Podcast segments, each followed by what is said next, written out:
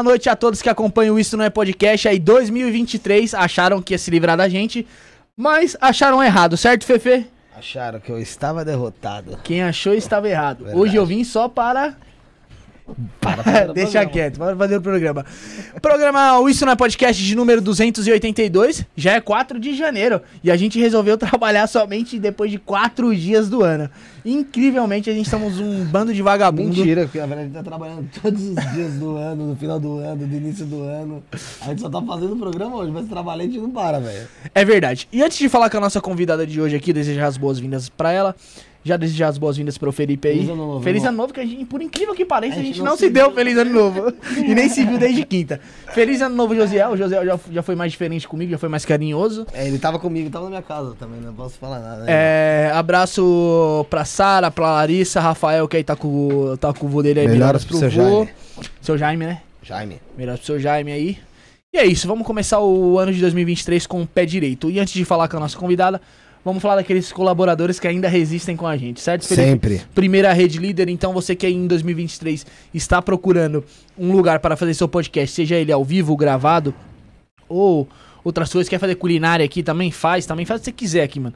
Entra lá no Instagram, arroba rede.líder, fale com o José Cândido, ou se não, no Instagram, arroba Felipe, underline, Quedas Torres. Temos também a Biovida Saúde, é, vem aí, ó. O pessoal vem da praia com infecção intestinal, os canabacuá, tem que ir pro hospital, tem, tem, tem o quê, Felipe? Biovida, certo? Verdade. melhores hospitais da rede, rede privada aí é a Biovida Saúde. Então é- entra lá no site www.biovidasaude.com.br, fale com o consultor online e você fica por dentro de tudo. É a Biovida promovendo a saúde e prevenindo. Você. Temos também, para finalizar, temos também a rede trevo de estacionamento. Você que não quer ter seu carro roubado, riscado, furtado, o que for, tem que parar seu carro numa rede trevo de estacionamento. São mais de 150 pontos em toda a cidade de São Paulo aí. Para seu carro, para caminhão também, Felipe. Para caminhão, para moto, para nave espacial. Sabe que eu já vi. Sabe, sabia, sabia que tem um. Tem uma rede trevo aqui.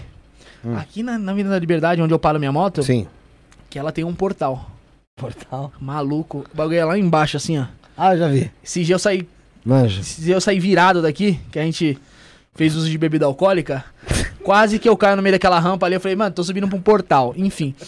Pare seu carro na Rede Trevo se você quiser ter acesso também a esse portal, certo, Felipe? É verdade, sabe que, que, sabe que aqui na Verdade Liberdade, sabe que tem mais Rede Trevo do que McDonald's? Assim, McDonald's tem dois, né? McDonald's tem dois, Rede Trevo tem umas 50, só aqui na Avenida Liberdade. Sim, mas pra cima. Bom, é isso. Rede Trevo Felipe, tem sempre uma pertinho de... você.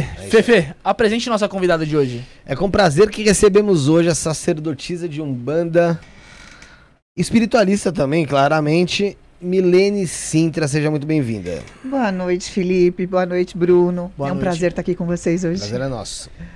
Feliz ano novo. Ai, feliz ano novo pra vocês. Aliás, esse ano vai ser maravilhoso, né? Então, feliz ano. Então, vamos, vamos, falar disso mais pra frente. Vamos falar de como vai ser esse ano de 2023.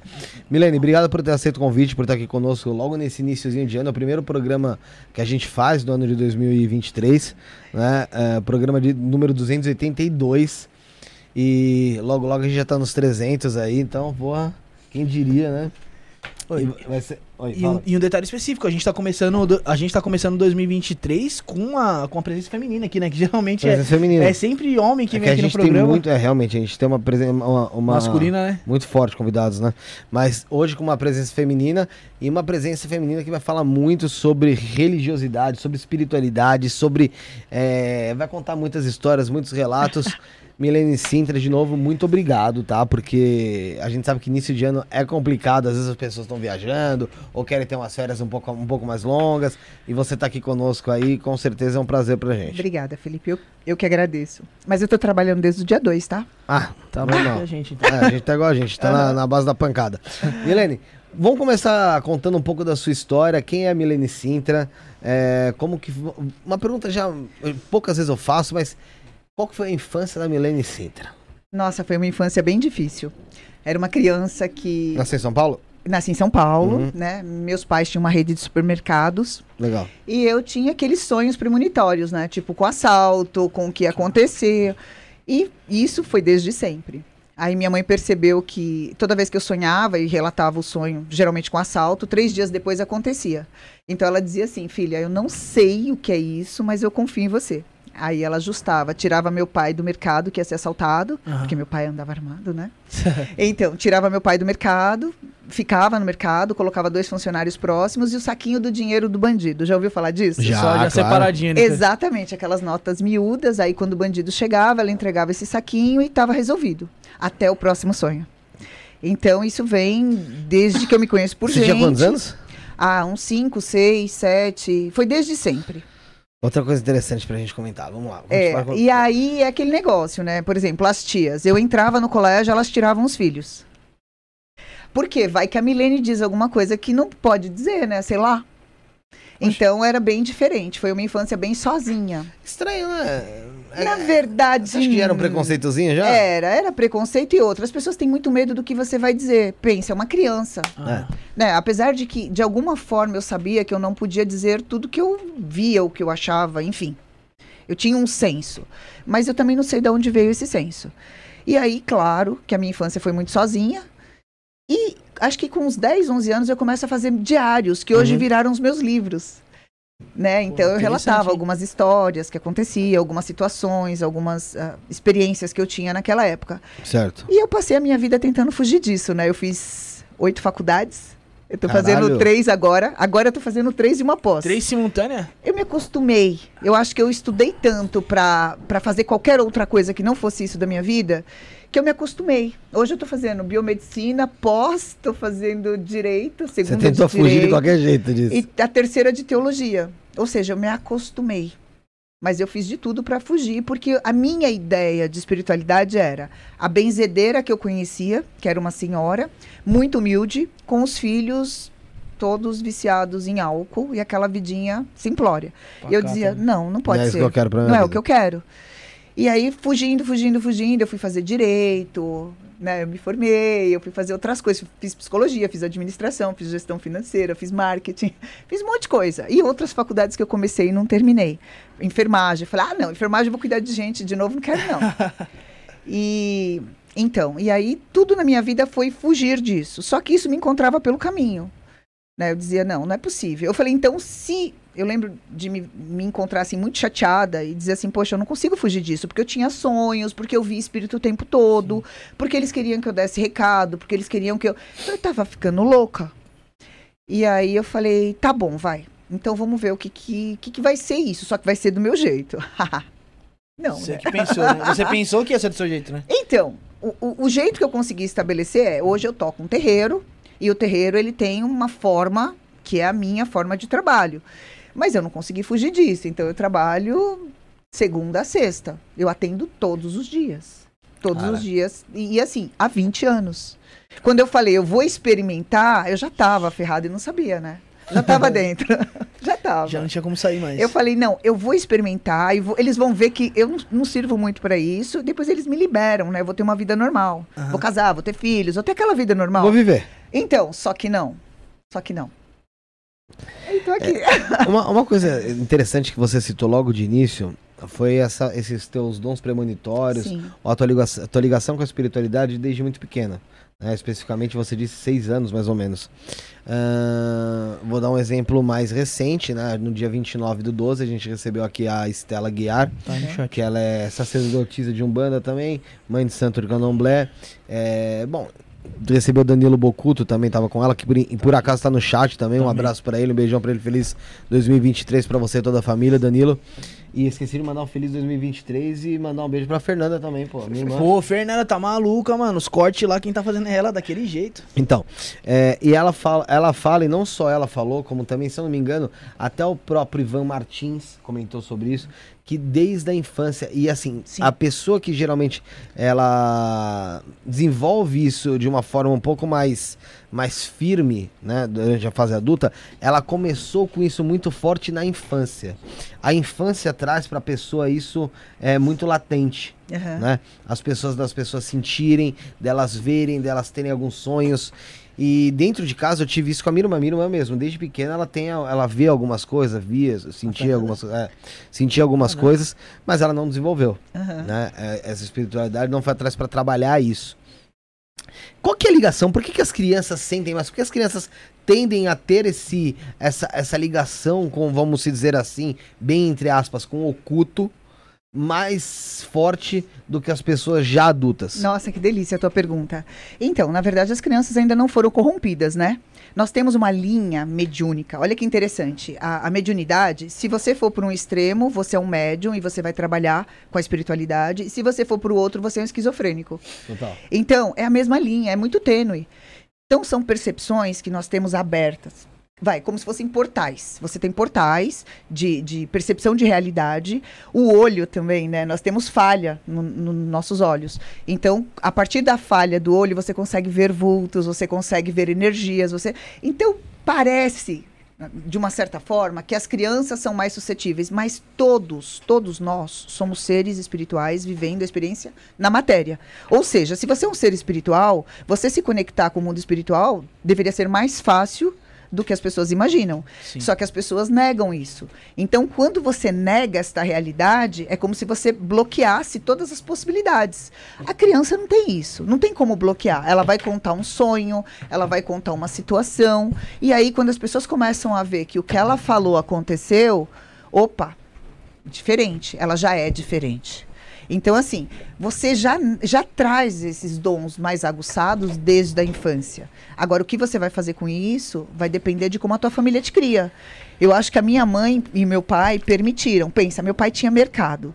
Então, muito do que eu sou hoje eh, vem do conceito dos meus pais. Meus pais diziam assim: trate todo mundo muito bem, porque aqui não existe diferença. São, são clientes. Depende então, deles. eu tinha no, no mercado todo tipo de gente, eu lidava com todo tipo de gente.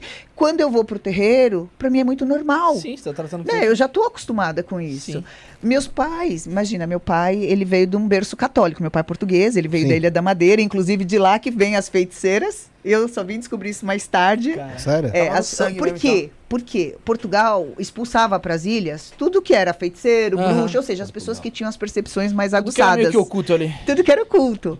E aí, é, meu pai veio da Ilha da Madeira, né? Então, de alguma forma, tem um pezinho aí. Então, entenda assim: todo mundo tem esse acesso a, a, a esse portal, só que as pessoas podem bloquear ou deixar isso fluir. A minha mãe não me bloqueou. Ela dizia, filha, eu não sei o que é isso, mas eu confio em você. É, porque existe muito fa- o fator das pessoas é, coibirem, às vezes, as, que as crianças Claro. começam com isso, para.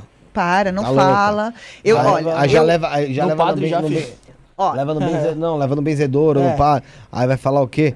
Ó, ela tá sob efeito de alguma coisa que tá dominando ela, eu, uma doença. Demônio, pensa é assim, demônio eu mesmo. estudei em colégio de freira, né? Então eu Puta entrei que no, no colégio, não posso te falar o nome, mas eu entrei no colégio no, Marista. É, no terceiro, na terceira série. Então eu dava aula de catecismo. Né? Eu sempre gostei muito de religião. Sempre foi pra mim assim muito importante. Enquanto eu falava do Espírito Santo, beleza. Quando eu comecei a falar dos espíritos que eu via, eu fui expulsa. Ah, Caraca, mas não tinha dúvida, né? Não tinha não, dúvida. eu não fui expulsa. Eu fui convidada a me retirar É, três retirar. vezes. Ou seja, uma vez minha mãe implorou pra eu ficar. A segunda vez meu pai me deu uma surra porque eu devia estar causando. Aí deixaram eu ficar. Na terceira vez eles me expulsaram. Pô, não tem jeito. Não, não tem condições. Essa Agora já não é mais um convite. não é. Agora ninguém te quer. Era tipo isso. Tua mãe era católica também? Então, era católica. Mas a minha mãe, assim, ela tinha uma cabeça muito aberta. Minha mãe era uma pessoa, assim, muito especial. A visão dela era diferente. já. É, é. Eu acho que se eu consigo fazer o que eu faço hoje é porque os meus pais foram muito, muito especiais comigo. Ô, Milene, antes da gente continuar o papo, Bruno, vou dar um recado pro pessoal. Tem aqui, ó. Se eu tiver errado, por favor, você vai me corrigindo, tá? É, sim. É, Se eu não tiver primeiro errado, re- livro cara, Primeiro recado, o primeiro recado é em relação à mensagem. Mensagem. O pessoal quiser mandar mensagem, mandar pergunta no Faz chat, como? Primeira coisa que tem que fazer é se inscrever. Se inscreveu no canal, ativou o sino de notificações, fecha, abre a live de novo, você já tá disponível para conseguir mandar sua mensagem aqui, tá bom? É automático. É, se você quiser que sua pergunta fique em destaque, quiser ajudar o canal pra gente continuar esse trabalho, aqui em- embaixo do seu celular ou do seu, do, ou do seu tablet, ou se for no computador também na parte de baixo da mensagem, tem ali um cifrão onde você clica e consegue fazer o super chat. A partir de 5 reais, a sua pergunta fica em destaque, a gente vai ler ela aqui sem dúvida nenhuma, tá bom? Vale lembrar que mais pra frente, mais pro finalzinho, vai ter jogo de búzios aqui e a gente quer contar com vocês aqui também pra saber como que vai ser esse ano de 2023 que acabou de sair de dentro da sua, das entranhas do, do universo. Sim, sim. Né? Ahn, esse é o primeiro recado. O segundo recado é que a gente vai estar sorteando Dois dois, livros. livros. aqui da Milene Sintra, tá? É A Voz de Exu em Palavras, tá? É, daqui a pouco ela vai explicar um pouco mais sobre, essa, sobre esse Essa livro, obra, né? tá? É, para quem tava perguntando sobre o terreiro dela, o, o templo dela, é o Templo Rio Azul, tá? Arroba Templo Rio Azul tá no Instagram ou arroba sacerdotisa.milene Sintra, não é Milena, tá? É Milene Sintra. Ai, mas eu não sei como é que é. Na descrição tá o Instagram dela e tá o Instagram também do templo dela, tá bom? Como é que você faz pra ganhar esse livro? Vou explicar agora. Vou- vai ser sorteado dois livros, o Bruno vai ficar. Vamos, vamos fazer o seguinte, vamos sortear um desses aqui lá no grupo lá de no grupo 2, lá que é bem movimentado. Vai Vamos se agradecer ao pessoal. É, então beleza. Um Só- vai ser show, pro chat. Um vai ser pro chat e o outro no grupo 2. O grupo 2 do WhatsApp nosso que tá na descrição também. O Bruno vai pegar o link e vai jogar aí no chat pra você que não quer acessar. Então é o seguinte, esse livro aqui vai ser sorteado. Como é que vai fazer pra você ganhar esse livro? Simples. Calma que a, Siri tá, tá atacada aqui. É, você, vai ter que, você vai ter que entrar no Instagram do arroba Isto Não É Podcast, tá na descrição também. Arroba Isto Não É Podcast. Segue a gente, tá bom? Você vai ah, entrar no arroba sacerdotisa.milene-sintra, tá na descrição também. Segue ela, tá certo? Você vai tirar uma foto, um print, qualquer coisa da sua tela aí e vai colocar no seu stories. É isso, É isso Bruno? mesmo, marca lá, gente. Stories vai E marcar ela? arroba e arroba Isto Não É Podcast. Ao final do programa, a gente vai ver quem fez isso e aí a gente vai estar sorteando esse livro, tá certo? Tem também, você quer sortear e você pode explicar um pouco melhor, Milene? Primeiro, eu quero sortear um atendimento completo Certo. para aqueles que curtirem. Tem que colocar lá eu quero. Teu microfone fechou. É que tá, calma aí, é que tá assim, ó. Calma aí, deixa eu arrumar aqui pra ela. O Bruno arruma lá pra ela. Então ela vai explicar como é que faz, ela vai querer, ela vai querer sortear aí também Pode falar. um atendimento completo. Como é Então. primeiro vamos lá, como é que é esse atendimento? Então, esse atendimento eu vou fazer online, né? A pessoa vai me dar os dados dela, o nome, Certo. a data de nascimento. Aí eu faço um cálculo. Nesse cálculo eu explico para a pessoa como ela funciona, como ela pensa, eh, os caminhos para trabalho, quais são os dons dela e, e aquilo que ela tem que aprender. E aí depois eu começo o jogo de búzios, é, procurando informações sobre como vai ser o ano dela de 2023. Certo. E aí eu passo pra E aí ela é um tudo jogo isso. completo mesmo. Completo. Esse jogo dura quanto tempo, mais ou menos? Ah, uns 40 minutos, mas eu falo muito. Eu Uhum. acho que dura sempre um pouquinho mais. É. 40 no mínimo. É, então vamos lá. É o seguinte, como é que vai fazer pra pessoa participar, Milene, desse sorteio? Então, ela vai curtir lá o sacerdotisa, né? Arroba, vai sa se- arroba sacerdotisa.milene Sintra. Isso. Aí ela vai seguir o sacerdotisa e vai seguir o podcast. Arroba isso na podcast. Isso não é podcast. Então, e comenta E colocar eu quero. na sua última no, foto. no- Isso. no último post dela, que é esse aqui, pega aqui, José, ó. Que o é esse último aqui, ó. post dela é esse aqui, ó. É o post justamente aqui do programa. Isso. Né? Certo. O, o banner de divulgação. Você vai lá na arroba sacerdotisa.milene Sintra, Eu comenta quero. na foto Eu Quero, tá? Segue o Isso na Podcast também.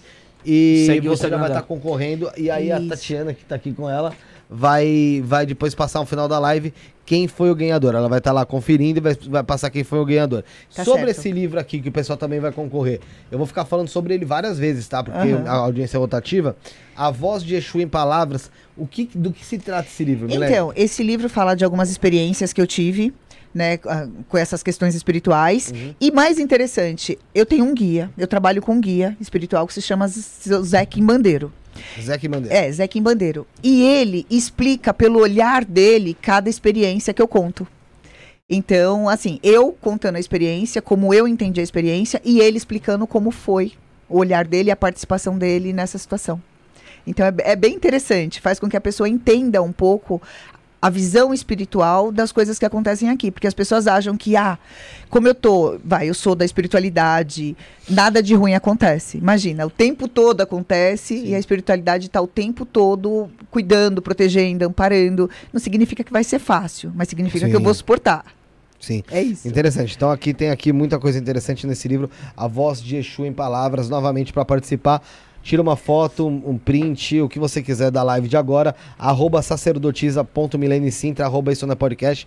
Posta nos stories, segue isso na podcast, segue a Milene Sintra e aí você vai estar concorrendo a esse livro ao final da live. Lembrando Tá que bom? o telefone dela pra contato também tá, no, tá na Ah, descrição. tá, legal, legal. Vamos falar. Eu também deixei aqui também na, aqui nas mensagens aqui o Instagram dela, pro pessoal ficar mais fácil de eles acessarem lá e concorrer ao jogo de O pessoal tá búzios. comentando já aqui que eu tô vendo. Já tá subindo. que eu, que eu quero e tal. Eu quero muito, eu quero. A Clarice, Josiane, todo mundo comentando aqui. É, Ó, a enfim. Renata aí, ó. Mandou um. A Renata mandou um superchat aqui, deixa eu ver. Feliz ano novo pra vocês, meninos. E Milene também. Obrigada. Renata Mendes, um beijo pra Renata, tá sempre na live. Do ano passado pra esse, não muda muita coisa, mas tá sempre conosco aí. O pessoal E- de Portugal também tava aqui quando ela falou de Portugal Verdade. também. Desejar um feliz ano novo pra todo mundo que acompanha a gente também, tá? Ô, Fê. É, fala. Tem- Tem uma pergunta aqui do Fábio que ainda vai nesse assunto de crianças Manda e premonição. Hum. Que é do Fábio Macedo. O Fábio Macedo aqui, que é nosso inscrito, ele perguntou assim, ó.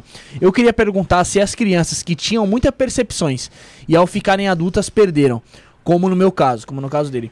É, como voltar a ter esses dons? Há, há- há a possibilidade de voltar? Fábio querido, você não perdeu. Você só não desenvolveu é, um olhar para isso. Então dá sim para desenvolver. Isso é um processo de desenvolvimento espiritual. É feito em terreiro, né?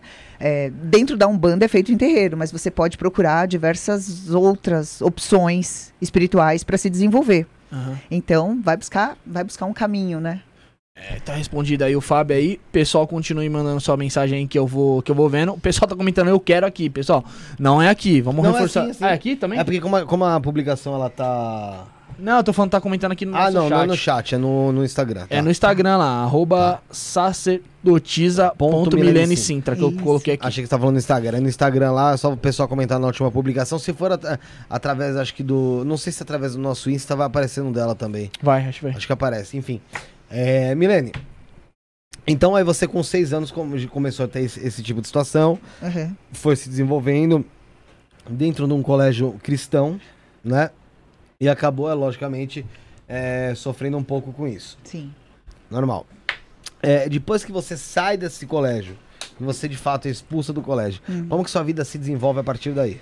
Então, aí eu saí desse colégio e fui para um outro, na época, acho que eu fui pro Dante Alighieri, uma coisa assim. Ali não lembro. O Galileu, não, Galileu. Ah, fui tá. pro Galileu. E aí. É, Dante Alighieri não é Vila Mariana, não. Ele é outra. uma- é, e aí eu comecei a rodar. Não, eu fui pro Colégio Portal, lembrei. Eu comecei a rodar algum- alguns colégios, eu fiquei no Colégio Portal mais um tempão. E eu lembro que eu tive uma experiência muito, muito estranha no Colégio Portal, que foi.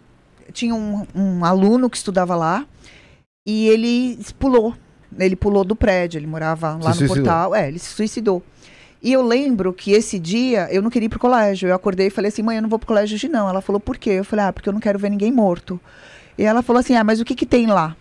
Caramba. Eu falei: aí a minha mãe Você ligou. não sabia ainda. Não, não sabia. A minha mãe ligou pra diretora e falou assim: olha, parece que vai ter um- alguém que vai se machucar e vai falecer, alguma coisa. Ela foi muito educada, né? Avisou, tipo. É, avisou. E aí, eu acho que umas oito e meia, nove horas, eh, avisaram que o menino tinha pulado. Ou seja, ele não chegou aí pro colégio, ele pulou do prédio. Caraca, você tirou a vida. E aí, daquele dia em diante, a professora... aí começaram a me tratar diferente lá nesse colégio. Opa, alguma coisa É, diferente É, tem. tudo, tudo era diferente. E eu cada vez mais isolada, mais fechada em mim, sabe? Uhum. Porque assim, qual- quais eram os meus assuntos? Eu sabia de coisas que não era assunto de adolescente, nunca foi. Não era daquele. Eu ali. estudava, mas já estudava um monte de livro de magia, já fazia os- meus diários, tudo meu era voltado para esse olhar espiritual. Uhum. E, claro, você fica muito solitária, né? É, você não teve uma adolescência como todos tiveram, vamos dizer Não. Tanto que com 16, 17 anos eu saí de casa. assim. Aham. né? Eu sabia que o que eu precisava viver, eu não ia conseguir viver, porque meu pai era muito controlador, né? Aham. Muito ciumento, né? Agressivo tal, e muito controlador. E aí eu saí de casa. E aí eu falei assim, agora eu quero ver se eles vão estar comigo.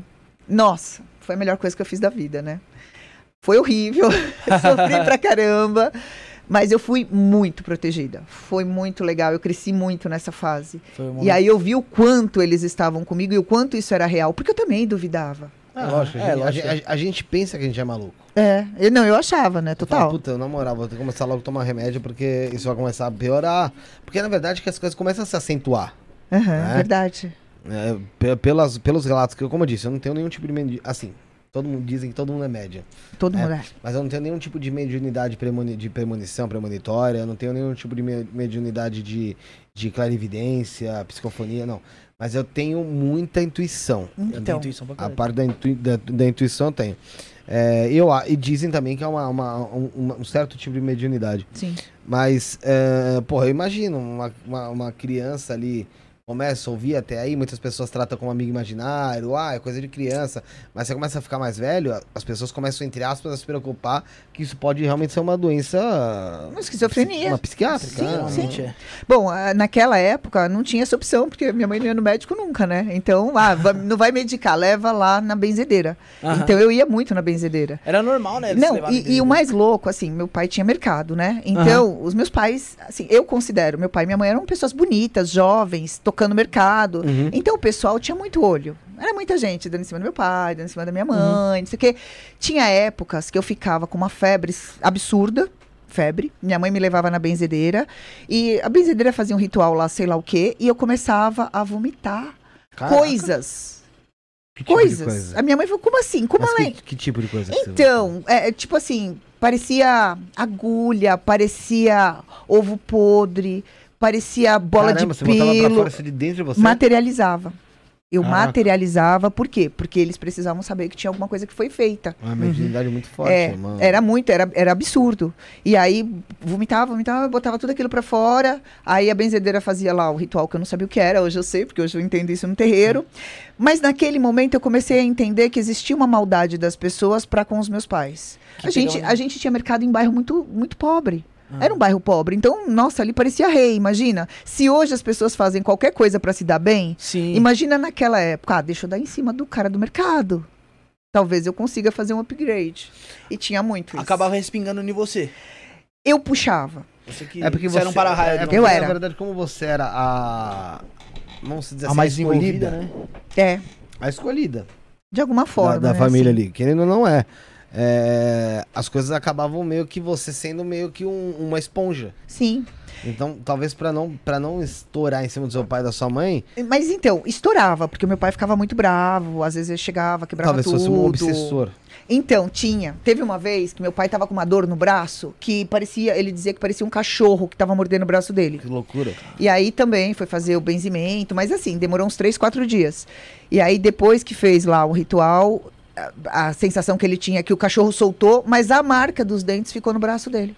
Caraca, mano. Ficou um tempão. Então, muita coisa materializando. na Era verdade. muita coisa, muita coisa. Eu acho que espiritualmente eles também eram muito fortes, mas eles não tiveram assim tanta opção para se desenvolver como eu tive. Eu era mais, eu acho que eu era mais curiosa e eu tava num outro momento, né?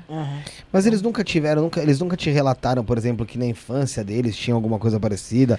Nem a sua mãe, que talvez era um pouco mais aberta. Olha, na verdade, os meus pais depois vieram trabalhar comigo no terreiro.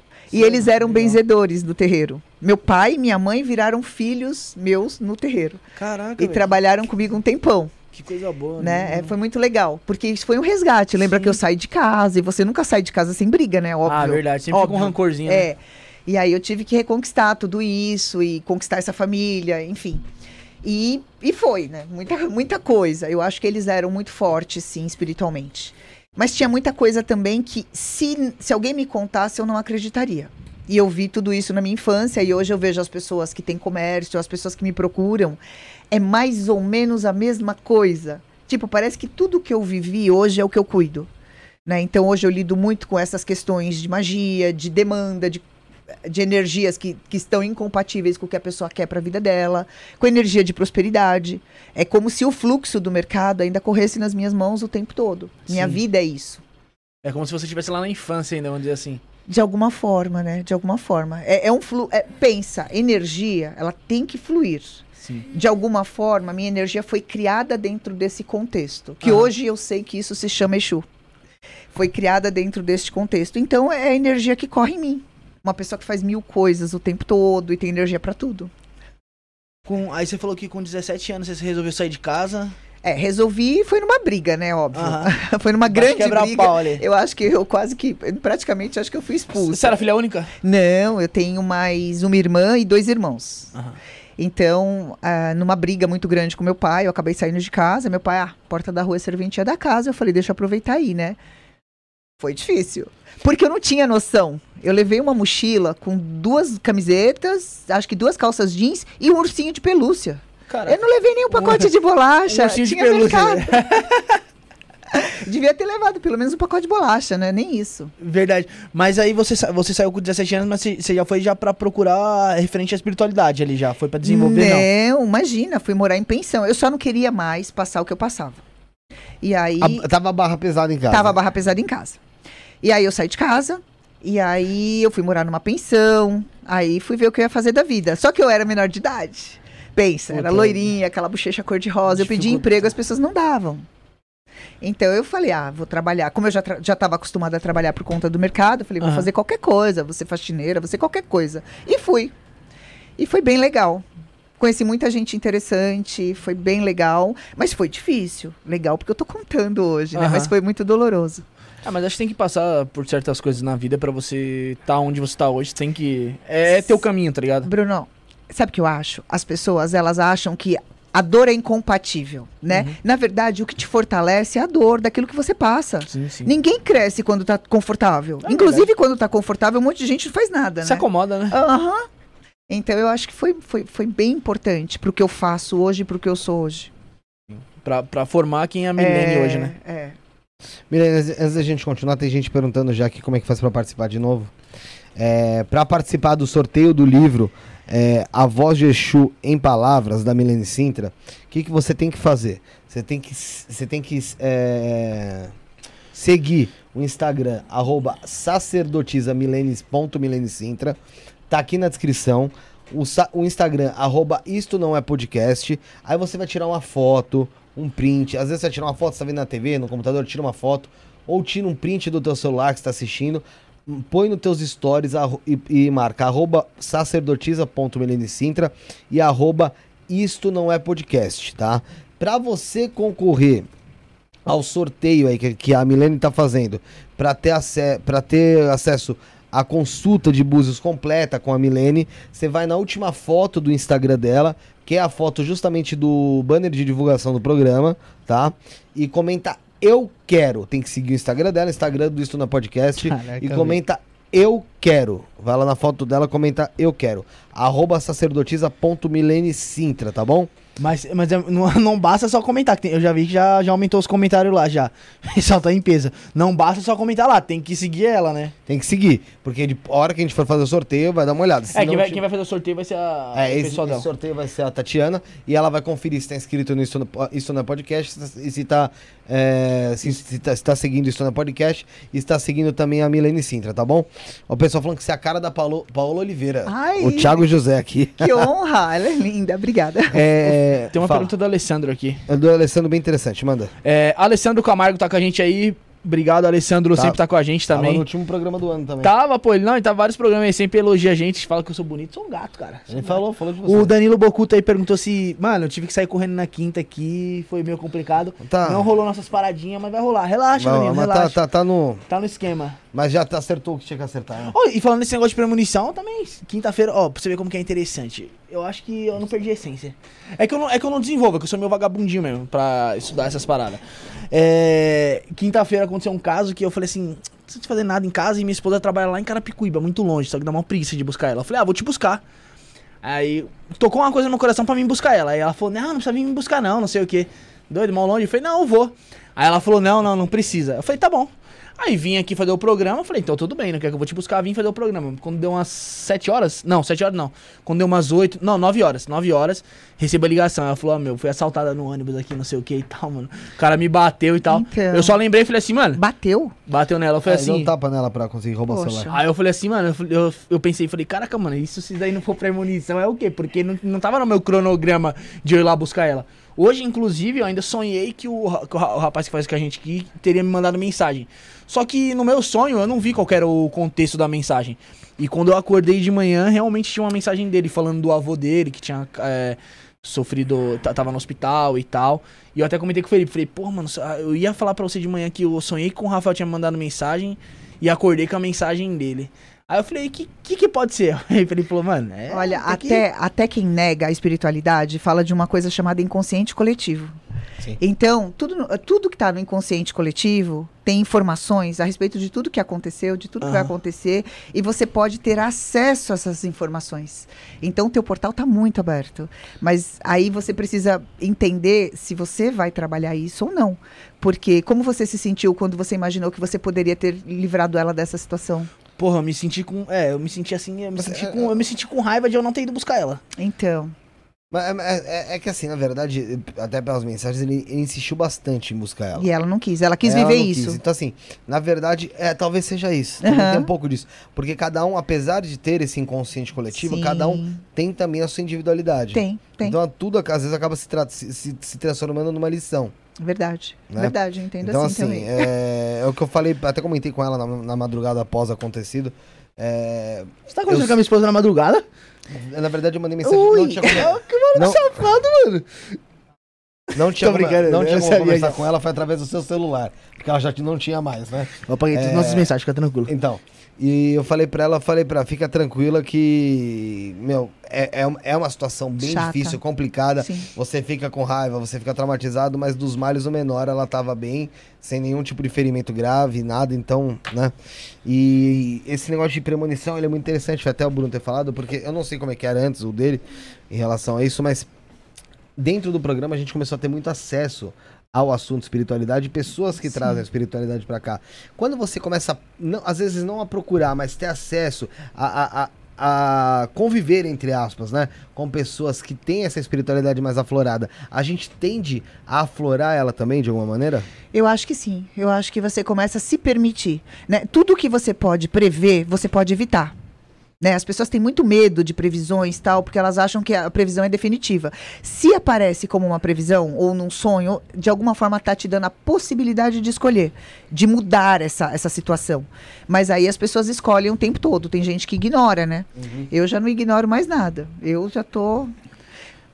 Bom, ma- Mas sabe, uma coisa, que eu, uma coisa que eu aprendi é que nem o Felipe falou, É, que eu acho que depois que eu tive acesso aqui mais sobre a espiritualidade aqui no programa, começou a aparecer algumas coisas e eu era muito fechado quando eu tinha algum, algum tipo dessas, tipo, ah, eu sonhei com algo, com uma pessoa, eu ficava meio assim de falar, chegar em você e falar, pô, sonhei com você e não era legal, não foi uma coisa legal.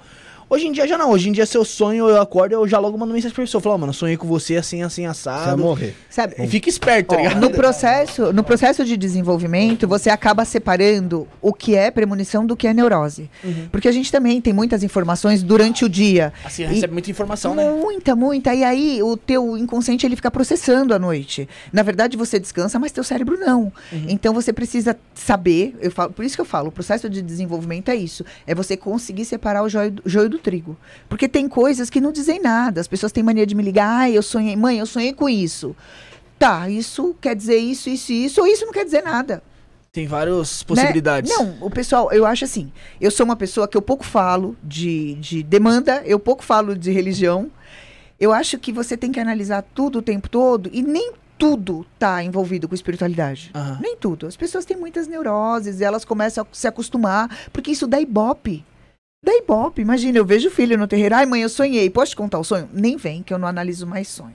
Porque se você deixar, é o assunto para ter colo. É porque tudo vai, assim, teoricamente vai ter um significado, que você pode ligar uma coisa na outra. Por exemplo, esses dias eu sonhei que eu tava. Olha que louco, eu sonhei que eu tava casando. Não era com a minha. com a- Sara, era com uma pessoa que eu não conhecia, Uhum. eu nunca vi. Eu nem falava, na moral. Não, não, presta atenção. E aí, eu, eu, eu, eu lembrei agora isso. Tinha uma, uma. Aí, tipo, eu tava. Mas não era numa igreja nem nada. Era como se fosse, tipo, pós-casamento. Eu tava numa casa. E saía dessa casa, só que, tipo, eu tava muito infeliz. Nitidamente tava comigo muito infeliz. Por dentro de estar casando ali. E. E daí eu lembro que tinha um rato. E esse rato saiu de dentro de casa.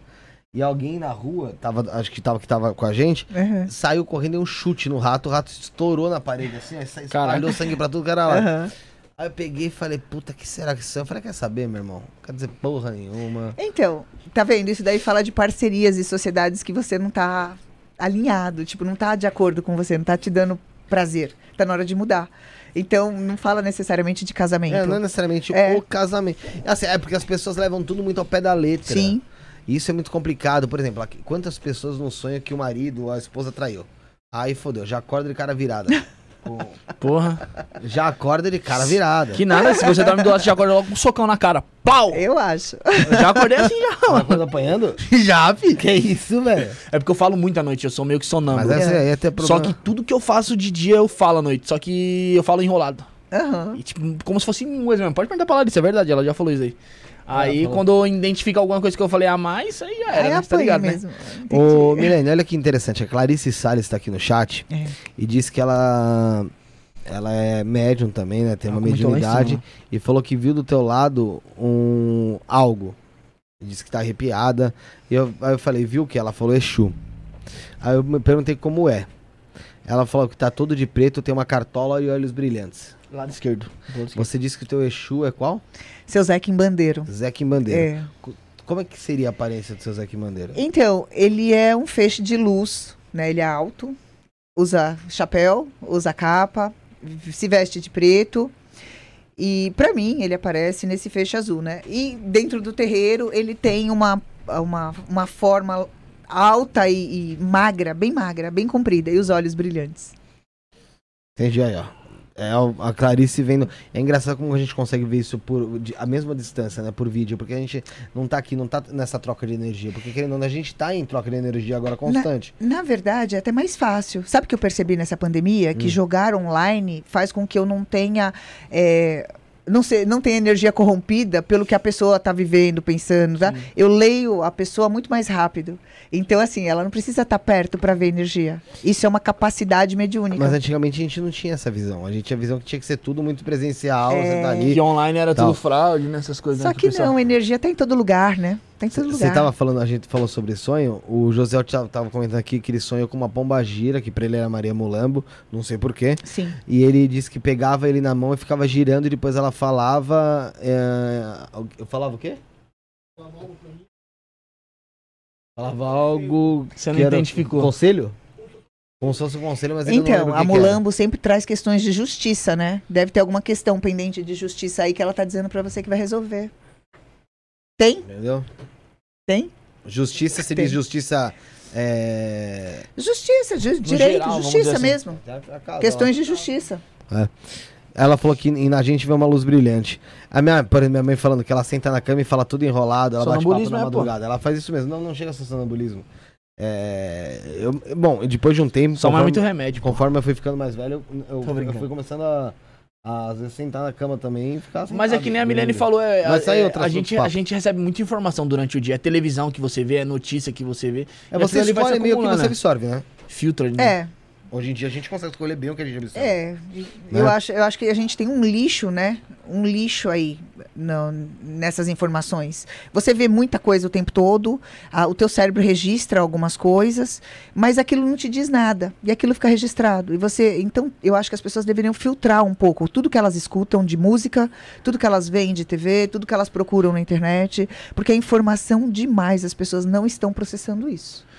Entendi. Ô, Milene, e, e aí você saiu de casa, sofreu pra caramba na saída de casa, você falou que com 17 anos, é, ficou atrás de emprego, procurando emprego, É. conseguiu. Então, eu quando eu, eu tava com 15 anos, eu montei um salão de beleza. Tá. E eu- aí eu trabalhava no mercado do meu pai até 8 horas da noite, das 8 à meia-noite eu ficava no salão. Cara, Como meu pai era muito ciumento, eu tive que fazer um curso de, de cabeleireira bem próximo, né, do, do mercado, da minha casa.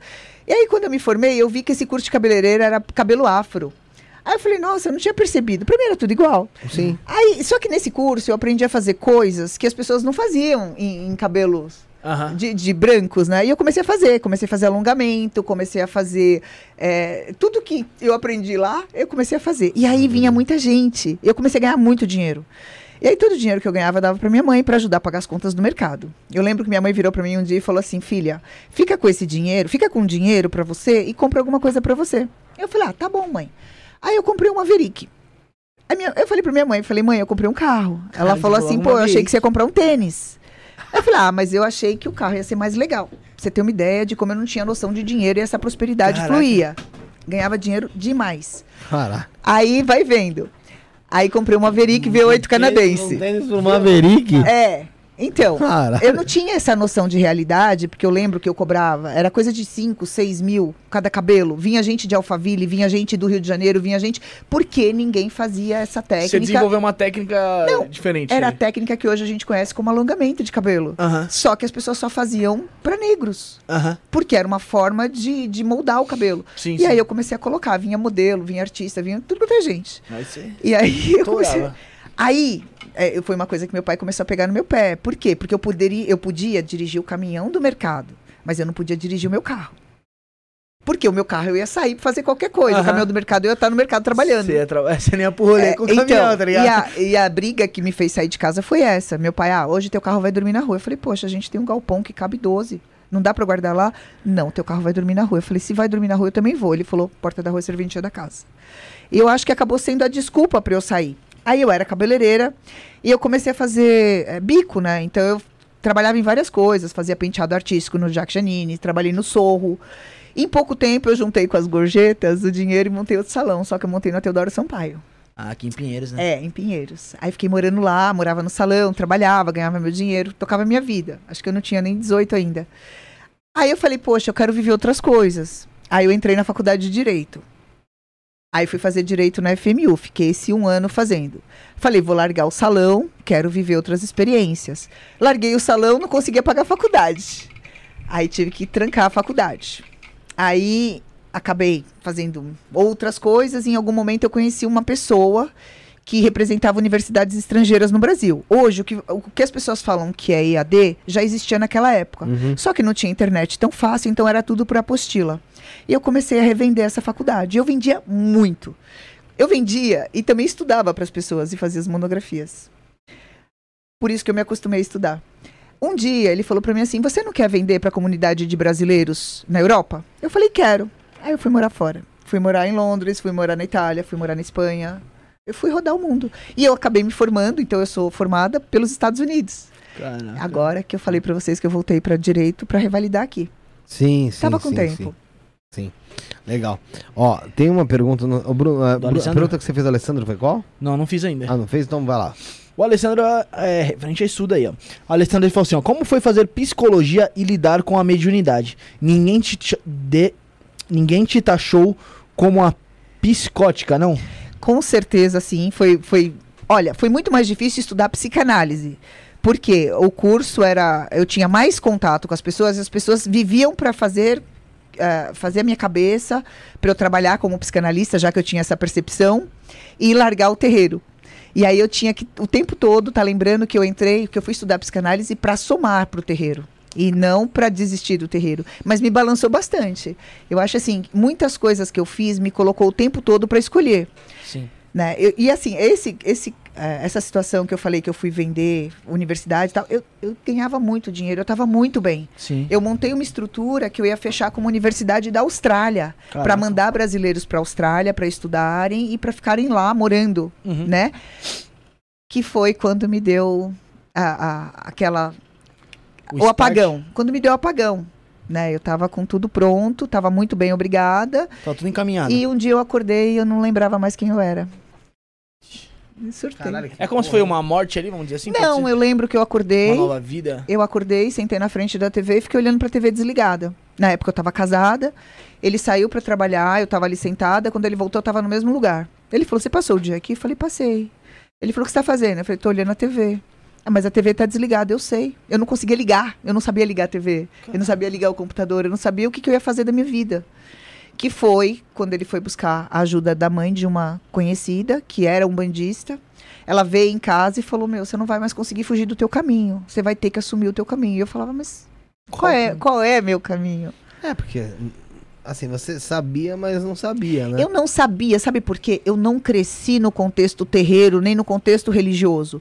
Eu, eu tinha uma vida normal, teoricamente normal, com todas as dificuldades que todo mundo passa do mesmo jeito. Então, assim, eu não tinha um, um caminho para seguir, eu tive que construir um caminho. E aí eu fui estudar para entender o que, que eu ia fazer com isso. E daí nasce, então, né? O, o Rio Azul nasce desses estudos e, e desse processo de entender. Quando você disse que você, você acordou sem saber quem você era, você não sabia nada. Não, eu não conseguia, eu não sabia ligar a televisão. Mas assim, seu nome você sabia, tudo Não, isso aí. Eu sabia, Quem mas eu não sabia. tudo. Então, eu não sabia o que fazer com isso. Eu estava apática. Como se me desse um, um, sabe, desligou. Pensa, eu, tá, eu tinha minha empresa, na época se chamava Educa Brasil. Depois eu perdi o site, porque tinha que registrar, e eu perdi dois anos da minha vida nesse processo. Parecia que eu, parecia que eu tive um, um surto.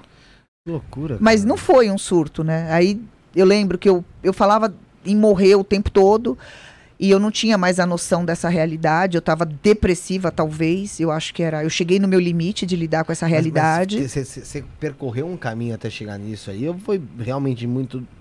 Eu estava muito bem, nada. a minha vida estava muito boa. Eu do viajava o mundo, eu fazia de tudo, eu estava formada, eu estava ganhando dinheiro, eu estava representando universidades estrangeiras, eu tinha um casamento maravilhoso, com uma pessoa maravilhosa. E estava tudo lindo. Foi muito do nada. Tava, exatamente. E, só que eh, nesse, né, nessa situação eu era casada né, com, com uma pessoa e essa pessoa eu conheci com 13 anos. Então ele vivenciou na minha família toda essa história de, de espiritualidade, de premonição e ele acreditava muito. A mãe, os pais dele eram espíritas. Ele era mais espiritualizado ali. E, assim, a parte mais espiritualizada que eu conheci nesse momento da minha vida foi ele. Né? Então ele, ele me levava para essa realidade assim, tá tudo bem. Tá tudo bem, você não tá louca, tá tudo bem. Uma hora você vai encontrar teu caminho. E aí quando aconteceu isso, que ele foi buscar ajuda, ele falou: "Agora você não vai conseguir fugir do teu caminho". E eu falava: "Mas o que que vai ser?" Não sei. A gente vai descobrir. E aí, lógico, né? Foi foi um tempo bem difícil, porque eu parecia parecia louca. Eu parecia uma louca. Eu não voltei mais pro meu trabalho, eu nunca mais consegui retomar isso. Eu levei muito tempo para conseguir ligar o computador de novo e voltar. E ia no- nos médicos e eles só me davam um remédio, porque eles também Ah, não porque sabiam o que era era. estado depressivo, É. ou o início de algum tipo de transtorno. Então, parecia. Só que estava tudo aberto, meu campo estava aberto. Eu tinha contato com isso o tempo todo. Só que eu não sabia o que fazer com isso. E aí eu tive que achar um caminho, fui estudar. Você queria que tenha sido algum. ah, que, que realmente foi, tipo, vamos supor, uma. Uma chicoteada espiritual que você levou, tipo, do ó, acabou é agora? Ou foi o tipo, algum tipo de, de obsessor que quis, quis se pôr à frente da sua vida? Olha, eu acho que foi um pouco de tudo, mas eu acho que talvez eles tenham me deixado experimentar de tudo para eu entender as pessoas que me procuram hoje. Eu entendo é assim quando que- você é. tá muito bem e as coisas acontecem, quando você tá muito mal e as coisas acontecem. Então eu tive todas as experiências. Eu andei por todos os lugares. E hoje, hoje praticamente eu vivo dentro do terreiro. Então assim, o que você trouxer para mim, de alguma forma eu conheço, de alguma forma eu vi. Eu vivi isso, eu entendo quando a vida da pessoa para e ela precisa mudar o rumo. Eu precisava mudar o rumo. Aliás, eu precisava encontrar um rumo. Os guias diziam para mim desde sempre que eu ia, eu ia liderar uma comunidade, que eu ia ter um templo e que eu ia criar uma nova religião. E eu achava isso muito engraçado, porque eu não tinha nem a primeira, como eu ia criar outra? É. E aí eu dizia, como é que eu vou fazer isso? Você vai descobrir o caminho. E eu tive que criar um caminho. E foi o que eu Nossa. fiz. Que história pesada e engraçada. Tem algumas pessoas aqui no chat. O André Galvão, o Alessandro Camargo. eh, tanto um como o outro já falando que já passaram por alguma coisa parecida. O Alessandro falou que já passou dois dias fora do ar, mas pra ele ele tava dormindo. O André Galvão falou uma coisa muito interessante. Que foi o seguinte: ele falou, um dia acordei e esqueci quem era minha esposa Uhum. ah, por alguns minutos. Tenho muitas paralisias do sono e estou ficando preocupado. O André ele tá sempre nas lives aqui conosco, né? Então, é, daqui a pouco a gente vai entrar nesse tema dele, porque às vezes pode até aconselhar é ele de alguma forma, interessante, mas assim, talvez isso tenha feito ele. Ah, é, ele Despertar, dá uma né? despertada mesmo, né? Ele tá, ele tá acompanhando a as lives aqui com, com, com frequência. Frequência. Antes de falar sobre ele, o Elídio Cismil mandou aqui um superchat. Obrigado, Elídio. Valeu. Ele também tava Tá dois. mandou mensagem pra mim no meu Instagram lá, pô. Tá. Um abraço pro Elídio. Tá na 2. Elídio. Ah, um abraço pro Elídio. Mandou mensagem no Instagram também. Ele mandou: Pessoal do Estuna Podcast, vocês fazem a diferença na vida de muitos aqui. A palavra é gratidão. Live maravilhosa. Laroê, Exu e Mojubá.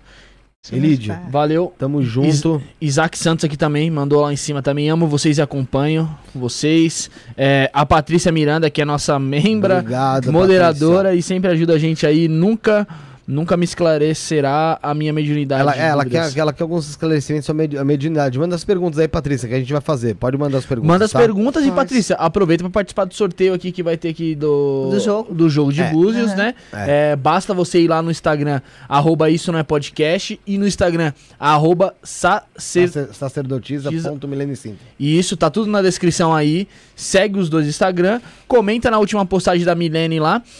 Eu quero. Eu quero, você já vai estar participando, participando automaticamente. Quem sabe ali no jogo de Búzios pode ser que tenha uma Sim. resposta pra você. E pra você que quer ganhar o livro, novamente, você entra no Instagram, arroba sacerdotisa.milenicintra, segue ela. Entra no Instagram, arroba isto não é podcast, segue a gente. E faz o quê? Tira uma foto, um print da live, põe nos seus stories. E você já vai estar concorrendo ao livro A Voz de Exu em Palavras de Milene Sintra, tá bom? É, o pessoal, eu, eu quero é lá no Instagram, tá?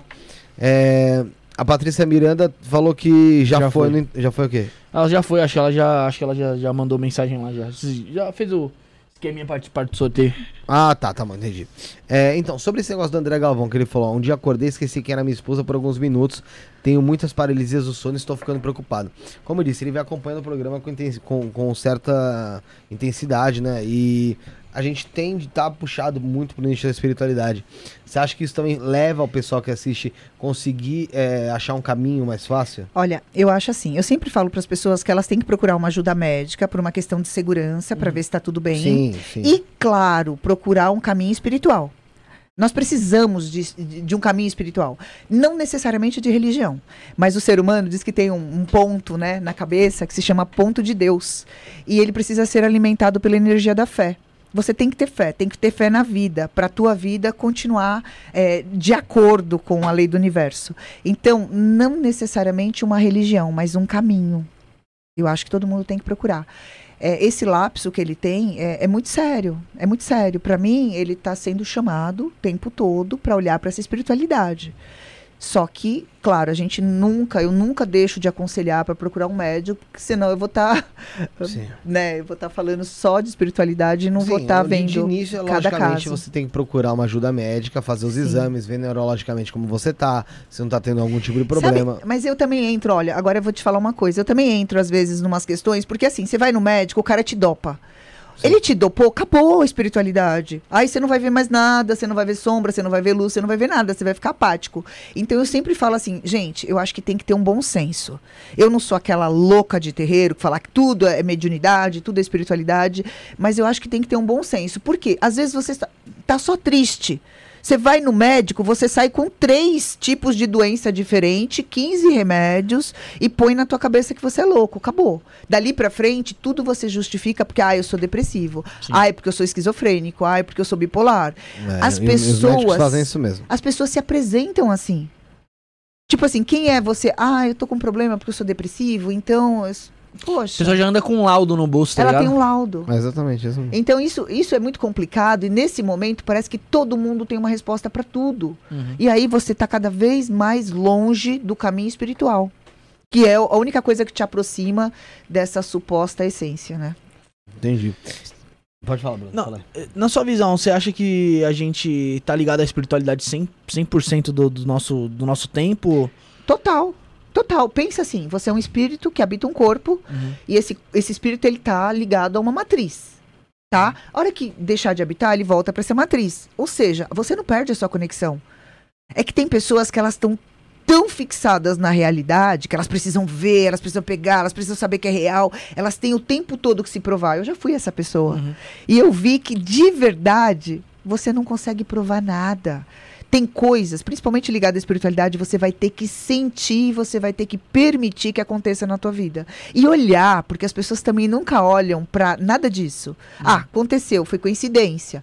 Ah, aconteceu. Ah, porque eu trabalhei, eu ganhei dinheiro. Ah, porque tanta gente trabalha e não ganha. Sim, tanta gente Tanta se esforça aí pra você. tantas, né, tantas coincidências que as pessoas falam. Ninguém, as pessoas são ingratas. Eu acho assim, a pior coisa no ser humano é ser ingrato. Ele é ingrato com a realidade dele. Hoje eu sei, eu olho pra minha história e eu falo, cara, eu não vivi sozinha. Eu não vivi Foi sozinha. algo a mais que tava comigo. O tempo todo, o tempo todo. É regida. Com certeza. Eh, Protegida, amparada, cuidada, vigiada. Eu não posso dizer que eu fui abandonada. Eu não fui abandonada em lugar nenhum. E assim, detalhe, né? A Milênia é quem se apresenta para a sociedade, né? É verdade. Exatamente.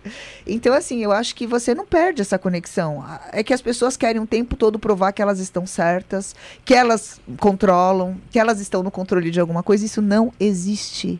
Isso não existe. A vida está no controle, não você. E ela, quando se recolher, acabou. Ó, a Ana Lina Reit fez uma pergunta lá em cima. Ela falou o seguinte: Milene, pode falar da sua rainha? Da Pombagira? Deve ser, não sei, não conheço. essa. Posso, posso falar sim. A Pombagira, ela se apresentou para mim tem uns sete anos, né? Uns sete anos. Eu negava muito esse feminino. Acho que como eu tive que sobreviver, né, com esse negócio de sair de casa cedo e, e, e, e ter que fazer as coisas, né? Ter que me virar tal. Eu negava muito esse feminino. E aí a Pombagira, ela se apresentou sete anos atrás. E quando ela se apresentou, ela, que, ela foi me moldando, né? As pessoas falam assim: ah, você moldou a tua pombagira? Não, ela me moldou. Ela é extremamente, uma energia extremamente forte, poderosa, inteligente, culta. É muito séria, né? As pessoas acham que pombagira é toda. Ela é muito séria. E ela trabalha muito com a energia de equilíbrio do emocional e com prosperidade. Aqui existe uma, uma, Mística, né? uma mística e também um- uma, uma grande mentira, na verdade, que fala que toda pombageira é puta. E assim, Então. bomba- vamos lá, entidades são pessoas que já tiveram vidas terrenas e algumas podem ter sido realmente prostitutas.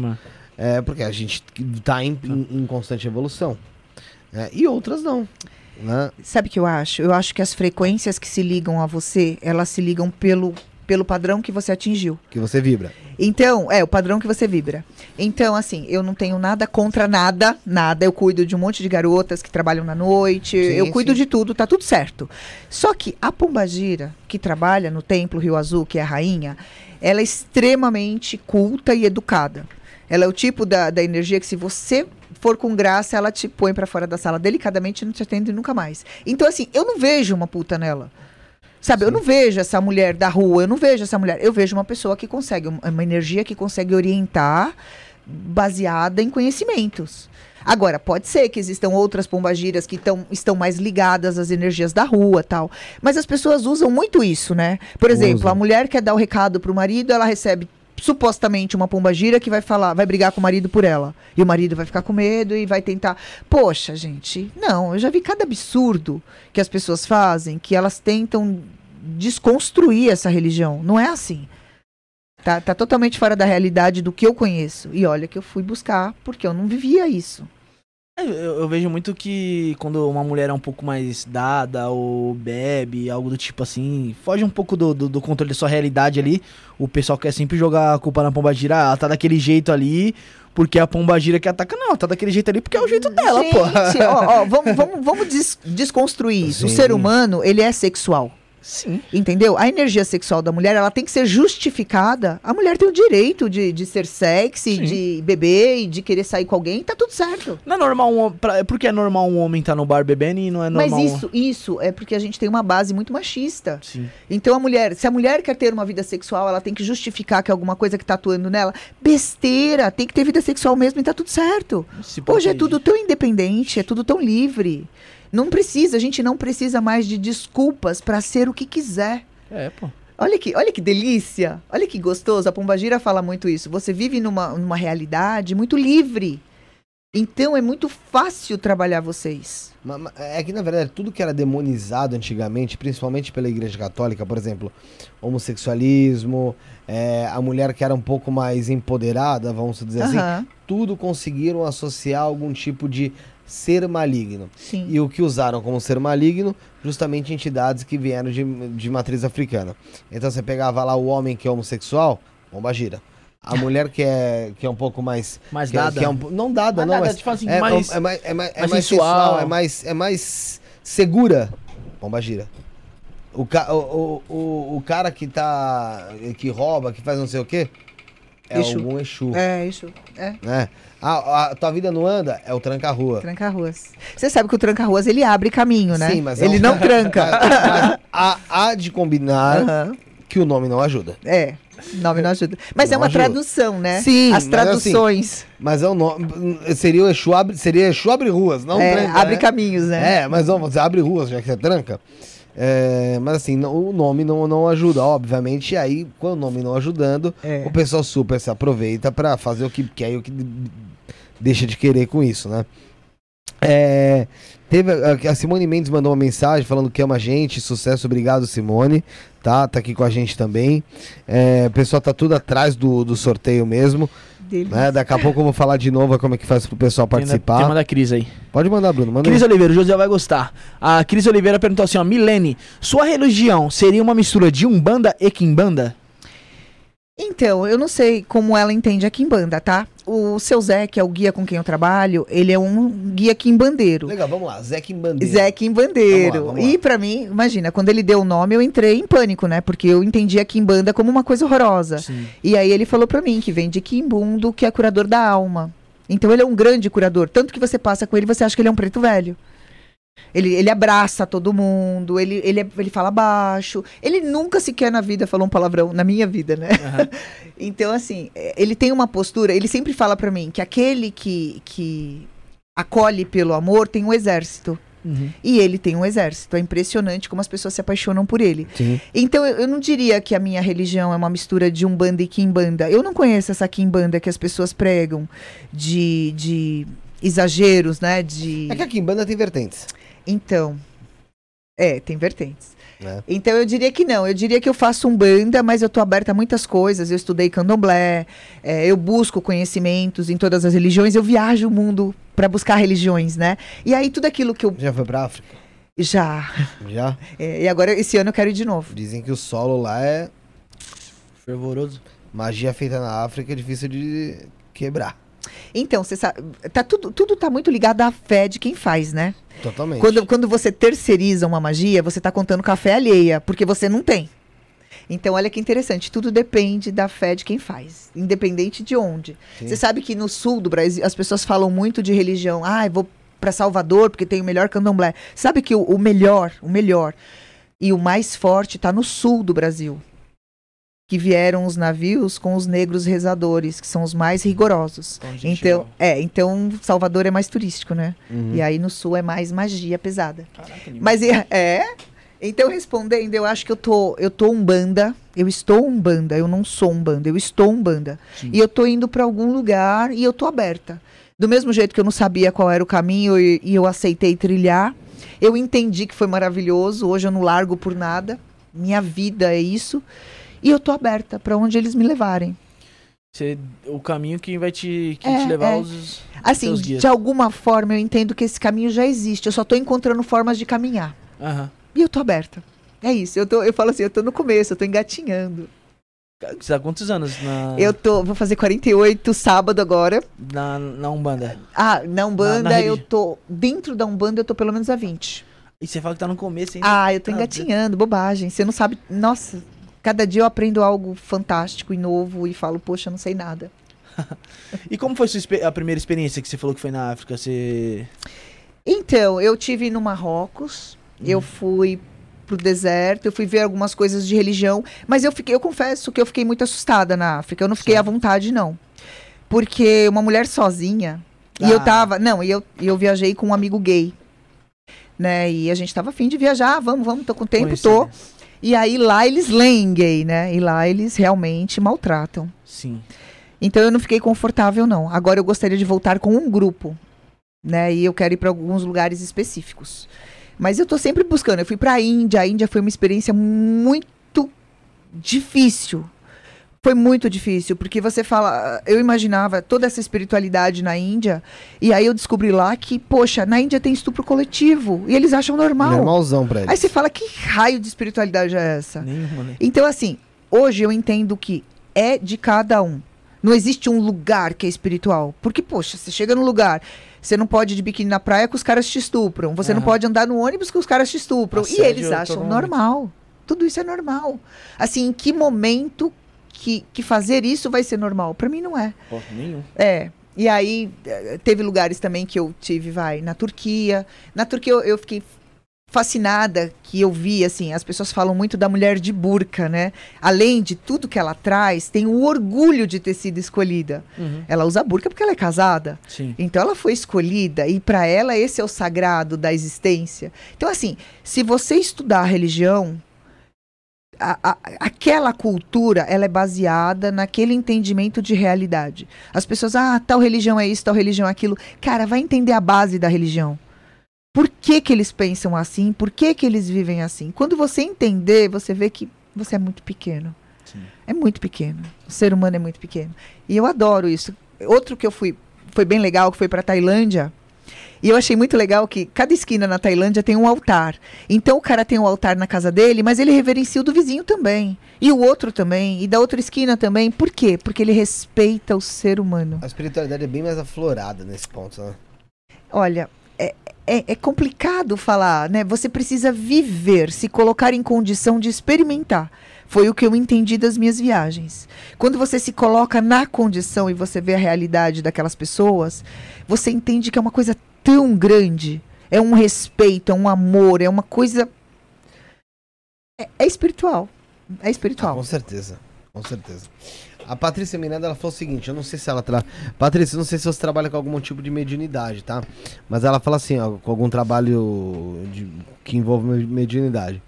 Ela falou, eu acho que eu sugo as energias das pessoas, pois meu trabalho, ah, ela pôs tovo, mas deve ser todo nas pessoas, e hoje mesmo cheguei esgotada. E só atendi duas pessoas, mas, as mas a energia é negativa, pois as pessoas saem super felizes e eu, tipo, meio triste, meio mal. Ó, posso responder. Tá bom. Amor, existem dois tipos de pessoas: aquela que transmuta e aquela que doa.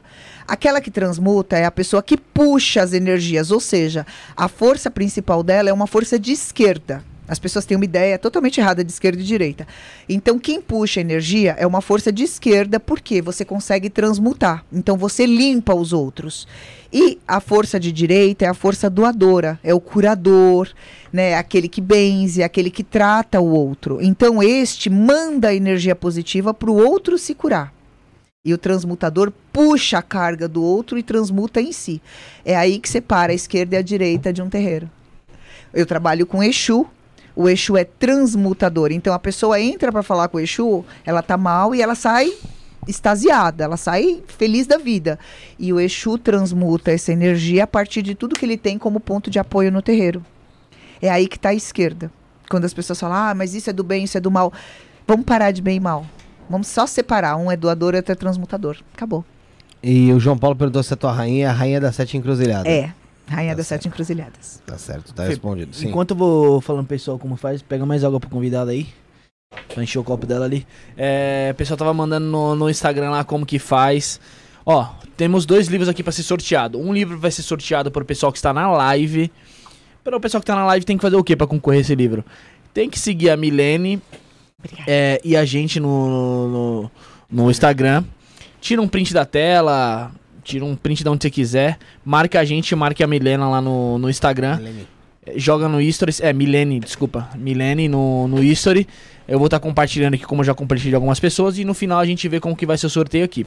E o outro livro vai ser pro pessoal que tá lá no nosso grupo Grupo 2, tá? Eu já. Eu vou mandar o link novamente aqui, eu vou pegar. Então entra no link, curte lá a fotinha que eu mandei lá, deixa o likezinho na fotinha que eu vou estar sorteando lá assim que encerrar a live, certo, Felipe? Aí eu jogo lá no grupo quem ganhou. É verdade. O Alessandro falou homossexualidade, Felipe, por favor. Por que eu falei outra? Eu falei o quê? Não, é. Ele queria. Acho que queria pra você se aprofundar sobre o assunto, sobre o homossexualidade, religião, essas paradas. Ah, Você tava falando de pombagira, de. Essas Ah, coisas. é. Bom, só se for. Porque não, porque eu, eu sei que tem uma diferenciação em, em relação a palavras. Que algumas pessoas falam Ah, só- homossexualismo e outras pessoas falam homossexualidade. Homossexuali- Homossexualismo tem a ver com doença, né? O ismo. Ah, E a então. homossexualidade não. Eu não sei se. Eu geralmente falo homossexualidade, mas se eu falei homossexualismo, me perdoa. Eu não sei se foi isso. Mas se for pra se aprofundar, me dá um toque que a gente se aprofunda, tá? É... Aí, mano, eu também, também esqueço de falar, também eu falo. Ó, doidinho. o, o Elidio pediu, né? Que seria bem interessante se você pudesse falar um pouco mais da sua relação com o Zequim Bandeiro. E a importância na vida, na sua vida do Tá, então vamos lá. E no- lá na infância, eu via no meu quarto uma sombra na parede. Eu sempre via esse homem de capa, de chapéu, de lado pra mim, sentado, de lado. E eu lembro que as coisas aconteciam e eu comecei a associar a ideia de que toda vez que esse homem aparecia, coisas ruins aconteciam. E eu passei muito tempo querendo fugir disso. Esse homem, para mim, era uma sombra. Eu imaginava uma coisa ruim. Ainda tinha, claro, eu, como eu não estava dentro de uma religião, eu tinha aquele conceito católico de que era uma coisa ruim. Então, tinha as brigas em casa, tinha assalto no mercado, tinha coisas que aconteciam e esse homem estava sempre lá. Mais tarde, eu fui entender que ele estava ali me protegendo. E ele não trazia as coisas ruins que aconteciam. Na verdade, ele protegia a família. Porque acontecia mil coisas o tempo todo, todos nós trabalhávamos no mercado, todos nós estávamos expostos e nada chegava nessa família. Uhum. Não, então tinha o ladrão que ah, vai assaltar armado, hum, todo mundo estava bem, as coisas. Então, assim, coisas ruins aconteciam, mas não nos atingiam tão profundamente. Mais tarde, ele conta isso no livro, ele conta o olhar dele para minha história. Ele estava o tempo todo me protegendo. E ele, então, ele surge lá na minha infância, só que eu não sabia. Ele só veio se manifestar mesmo como um guia. Assim, daí quem me acompanhava era a Hannah, que é uma cigana, e eu achava que ela era uma amiga minha mais velha. Então, desde pequenininha, ela falava espanhol, então eu falava espanhol. Eu achava tudo aquilo legal. Minha mãe achava que eu não estava aprendendo português, né? E, e aí ela me ajudou a andar pelo mundo, porque eu sempre viajei sozinha, sem medo, e para cada lugar que eu ia eu falava o idioma do lugar, detalhe.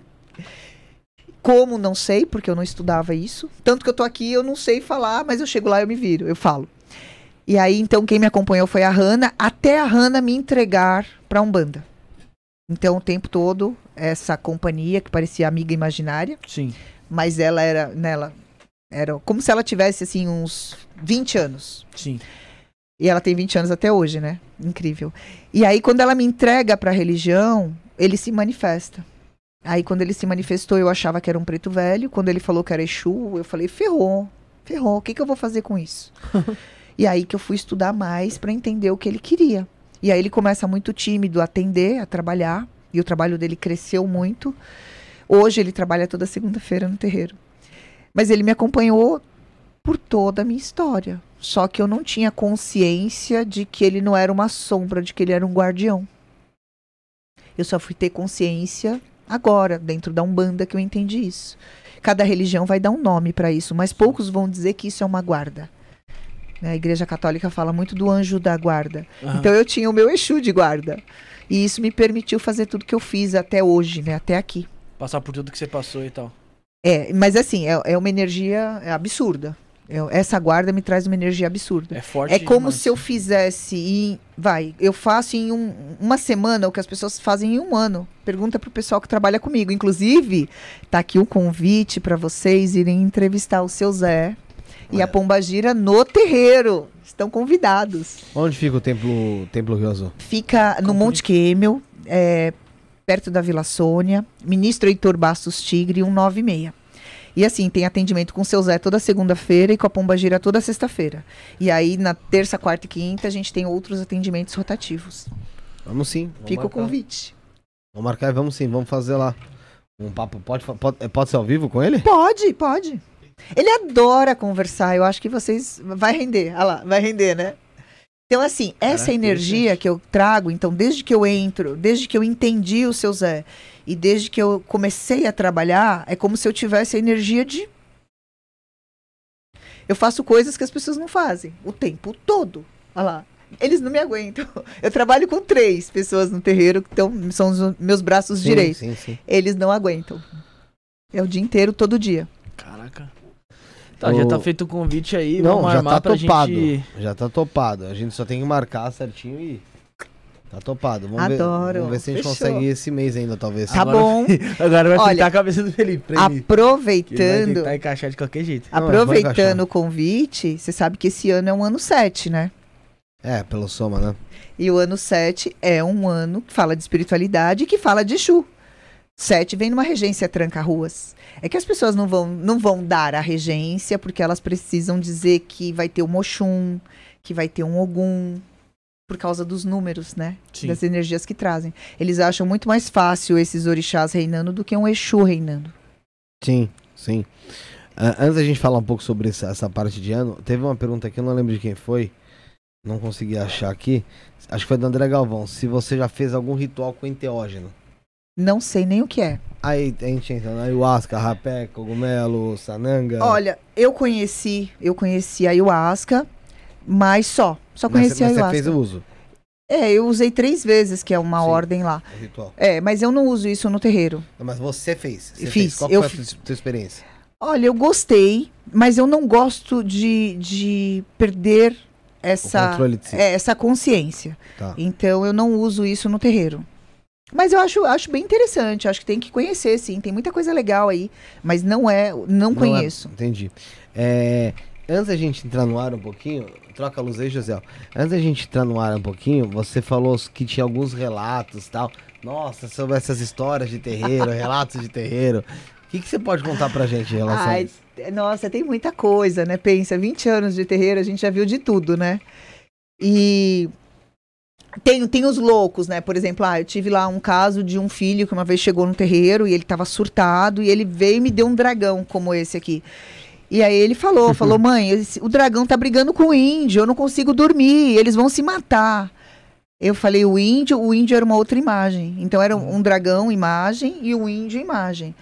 Eu falei, filho, vamos parar com isso, porque eu acho que você tá levando tudo muito sério, né? Eu vi que ali tinha um ponto de, de loucura já. Sim, psicológico né? Se eu desse apoio para aquilo, aquilo com certeza ia crescer e ia para esse ponto. Quando eu, eu tirei da espiritualidade isso, eu falei, parou, né?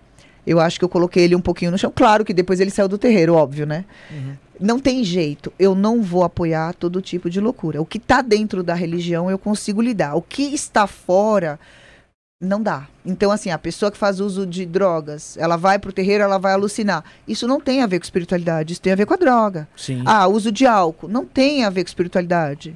É o, álcool. efeito do álcool. Por isso que eu gosto de separar. Eu sou aquela que eu falo assim. Eu, lógico que eu não apoio o uso de drogas, mas eu acho que o álcool ho- hoje está muito liberado dentro de um contexto social. Sim, sim. Então, os meus filhos eu não proíbo de nada, mas eu não quero o uso disso dentro de um terreiro. Porque aí você não sabe qual é o limite do que as pessoas estão trazendo como realidade. Né? Então, isso foi uma das coisas que eu cortei e depois ele acabou saindo e tal. Acho que não gostou. A ideia de que a mãe vai aprovar tudo, eu não aprovo, não tem jeito. Teve uma situação que uma pessoa foi sequestrada, a gente estava tocando uma gira de Zé Pilintra. E nesse dia nós resolvemos filmar a gira. Então nós colocamos câmeras para filmar a gira, Uhum. né? Terreiro lotado, tocou a campainha, o cara tinha pulado do carro. O ladrão é, sequestrou ele e ele pulou do carro e caiu na porta do terreiro. Literalmente. E a gente tava filmando a gira e esse cara, Caraca. abriram a porta, esse cara entrou, então tava tudo muito nítido. Quando o cara entrou, turvou. A câmera turvou na hora. Aí o cara foi e tal, fez uma reverência lá pra Zé Pilintra. Zé Pilintra falou pra ele: Eu vou parar teu carro agora.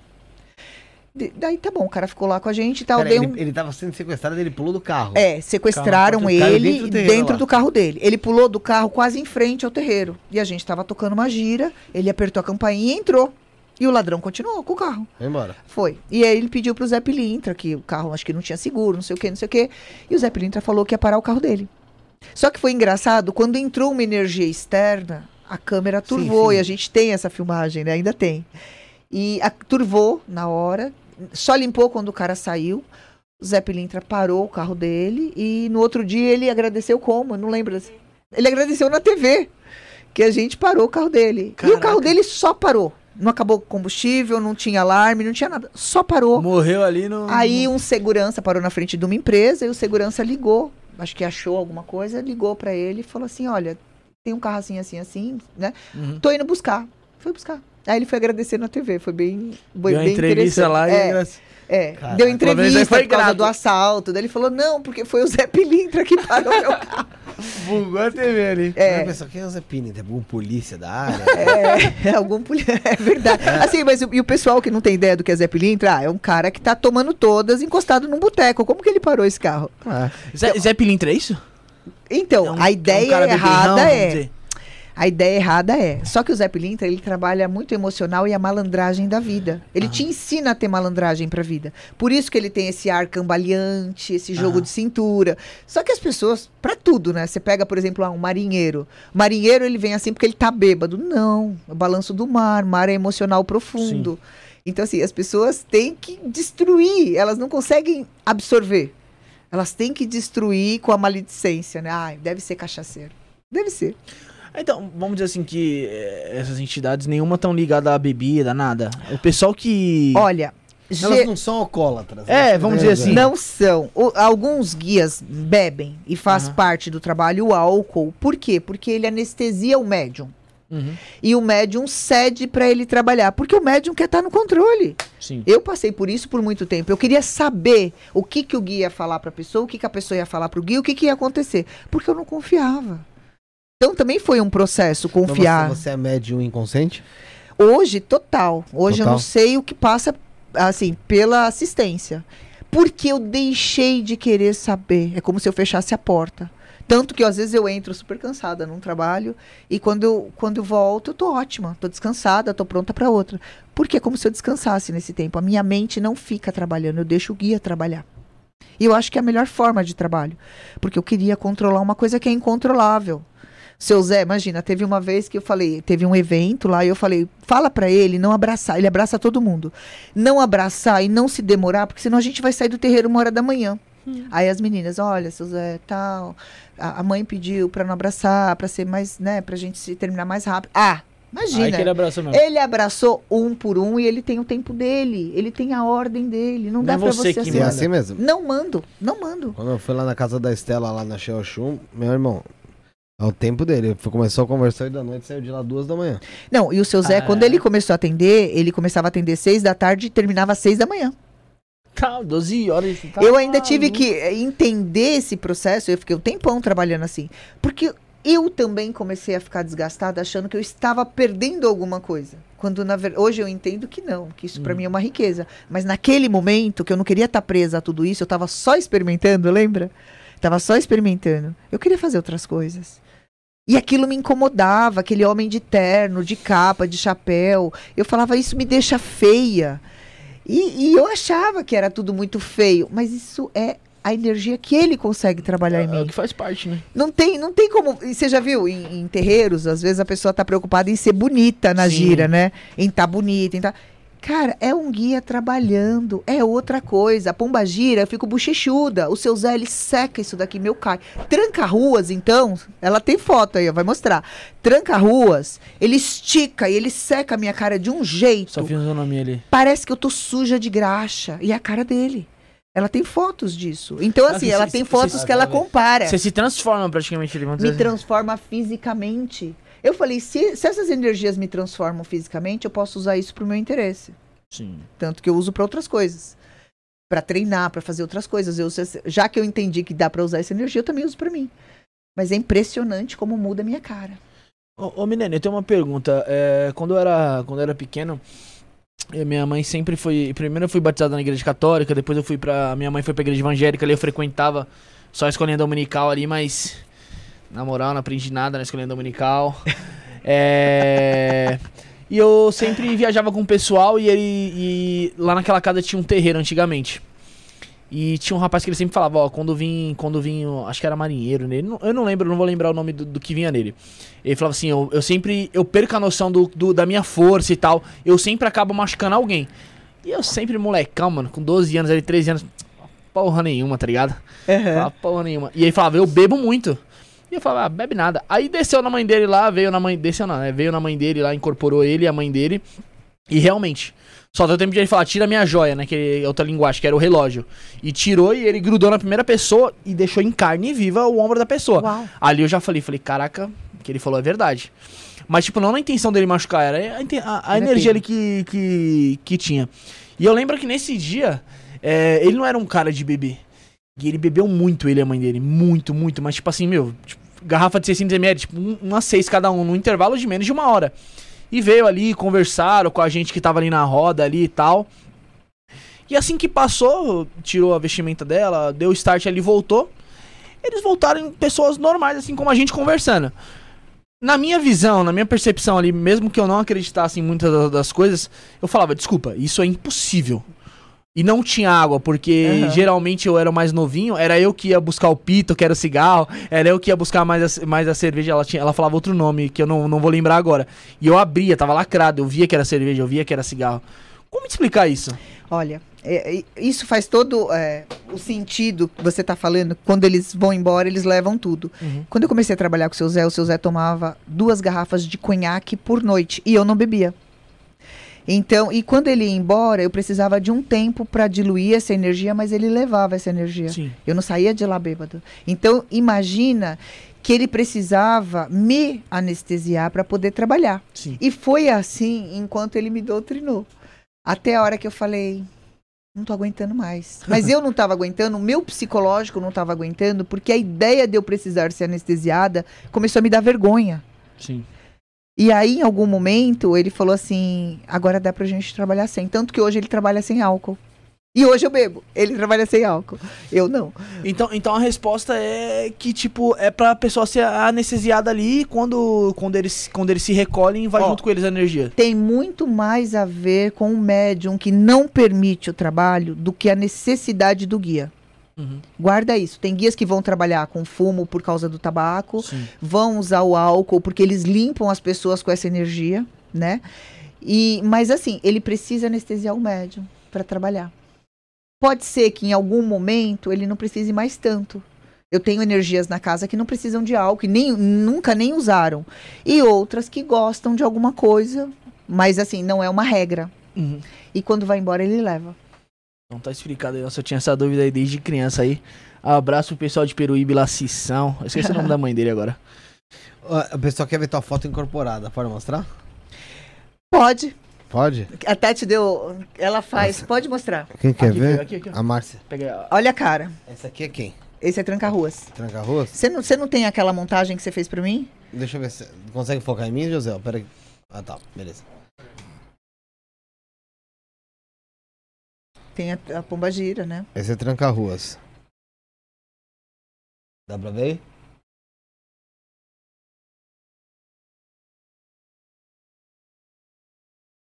A festa de pomba gira. Tem a pomba gira também, o seu Zé. Essa aqui é a Milene Acho que apagou. incorporada. ó, não, apagou ainda não. Agora. Milene incorporada Tranca Ruas. Tranca-ruas. Fechou Tranca Ruas. Deu pra ver? Deu? Ele não fala, ele é mudo. Cadê? Tem, tem outras aí, né? Nossa. Ela, outro dia, ela fez uma montagem com todos os guias. Ah, ela tem vamos foto mostrar os dos outros. guias. Pera aí, gente. Pra eu ver a diferença. E aí, o rosto é impressionante. Qualquer um que olha fala, não é a mesma pessoa. Muda a forma ali, né? Modo, muda o rosto. Molda, né, Molda? Molda. A energia molda. Caraca, é. Você vê é o boiadeiro, o, o seu Zé, a pomba gira, a cigana, né? Hoje ela ainda aparece no formato daqueles 20 anos, é impressionante. Aquela que te acompanhava no É, começo. é. lá. A pomba gira, ela parece uma mulher dos seus 50 anos. Tô chegando nisso, então tá ficando de acordo. Mas a cigana, ela ainda tem a carinha dos 20 anos. Então quando ela vem, parece que- que é muito menina. Uhum. É bem interessante. O pessoal tá O comentando. Danilo, o Danilo falando, ó, todos os meus É. espíritos bebem, menos o caboclo, ele come folhas de boldo. Puta que lá, porra, hein? Uhum. Folha de boldo é amargo Ai, eu não sabia nunca comi. Então, cada, cada energia tem uma característica, sabe? Eu acho que as pessoas elas tentam dar um- fazer uma regra dentro da Umbanda. E a Umbanda, assim, a, a regra da Umbanda é ela vai trabalhar com entidades, vai ter a regência orixá e vai trabalhar com cura, com benzimento, com limpeza. É mais ou menos isso. Agora, como cada guia trabalha, é aquilo que eu disse, né? As pessoas a- atraem alguns guias por sua vibração, pelo seu padrão vibratório. Sim. Então as pessoas querem, ah, o caboclo de um é diferente do caboclo de outro. É claro que vai ser, porque tem a energia do guia e tem a influência da pessoa. E lógico, tem tudo que pode estar disponível para aquele guia trabalhar ou não. Ainda tem tudo isso. Ela vai trazer, você vai trazer qual agora, Tatiana? Você vai, você vai mostrar qual? Ah, a montagem. A montagem. A montagem tem Mas todas. se tiver um por um, não tem problema, que a gente vai pondo aqui, tá? É, e ela, o pessoal tá, a Clarice tá perguntando, e a voz? Muda muito também? Muda muito, muda muito. É, Tranca-Ruas tem uma voz bem, Masculina, vamos dizer assim? bem... Bem mais grossa. Não, né? quando ele chega, eles já sabem por causa da voz. A voz dá pra ouvir lá no na entrada do terreiro. É uma voz, se diz, mais alta também? é masculina e forte. Você imagina um, um homem de, sei lá, de dois metros. Qual que é a história do teu Zé Bandeira? Você sabe? Não, E do teu Tanaka eu sei muito pouco. Também não?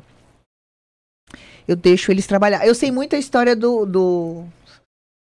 Hein, nega? Do boiadeiro. Do boiadeiro. O boiadeiro ele fala muito. Então ele para e começa a contar prosa no meio do terreiro. Aí teve uma vez que ele tava, tava falando que ele tava contando alguma coisa e ele é do sertão. Sim. E aí tinha um, um consulente que falou assim: Nossa, só quem vive no sertão sabe disso. Ele estava contando algumas histórias de carcará, de situações que eles vivenciam para, acho que para levar boiada, tocar boiada, Uhum. uma coisa assim. Então assim, ele conta a história dele. O seu Zé fala muito pouco. Ó, esse é o O boiadeiro. pessoal perguntando se não dá pra pôr a foto na TV. Gente, é... Vocês vão ver isso aí quando a gente for lá, tá bom? Vamos ver se aqui... Se o José O pessoal, o aqui, ó. pessoal que acompanha a gente aí também, mano, fala aí. No- no vocês, tem- vocês, vão, vocês vão acompanhar a gente É, se a gente for no templo? Arroba Templo Rio Azul aí no Instagram. É. Vai o pessoal que acompanha a gente aí que já que é, é bastante curioso também, gosta de Apagou? espiritualidade, gosta, gosta de ouvir sobre o assunto. Entendeu? O que, que vocês acham aí da gente fazer uma live lá? É, é com o seu Zé Bandeiro, né? Seu Zé em Bandeira. É, o que, que o pessoal acha? Vê o que você escreve aí. Que a gente também vai fazer também. Que o, e- 2023, mano, o que vocês falar pra gente fazer, a gente vai fazer, certo, Não, Felipe? 2023 vai ser bem diferente. Você promete? Falei, falei isso no fim do Você promete? último programa. Sim, prometo. Pegou? Pegou? Esse aqui é o boiadeiro. Né? Agora eu vou dar pra mostrar. Vou mostrando aqui, vai trazendo aqui. É... O Tem pessoal, de tá, frente. o pessoal tá falando que gosta. de frente. O pessoal tá falando que gosta muito dos causos aqui, né? Do, do- das histórias de terreiro. Ah lá, pombageira. Como a gira tá aqui? Deixa eu ver, não tô vendo nenhum. Essa foto aqui. Calma aí que eu vou ter que virar o celular aqui, peraí. Deixa eu só apertar. Quer esse aqui? Ah, melhor. Pronto. Olha o rosto redondo. Muda muito, né? Muda muito. É muito legal. Dá uma forma totalmente diferente, né? Tá conseguindo pegar esse, ó? Tá?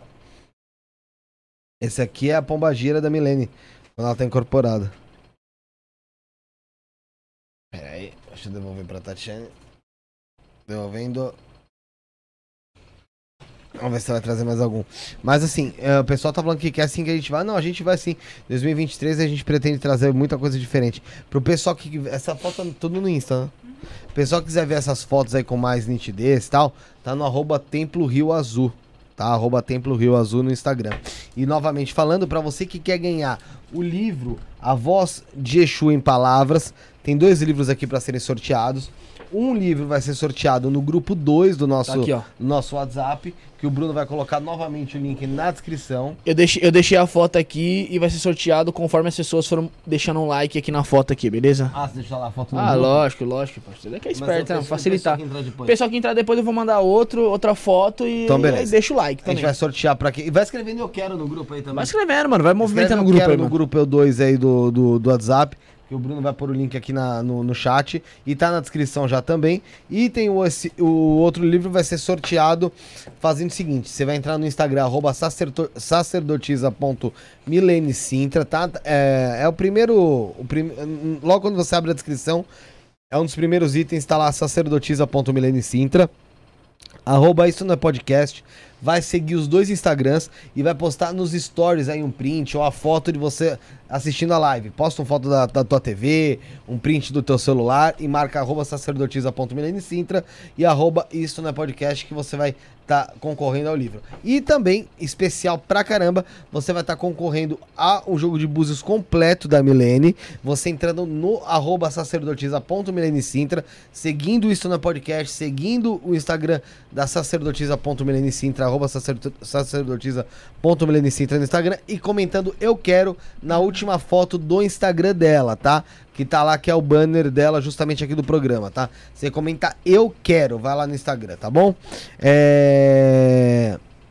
O pessoal tá falando que você é muito jovial pra 48 anos. Ah, Aqui é o Alessandro obrigada. Camargo. Mas é, eu acho que eu sou mais jovem agora, né, vivenciando Aham. essa experiência de tanta energia, do que quando eu, eu acho que eu tinha meus 20 anos. É, vamos lá. É, Milene, ah, você tá, a gente tá falando agora justamente se, se dá pra mandar pra Portugal, Patrícia. Aí ferrou com a gente. Aí é mais fácil você concorrer ao jogo de Búzios, que dá pra fazer online. É, Fora do Brasil, infelizmente, a gente não envia. Aí, Fê, mais uma foto. Ah, tem mais uma aqui? seu Zé. Opa, passou. Aqui. Seu Zé Kim Bandeira.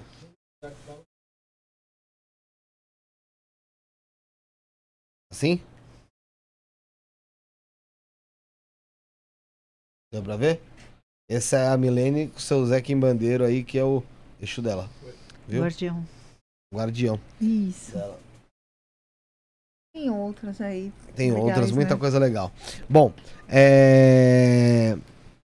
a gente estava falando justamente, é, a gente falou, lógico, essa live inteira sobre sobre essas entidades e eu queria saber se você tem alguma história, alguma coisa para falar sobre histórias com preto velho. Tem muita gente que fala sobre os pretos velhos, né? E o preto velho é algo muito brasileiro, né? Muito Assim, brasileiro. a gente já teve algumas explicações do, do de como que se iniciou aí essa, essa falange de pretos velhos. Mas você já tem, tem alguma história? Existe alguma coisa do tipo? Olha, hoje eu- eu-? Olha, eu confesso que eu lembro pouco, porque eu tô há pelo menos 12 anos focada em esquerda.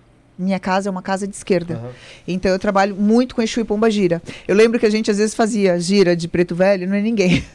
Eu falei, tem alguma coisa nessa casa que não, né, não, não rola. Tipo, tudo que a gente fazia de direita não acontecia. Era muito frágil. E aí tudo que a gente fazia de esquerda, a casa lotava. Então faz um bom tempo. Hoje eu trabalhei, acho que no ano passado eu trabalhei uma vez no ano com a vovó, que é uma benzedeira. Mas eu tenho pouquíssimas histórias de preto velho. Eu tenem muita história de Exu e Pomba Gira. Então vamos para as histórias de Chico Magira? Já que o preto velho você não tem tanto. Vamos começar, eu não sei nem como te questionar. Mas o que, que você tem pra contar pra gente de história de Exu e Pombagira? Lembrando, pessoal, hein? Se inscreve no canal pra mandar mensagem. Se Bastante inscrito no se- canal. Inscrito no canal, ativa o sino de notificação Deixa para o todos. like, né, mano? Tem bastante E gente aí, não deixa o like. Não tá? esquece, galera, de mandar o Tá superchat de aí pra brincadeira com a fortalecer o canal, cara, tá bom? Manda o superchat, clica no cifrãozinho acima de 5 reais, a sua pergunta, a sua mensagem fica em destaque e você fortalece aqui o canal. É, E canal também cortes do Estúdio Podcast Oficial, que tem muito na moral, assunto sobre espiritualidade. Você vai jogar o link lá? No... vou, jogar jo- o link? vou jogar o link do último vídeo aqui, mas eu- eu- eu- desde o começo da live, desde que você me lembrou, acho que eu tô com algum problema na cabeça. Ah. 79.773 inscritos. Falta quanto pra 80 mil? Rápido. 23. Que 23, tio? 27. Que 27? 79.773, tá louco? Falta 200 e... 27. Ah, não, achei que era 223. 220, 223, achei que era 223. 973. 227, pô. Achei que era 27? É, que é, tem 79 Achei que era mil. 900 seten- e- Tem 79.773. Então tá Então. Faltam 227. Vamos, vamos ajudar a gente a chegar hoje na live 80 mil, mano. Pelo amor de Deus. Falta pouco pra gente chegar aos 100 Falta mil. pouquinho mais de 200, 100 é, mil, vocês 200 e vão ver loucura aqui, mano. Então vai lá no. Vai, lá, 100 mil, me esquece. É, então se inscreve também, Cortes do Estômago Podcast Oficial. Você que tá no chat, o Bruno vai colocar o link aqui do último vídeo. Você vai lá e já se inscreve no canal.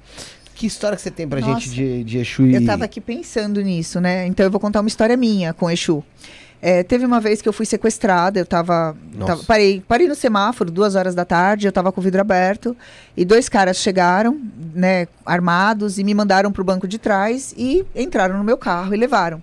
Então eu tava sentada no banco de trás, eu comecei a rezar, né? Eu falei, putz, o que, que vai acontecer agora? Eu tava morrendo de medo. Aí eu olhei pro lado e o seu Zé tava do meu lado. E eu falei, me tira dessa situação. Ele falou, não posso. Eu falei, me ajuda. Ele falou, não consigo. Agora você vai ter que ter calma o suficiente para sair disso. E eu fiquei muito brava. Eu falei, nossa, mas eu tenho um Exu do meu lado, ele não pode fazer nada. Não. Nesse momento a escolha é tua. E aí eu fiquei muito calma. Eu falei assim, eu cruzei a perna, eu tava sentado no banco de trás, eu cruzei a perna. O ladrão falou pra mim assim: Você é policial? Eu falei, não. Ele falou, por que, que você tá tão calma? Aí eu falei, ah, porque você disse que tudo vai dar certo. Ele não disse nada. Eu falei pra ele, por que você disse que tudo ia dar certo? Eu confiei. Ele falou, mas você confia em mim, eu tô te assaltando. Eu falei, o que, que você acha? Ele, não, eu sou gente boa, mas eu preciso fazer a correria e tal, né? Eu sou Vai- gente boa, mas eu quero que você se desespere, caceta. Tá louca? Aí ele falou, não, mas eu preciso fazer a correria e tal. Aí ele me levou até um shopping, um estacionamento de um shopping. Aí ele falou assim, ó, eu vou lá no caixa, a gente vai junto, vai sacar o dinheiro. Ou então me dá a senha do cartão.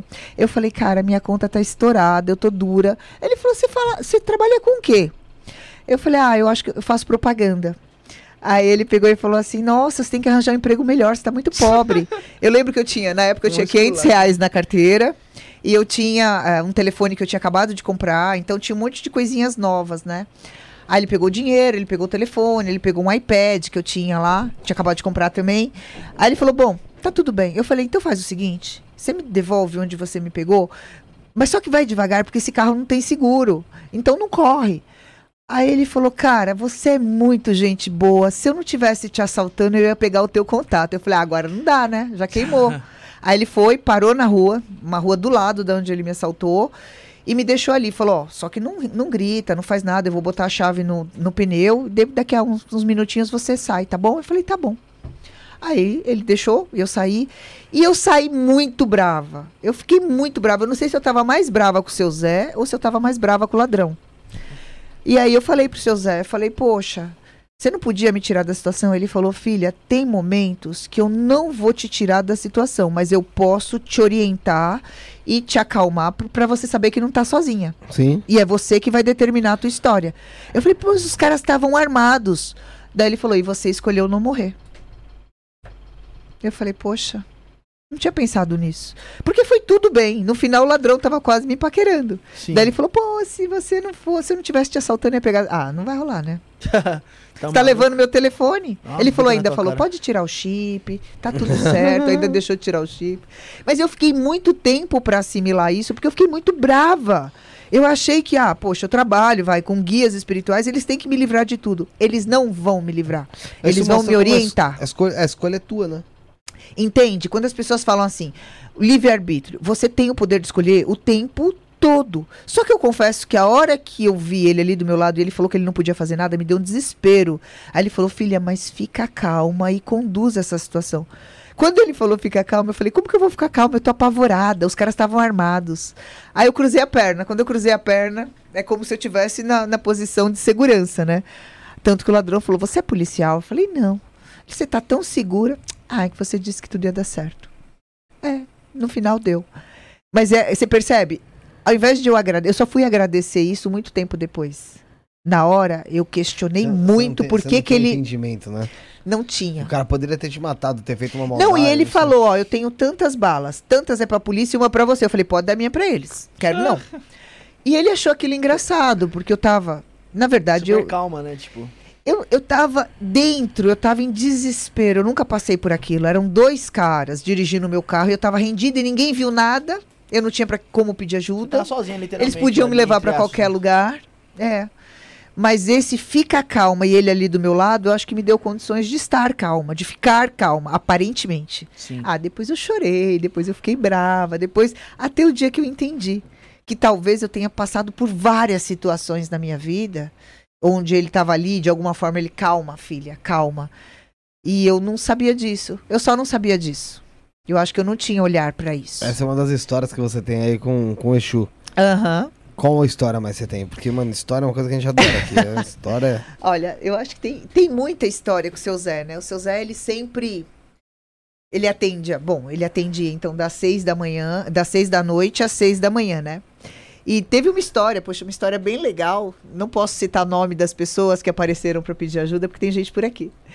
Então, é, teve uma menina que ela, ela se separou e ela estava muito chateada. Ela foi pedir ajuda pro seu Zé. E de alguma forma eu não gostava dessa menina. Eu não ia com a cara dela. Eu falava, meu, essa menina... Aquela santa não bate? É, eu não sei. Ela, ela me incomodava. Essa menina me incomodava. E aí ela ia toda semana, ela estava lá sentada, esperava até o final. Essa menina morava em Diadema. Ela trabalhava no centro, ela saía, ia pra, lá para Vila Sônia, onde eu atendia. Ela saía de lá, já tinha. Tava quase acabando o ônibus, quase acabando o metrô, quase acabando tudo. E a menina, Nossa, toda semana, esse raio dessa menina lá. E eu, cara, essa menina dentro da minha casa, eu tava atendendo dentro de casa, né? Pô, dentro da minha casa, essa menina, quem trouxe? E, e assim, eu acho que rolava uma invejinha, porque ela tava sentada com a minha mãe na sala, com os amigos na sala, com as pessoas. na- E eu tava trabalhando. Sim. Eu falei, eu, acho, eu, não- eu não sabia exatamente o que eu tava sentindo em relação a essa menina, Aham. mas ela me incomodava tanto que eu não, eu não fazia questão de dizer boa noite pra ela. Eu passava com o guia, voltava sem o guia e não falava com ela. Aí um dia o seu Zé falou assim, filha, é, eu queria que você ensinasse o que você sabe pra ela. Eu falei, pô, logo pra ela, pra quê, né? Menina esquisita aí, toda bonita, enfiada na minha casa, né? Eu, hein? Ele, filha, se você não ensinar pra ela, ela vai acabar sofrendo um abuso num terreiro com um determinado sacerdote. Eu falei, sério? Não, não vou deixar. E aí eu resolvi dar curso pra essa menina. Bom, essa menina virou meu braço direito. Trabalha comigo até hoje, uma pessoa que me apoiou em tudo que eu fiz. E o tanto que essa menina me incomodava, tal, eu acabei montando o terreiro pra dar aula pra essa menina, porque eu montei Caraca. esse curso. No primeiro dia era pra vir a menina e mais uma, e eu acho que tinha umas 15 pessoas. Caraca, bombou com Eu falei, né? caramba, eu sabia que não era pra eu gostar dela. e no final eu acabei montando um terreiro por causa dela. Agora eu te pergunto, o que você acha que fazia você não gostar dela? Ela, Será ela era seu, e- visita. Será que era seu ego humano? Ah, era. Ou será que era algum tipo de é, obsessor, alguma parte espiritual meio que tentando interferir pra você não ajudar ela e aí Não sim acontecer situação, esse né? problema com ela? Então, pode ser, pode ser um pouco de tudo isso, mas assim, eu, eu falo muito do meu ego, né? Eu precisei muito ser lapidada porque eu não tinha muita consciência de que eu estava ali fazendo. Eu era é, é, um instrumento desse trabalho. Eu achava que eu estava no controle e que eu podia escolher e que estava tudo certo. Então eu, eu queria poder escolher ali. E de alguma forma essa menina, ela me incomodava e eu acabei. Eu acho que quando ele tocou nesse assunto de ela vai sofrer um abuso e tal, eu falei, não. Aí não. Aí já é um pouco Aí mais... mexeu num outro lugar que hoje eu entendo, né? Hoje eu entendo, hoje eu, eu- eu acabo cuidando de muitas pessoas que passam por abusos. E hoje a gente sabe, né? Todo mundo de alguma forma sofre um tipo de abuso. Se for sexual, se for psicológico, se for emocional, enfim. Hoje eu lido muito com isso. Mas talvez aquilo, a hora que ele falou isso, aquilo mexeu no fato de eu, né, de eu ter vivido na infância, o abuso psicológico, de ter apanhado, de. Sei lá, eu acho que mexeu comigo, mas eu precisei muito ser lapidada. E por conta dela, porque não vencia de- o lugar que eu tava, não cabia gente querendo um curso, eu acabei montando um terreiro. E eu falo pra ela, a culpa é tua. E ela tá comigo até hoje, né? Então, é a culpada de eu estar aqui. Você sabe falar alguma coisa sobre o Santo Anjo Guardião? Então, é, a Igreja Católica fala de anjo guardião. Tem, tem o Anjo Guardião tem o Santo Anjo Guardião, que também outras pessoas... Até mesmo o próprio ocultismo às vezes mexe com ele, né? Não, eu não sei falar desse santo Também teve anjo. uma pergunta sobre o Santo Anjo Guardião lá em cima, É. só pra, pra, pra esclarecer. É, e Pombagira, história com Pombagira. Ai, história com Pombagira. Gente, a Pombagira foi a parte mais difícil pra mim. Você falou. Porque ela queria que eu fosse. Assim, eu, eu tô acostumada a trabalhar. Então eu sou a pessoa do trabalho. Você chega no terreiro, eu tô trabalhando. Eu nunca tô desfilando. toa. Eu nunca tô montadinha de sacerdotisa. Eu tô sempre trabalhando. E ela queria que eu fosse mais essa, essa sacerdotisa imponente, mais bem vestida, mais feminina. E eu não era. Pra mim isso era muito difícil. E aí, quando vinha a Pombagira, eu tinha muita raiva da Pombagira. Eu achava que ela era fresca, sei lá, metida, insuportável. E ela ria e dizia assim: Eu sou uma parte tua, a parte que você nega. E eu falava: Então, eu vou continuar negando, né? Porque essa parte parece que me expõe, ela me deixava exposta. Hoje eu entendo essa característica que ela trouxe para minha vida, porque hoje eu consigo transitar entre aquela pessoa que está ali para trabalhar e essa mulher fora do terreiro, porque eu não era mais uma mulher fora do terreiro, eu era só uma pessoa que estava o tempo todo focada no trabalho do terreiro. Então ela acabou me lapidando para ser essa pessoa. Por exemplo, ela falava assim: "Quando você for para TV?" Eu falava: "Eu vou para TV?" Ela falou: "Vai". "E quando você for para as entrevistas, você vai ser isso?" Eu falei: "Meu, só porque é ela que eu não falava nada, mas eu eu ficava muito brava. Dentro de você se alimentava uma. Não, e eu falava assim, é louca. Eu não, como eu vou pra TV? E eu fui, eu tô na TV. Então assim, tudo que ela dizia que eu ia viver, Aconteceu. aconteceu. E ela tava o tempo Era um todo me preparando, porque ho- imagina, hoje eu consigo conversar assim em qualquer situação Uhum. né? Eu faço algumas canais e, e faço, né? Tô, tô na TV e tal. Eu tenho essa, essa facilidade, essa liberdade, essa postura. Se fosse antes da Pombagira, eu não teria. Ela rindo. Eu não teria. Eu não teria. Não. Eu era meio bicho do mato. Eu não queria fazer amizade. Não toque em mim, não conversa comigo, me deixa trabalhar. Então, os guias eram mais simpáticos do que eu. Entendi. É, Milene, como que a gente consegue ter uma ideia se a pessoa tá de fato em, em- assim, ela recebe uma entidade. Como que uma, um- não tô falando um, um pai de santo ou uma- um sacerdote, uma sacerdotisa ou uma mãe de santo. Mas como a gente consegue ter uma ideia que realmente ali é uma entidade ou, é- ou pode ser uma quiumba querendo se passar por entidade? Então, é, eu acho que você tem que observar algumas coisas, né? Por exemplo, quando você tem um guia, o guia ele tem uma personalidade e aquilo se mantém, aquilo não oscila. Quando você tem acesso a um quiumba, um egum, um obsessor, ele destoa do comportamento normal. Né? Então pensa assim, a pessoa tem um comportamento, o guia tem um outro comportamento e o quiumba destoa dos dois. As pessoas sempre falam pra mim, ah, quando você, quando, quando- você sabe quando uma pessoa tá mentindo, tá é, fingindo, tal. As pessoas transitam. Pensa assim, é, quando você incorpora um, um espírito, esse espírito não entra no teu corpo. Ele se liga a você por cordões. Sim, é como se fosse um perispírito. É, cordões energéticos. Então, se ele não É entra, na tua, co- na, no tua, na tua- como se fosse na tua, no teu campo áurico. sim. né? E aí, dependendo da entidade, ela se conecta, né, a, a você em alguns pontos, alguns chakras Sim, específicos. sim, sim. Então, é, pensa assim, essas energias, elas vão oscilar dependendo do teu humor. Tem dia que você vai estar mais pronto, tem dia que você não se preparou tanto, tem dia que você tem outras coisas te aterrando, e aí a energia ela oscila. Não significa que você está fingindo, significa que você está oscilando junto com essa entidade. Quando você está firme, a entidade vem inteira, vem completa, trabalha bonitinho. Agora, quando é o Egum, obsessor, Kiumba, geralmente ele é mais agressivo, a energia dele é mais densa, né? Você cria campos onde onde você não constrói, ele é destrutivo. Essa é uma observação que talvez o próprio filho da casa pode observar. Então, Pessoas que convivem. Porque assim, o médio em si, ele sabe, ele tem uma noção. Pera um pouquinho. Até o médio, eu digo mais de médio consciente, aquele meio consciente, ele tem uma noção de não tá o que é. Então, ó, dentro de um terreiro Beleza. existe uma coisa que se chama egrégora, que é um campo firmado sobre a casa. Sim. Nessa egrégora tem espíritos que querem trabalhar. Quando você fala caboclo, existe uma linha que trabalha nessa linhagem caboclo. Não precisa ser aquele caboclo sempre. Pode ser um outro caboclo. De repente vem um caboclo do fogo, vem um caboclo da água. É caboclo, vai trabalhar do mesmo jeito, no mesmo formato. Mas a a personalidade dele é diferente. O comportamento dele muda um pouco, mas ele ainda está na linha caboclo, trabalhando como um caboclo. As pessoas têm mania de dizer é meu. Nada é teu. O guia não é teu. Amanhã o seu Zé pode ir embora. Ele não é meu. Ele não está preso. Ele tem um caminho comigo de evolução por conta do que eu precisei passar para estar tá trabalhando hoje. Mas ele não é meu. A pombagira não é minha. As pessoas têm mania de carregar os guias e eles vão de um terreiro para o outro, achando que ele vai levar aquele guia que ele recebia no outro terreiro. Uhum. Só que no meu terreiro, talvez aquele guia seja incompatível. Então aquela energia não vai baixar. Ah, então eu mudei de casa, o pai de santo prendeu o meu guia, o meu guia não vem nessa outra certo. casa. Isso não acontece. É a energia que é incompatível.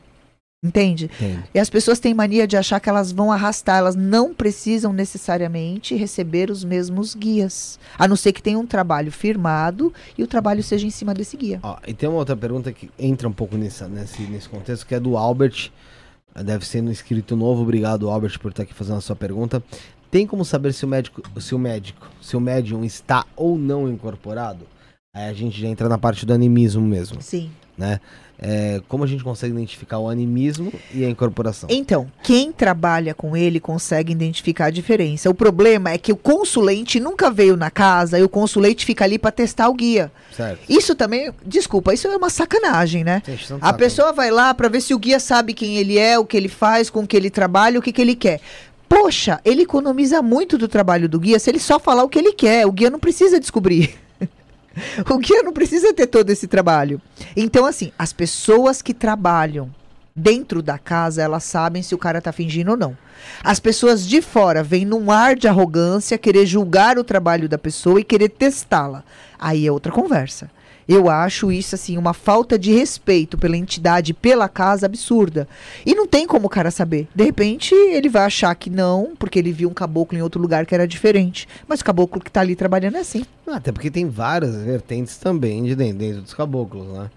É, eu tava falando com a Estela, ela falou, tem caboclo que nem, que nem fala português. Ele tem, fala tem, tem. O Aimoré não fala. Então você não vai conseguir se comunicar com ele falando com ele. Não. Né? Ele vai lá, faz o trabalho dele e tchau. É isso. Né? Ele tem que trabalhar, só isso. Eles vêm para trabalhar e eles precisam de energia para ser ou doada ou para ser transmutada. É o que é o que eles fazem. Entendi. A Eliane Lobato fez uma pergunta, acho que eu mesmo posso responder para ela. O incorporado lembra do que aconteceu na assistência?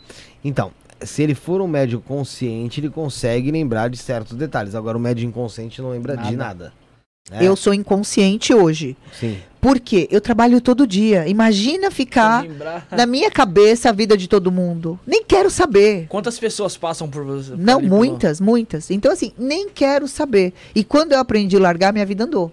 Tipo assim, Sim. tudo começou a dar muito certo porque eu parei de prender energia nisso. Senão você acaba se tornando aquele médium esponja, que nem o pessoal fala que é o que absorve tudo, certo? É. Não, tô errado. Não é nem absorver, Mas é você, você acaba... ficar com um é. lixo do outro na tua cabeça. Não precisa. Não vai fazer diferença para mim. O que o outro tra tá tratando, às vezes fica alguma mensagem do guia para mim, porque eu preciso resolver aquilo também. Mas hum. aquilo não é meu, é da pessoa. Então é. eu tenho que permitir que seja do outro. O pessoal tava elogiando bastante você aqui, falando que você explica com muita clareza.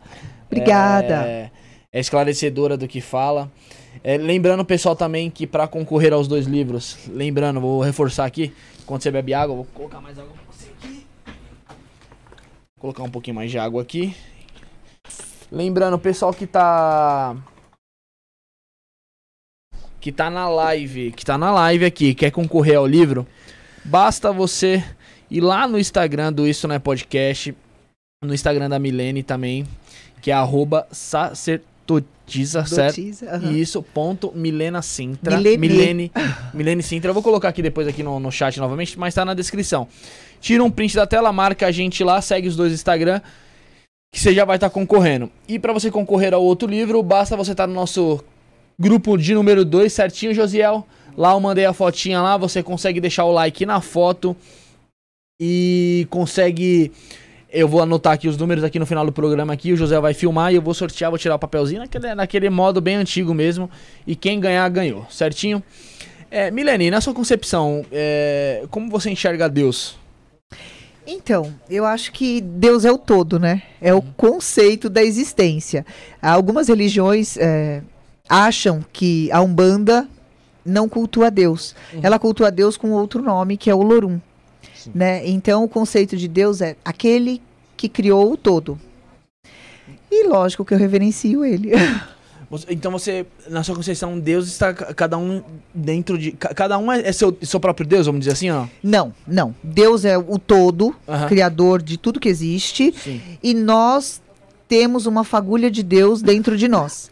Eu acho assim super arrogante quando o ser humano fala assim: "Ah, eu sou Deus". Isso é uma, né, uma fagulha. Sim. Agora evolua e depois você fala isso, né? Precisa evoluir muito. É. É um processo muito grande, mas a arrogância do ser humano, ele se denomina Deus. É, é co- é complicada a arrogância do- Aham. do, do, do ser humano aqui. O pessoal tá mandando a mensagem aí. Lembrando também que tem, o- eu esqueci de falar, tem um sorteio aqui da, da consulta de tarô. Não, E- jogo de É búzios. o jogo de búzios, ó, tarô. Não, é que, eu- é que eu li, é que eu li alguém aqui pra. Sobre tarô, é. É. O jogo de búzios, então. O jogo de búzios já, é mais, já tem um incremento a mais pra você participar lá. Você tem que ir no Instagram da Milene, no nosso Instagram. Vai na última postagem dela, deixa um, deixa um comentário lá, eu quero, tá? Deixa o like, segue os dois Instagram.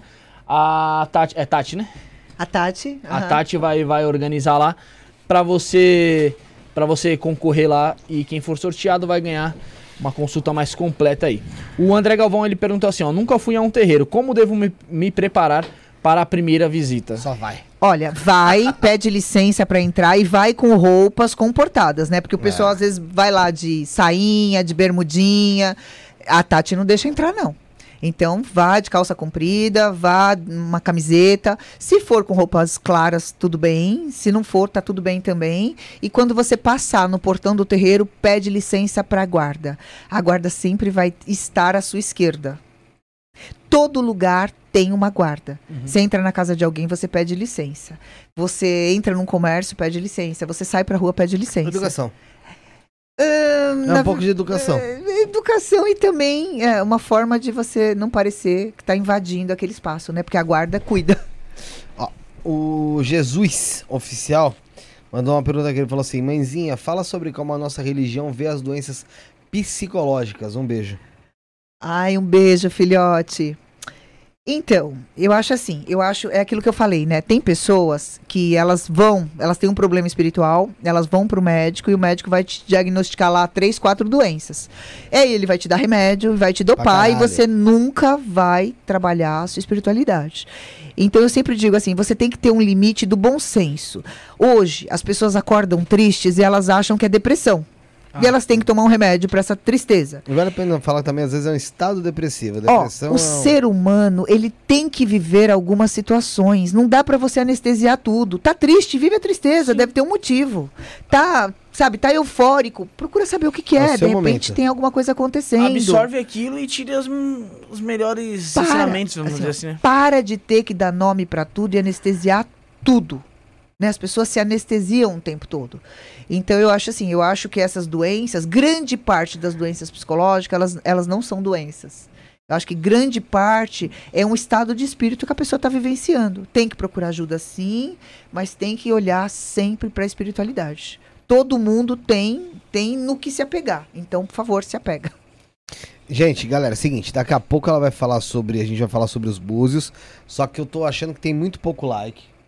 Então é o seguinte, galera, você que não deu like ainda, não se inscreveu, a partir de agora, vamos botar uma meta de pelo menos 250 likes, porque a gente tem mais de 200 pessoas aqui ao vivo, então vou botar uma média de 250 likes, então começa a dar like já aí, pra gente começar a falar dos búzios. A gente vai começar a falar dos búzios, vai, vai começar a falar sobre o ano regente e tal, como que vai estar a situação, mas antes, obviamente, como eu sou meio João Kleber, eu vou estar falando um pouco do ano que passou, então vai dando like, se inscreve no canal, É pra gente estar falando disso, um pouco João Kleber.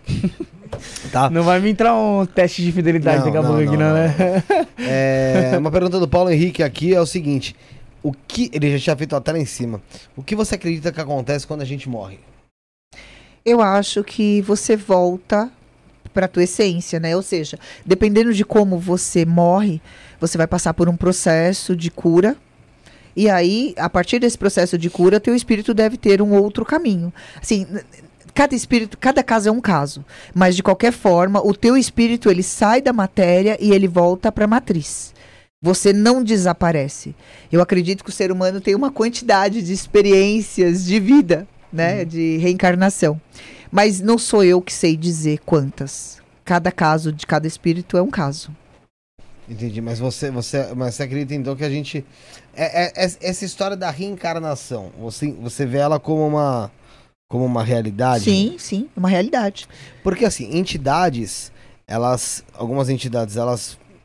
É, falecem, as pessoas morrem e, e Viram, na né? evolução se tornam entidades. Né? Então, não é bem assim. Hum. Eles têm lá tantas experiências, e aí, quando eles morrem, que passam para outro lado, eles já estão provavelmente numa experiência evolutiva. E aí, dessas vidas, eles. es- ah, Eu acho, eu não sei como se escolhe isso. Escolhe uma determinada experiência, que é a história que eles contam, que tem a ver com o que eles vão trabalhar no ser humano. Então, assim, quando você fala, ah, a pessoa, vai, a entidade tal fala que morreu esfaqueada numa esquina. Tem isso, né? Aham. morreu esfaqueada numa esquina. Então ela não morreu esfaqueada, virou uma entidade e está trabalhando. Ela teve várias processo. experiências e aí ela conta este processo porque é o que ela está tratando nas pessoas que ela atrai para ela. Entende? É uma história que atrai um determinado público para aquela cura, mas que antes ou depois disso, esse ser- esse espírito viveu muitas experiências para o processo evolutivo. Ele não evoluiu daí, não é porque ele morreu assim que ele evoluiu. Não, não, não, não tô dizendo assim, de a pessoa morreu, morreu ah, virei chu, ei, eu já sou Não. Não, eu sei processo existe evolutivo. um processo ali é, que acaba se trabalhando dentro do mundo espiritual, né? Até ela conseguir se tornar uma entidade de Sim. luz para conseguir fazer um trabalho Sim. em cima dos, dos encarnados. Mas existem entidades que, que vêm a falecer e são entidades que, em vida, antes desse processo, em vida não foram, talvez, pessoas das mais adoráveis. Existe esse, esse, esse, ponto?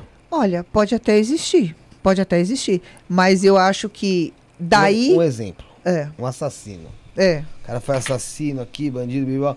Certo momento alguém vai lá e põe ele pra dormir. Tá. Beleza, ele dormiu eternamente. E aí ele começa a fazer o processo, evolu de, Processo de evolução de- de evolução dele no mundo espiritual. Tá. Afinal de contas, ele não morreu, ele não morreu em, em ascensão, né? É, aí ele se pode se tornar uma entidade futuramente Pode. auxiliar. De repente ele Porque ele entendeu. Porque uma vez eu ouvi até falar o seguinte: quem veio falou isso foi o Jordanei, lembro dele. Ele fala, vocês falam tanto de Hitler, Hitler, Hitler. Hitler também vai evoluir até virar uma, uma, uma, Entidade? uma entidade de luz. Pode ser. Ele falou, é, Lúcifer tende a também evoluir até se tornar novamente algo de luz, apesar de ser diferente, não ser um ser terreno que viveu em terra, né? Mas assim, ele falando isso. Então, é, eu imagino que todos vem, todos nós tenhamos a possibilidade de trabalhar como entidades de uma de, de alguém futuramente, Tá, bem mas lá é- eu, eu não acredito que seja o- a- o caminho de todos os espíritos, Não sem exceção. todos, não não, eu todos, acho que tem alguns. E aí, provavelmente, ah, o cara que foi, sei lá, foi, foi muito ruim, ele entendeu o quão ruim ele foi, e no processo evolutivo ele falou: não, eu vou, vou voltar porque eu quero ajudar as pessoas para não agirem como eu agi. Talvez seja isso. Mas eu não acho que todos os espíritos têm, estão num processo para serem entidades. Sim, não é né? assim Às que vezes é um funciona. tipo de trabalho que vai fazer, E- tá? Exatamente, tem muita coisa. Assim, pensa que a gente, olha quanta coisa a gente tem no nosso plano, imagina o que tem nos outros planos. Então eu acho que tem muita coisa para fazer e para evoluir, para melhorar. E assim, eu lembro que uma vez uma pessoa perguntou para mim assim: "Tá bom, e eu vou evoluir para quê? Vou virar Deus?" E eu achei aquilo assim muito interessante, porque a gente quando fala de um processo evolutivo, a gente não tem a menor ideia para onde vai. Não tem a Não, menor mas ideia. é fora da, do- da cognição, mano. Exatamente, não é humano. Nós somos humanos. Isso é espiritual. E o espiritual, ele é, ele tem um milhão de possibilidades que nós como humanos não enxergamos. É a mesma coisa que você falar de uma cirurgia cardíaca para uma per- pra um advogado. Tipo, beleza, o cara Uhum. você pode ser super entendido na área dele, mas abre um coração e fala pra ele, "É, irmão, faz o transplante vira, aí. nem Aí, meu fudendo. amigo.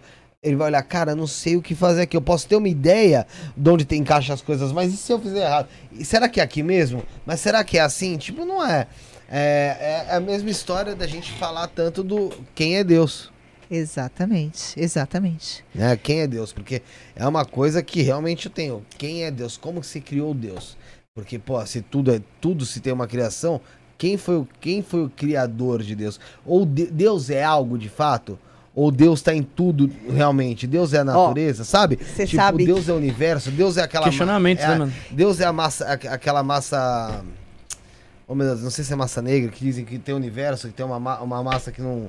Bom, esqueci o nome. Enfim, que- o que que é? O que é o Deus? Olha, é, eu, es- eu estudei muito, muito para buscar essa resposta. né? Aham. E eu sou, eu sempre fui muito curiosa, né? E aí, em algum momento da minha história, eu entendi que tudo aquilo que eu buscava fora voltava para dentro, ou seja, voltava para o ser humano, porque o que eu tenho hoje é uma experiência humana. Sim. Então, não adianta eu supor, ou eu criar, ou eu achar respostas, ou eu criar respostas para essa situação que é Deus e o que nós vamos fazer depois disso, ou nós vamos evoluir para quê? Porque eu nunca vou atingir essas respostas em vida. Talvez eu atinja em outro plano, mas nesse não. E assim, os espíritos não trazem essa informação. É, as pessoas querem ter resposta para tudo. Eu não tenho. E eu aceito não ter. Eu não vou mais buscar aquilo que eu não posso resolver. Eu vou tentar resolver aquilo que está dentro do meu alcance. E isso me deixa no meu lugar humano. Pensa, eu não, eu não preciso mais sofrer por isso. Em algum momento da minha vida eu sofri, porque eu achei que ser sacerdotisa eu tinha que ter todas as respostas. E aí tem coisas que eu vou olhar para você e vou falar, eu não conheço e tá tudo bem. Mas o que eu conheço eu faço bem feito. E todas as outras coisas que eu não conheço eu permito que elas existam só. E pronto. Me deu paz. Sobre o que eu falei é matéria escura. Eu falei massa escura. O pessoal me corrigiu aqui. É matéria escura. Eu falei massa escura que não me veio o nome mesmo, mas é matéria escura. É porque é- é- isso é uma coisa que você. Eu acho que é uma parte de você evoluir também. Você conseguir ter essa tua mentalidade de Você não falar. vive, né, mano? E você virar e falar, cara, vou viver essa vida. O que vier da outra eu vou ter que viver. E assim, na base do ceticismo, falar, se vier outra vida, eu vou ter que viver ela. Caso não venha, eu Ok. vivi o que eu tinha pra viver nessa, sem ficar me questionando sobre algo que eu nem Ah. tenho consciência que vai. O estoicismo fala, né? Não perca Sim. seu tempo com aquilo que você não pode mudar. Sim. Então, se eu não posso responder e se eu não posso mudar, eu vou fazer eu o que eu não posso. mudar, mas eu posso conhecer. Eu posso ter uma ideia do que, do que Aí que tá, por qual caminho? Se eu estudei tudo e eu não encontrei um caminho para chegar lá. Eu volto sempre pro ser humano, porque a experiência é humana. Eu acho que vai ter um momento, eu falo assim, tem momentos na vida que você literalmente vê a face de Deus. Né? Quando você ama, quando você tem um filho, quando você passa por experiências de quase morte, você vê a face de Deus. Mas é você que viu. Você nunca vai conseguir explicar e você nunca vai passar para o outro. Essa sensação é teu. Então eu acho que ele está em todos os lugares o tempo todo, mas em alguns momentos para a gente vai ficar muito claro essa face. Né? E, e fora isso, a gente volta para nossa condição humana, ridícula e limitada. É muito pequeno, somos um grãozinho de areia nesse mundo todo. Aham. Vamos falar, começar a falar um pouco sobre, sobre o Búzio. É, mas antes eu quero falar sobre 2022. Você já vê- 2023. 2022 Ah, mesmo. 22. Primeiro, João Você, Kleberzinho. é, você já tra- você provavelmente fez esse trabalho em 2022 para saber como seria o ano Sim. e por aí vai. O que, que você teve de resposta no início de 2022? Bom, ah, 2022 era um ano 6, né? Um ano de Obará. Eu lembro que eu falei que a política ia ferver, né? Eu, eu não gosto muito de falar política, tal, porque as pessoas me pedem sempre uma opinião. E assim, o que eu vejo no jogo não significa que é a minha opinião. Sim. Mas aí eu falei que isso ia ferver, que o Lula ia voltar, óbvio. E ainda não estava se falando em Lula e que o Lula ia ganhar. E aí as pessoas, ah, mas não vão deixar, não sei o que, não sei o que. É o que é.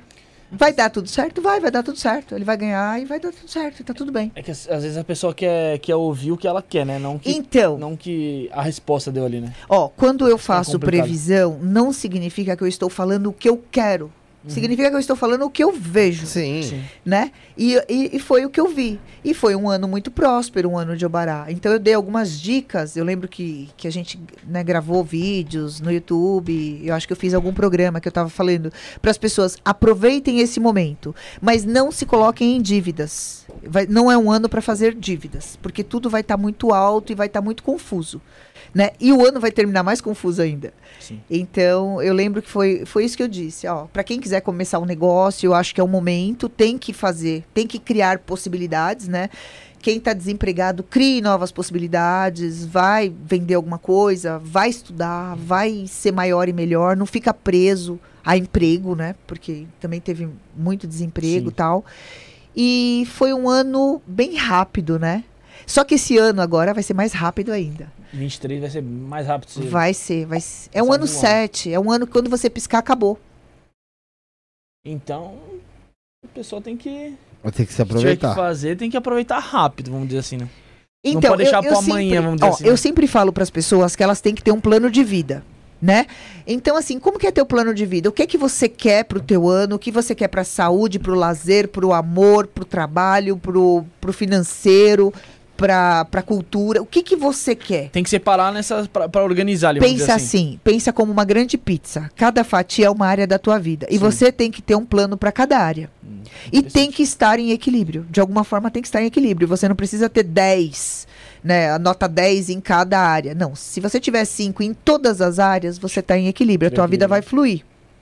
Tem pessoas que têm lá a nota 10 numa coisa, fala assim: ah, eu, eu não tenho sorte no amor, mas no trabalho eu tô ótima. Ué, você não programou isso pra tua vida. Sim. Não, mas eu dependo dos outros. Não, tudo a partir de você. Você cria tudo que você quer viver como realidade. Uhum. E as pessoas não têm essa consciência. Então eu acho assim, nós estamos no começo do mês, né, no começo de janeiro. As pessoas precisam fazer um plano de vida. De verdade, esse plano só vai acontecer a partir da quaresma. A vida só volta, né? No Brasil só volta a Aham. dizer. Mas isso são ciclos energéticos, então. Mas aí você começa a realizar. A gente vai devagar até a quaresma, depois da quaresma a gente tem um boom Start ali. e daí pro fim do ano é um minuto. E este vai ser um ano bem interessante, porque eu acho que nós estamos num ano muito generoso. As pessoas estão com muito medo do, do financeiro, né, Uhum. da economia. Eu acho que a gente vai se surpreender com o fato de que vamos terminar o ano financeiramente bem. Eu, eu acho, eu acho, eu, conf, eu tô confiante demais. Ótima notícia, porque o pessoal que não esqueceu só a dica de 2022 aí tá que nem eu, lascado. lascado, né? Mas agora é o momento de, de botar ordem no financeiro. Uhum. né? Tem muitas, inclusive tem muitas propostas para as pessoas colocarem ordem no financeiro. E se você tiver um plano para tua vida, você vai terminar o ano muito bem com dinheiro no bolso. Só que assim, não tem que esperar, tem que fazer o plano agora. Sim. A hora que a começar a acontecer, quando você vê o ano já acabou. E vai ser um ano muito forte, né? As pessoas falam assim, é, 2022, se você somar, né, 2022 dá 7. Mas as pessoas estão falando muito num ano de Oxum, que é o 23, 23, desculpa. Um ano de Oxum por causa do 5, do 2 e do 3, e um ano de Ogum porque o final é 3. Se reinar Oxum, significa as pessoas vão estar muito individualistas. Tá todo mundo, a gente está saindo de uma pandemia ainda. Tá todo mundo pensando em si. Então, assim, as pessoas vão estar muito egoístas, elas vão estar muito voltadas pro seu umbigo e elas vão ter que procurar caminhos espirituais, porque vai apertar. A energia vai apertar, cobrando uma direção. E as pessoas não sabem, pensa, você, você depende do quê? Do governo? Você depende do quê? Você depende. Você vai ter que buscar um ponto de apoio em algum lugar que não está aqui. Porque senão a pessoa não tem força para continuar. Então, o ano passado foi um ano Obará. Esse ano vai ser um ano Exu. Show, show. Vamos começar a falar aqui, ó. A gente já vai mostrar o Búzios, vai ente- entender sobre ele. Só que, novamente, último aviso que eu vou dar pro pessoal da live. Você que tá vendo aqui esse livro, tá vendo? A Voz de Exu em Palavras de Milene Sintra. Tá vendo esse livro? Você quer ganhar ele? É muito fácil, tá? Já tem um pessoal concorrendo, a gente já até compartilhou nos stories. Você vai seguir o arroba sacerdotisa.milenicintra. É o primeiro que é o primeiro item que tá aqui na nossa descrição. Você segue ela lá, você segue o arroba isto não é podcast, também está na nossa descrição. Você vai tirar uma foto da sua TV, um print da sua tela, vai postar nos seus stories e você já vai estar concorrendo automaticamente, tá certo? A partir da hora que você fizer isso, vai lá no Instagram rapidinho, faz isso, que daqui a pouco a gente vai começar a falar dos búzios. Arroba sacerdotisa.milenicintra, arroba isso na podcast, foto da sua TV, do seu computador, do seu tablet, print do seu celular serve também. Posta nos stories do seu Instagram e marca a gente, arroba podcast e arroba sacerdotisa milenicintra. É, a sacerdotisa.milenicintra. E também, você que quer concorrer a um jogo de búzios, pode agora destapar? Pode. Pro pessoal ver? José, dá pra mostrar? Você que quer concorrer a um jogo completo, tá? De Búzios, que a Milene tá disponibilizando, vai estar sorteando hoje aqui. Você quer concorrer a esse jogo, você vai no Instagram, arroba sacerdotisa.milenesintra e vai comentar na última foto. Eu vou até mostrar pra vocês qual foto que é. Vou mostrar no nosso, porque é a mesma foto. Mas deixa eu entrar no dela aqui, pronto. Você vai mostrar, José, dá pra, dá pra pôr aqui? Tá com um preset, ele falou. Dá pra ver aqui? Viu? Nessa foto aqui, ó. É essa foto aqui que você vai comentar no arroba sacerdotisa.milenesintra. Você vai seguir ela lá. Você vai seguir o arroba isso na podcast. E você vai comentar eu quero nessa foto. Eu quero, tá bom? Daqui a pouquinho acaba o tempo de você fazer Acredita, isso. acredita que você e aí consegue. vai ser E aí vai ser sorteado, tá bom? Então, acredita, acredita, tá dados os recados. você- Não vou avisar de novo, hein, galera? Já dei o recado umas 4, 5 vezes. E você quer fazer a sua pergunta é, até aqui pro jogo de Búzios mesmo, daqui a pouco, você pode mandar o superchat aqui no cifrãozinho aqui embaixo. Acima de 5 reais fica em destaque. Acima de 10 a gente vai estar lendo, tá bom, Bruno? Correto. Vai estar lendo pro, pro Búzios aí pra também auxiliar, pra ajudar a gente aqui com o canal, tá bom? É, continua acompanhando.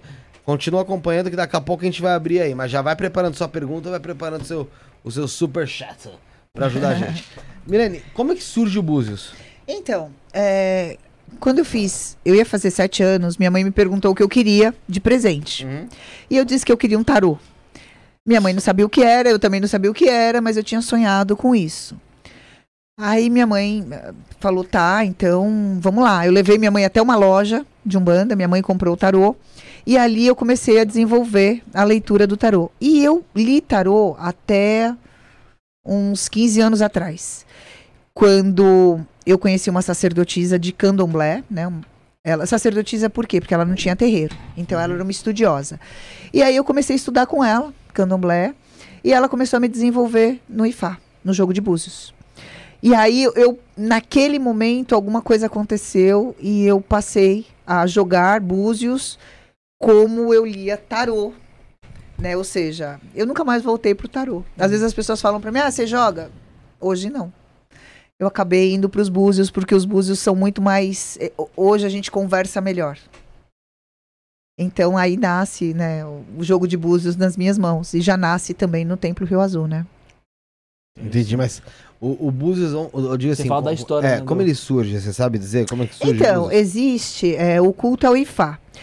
O culto ao Ifá é, o- é um culto onde eles jogam é, conchas, né, cauri, cauris, desenvolvido na África. O candomblé associou o jogo de búzios. As pessoas às vezes me falavam, não, mas você é da Umbanda, Umbanda não É, joga búzios. tinha essa ideia. Pois é, o- os búzios vêm do Ifá, ele não vem do candomblé. Do. O candomblé associou por conta da cultura, né? Que ele está muito mais ligado à cultura africana do Sim. que necessariamente a Umbanda.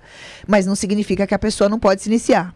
Aí eles têm todas, todo, assim, regras, tipo, a mulher não pode jogar búzios, porque existe a a estrutura da menstruação, e a menstruação perde, perde energia.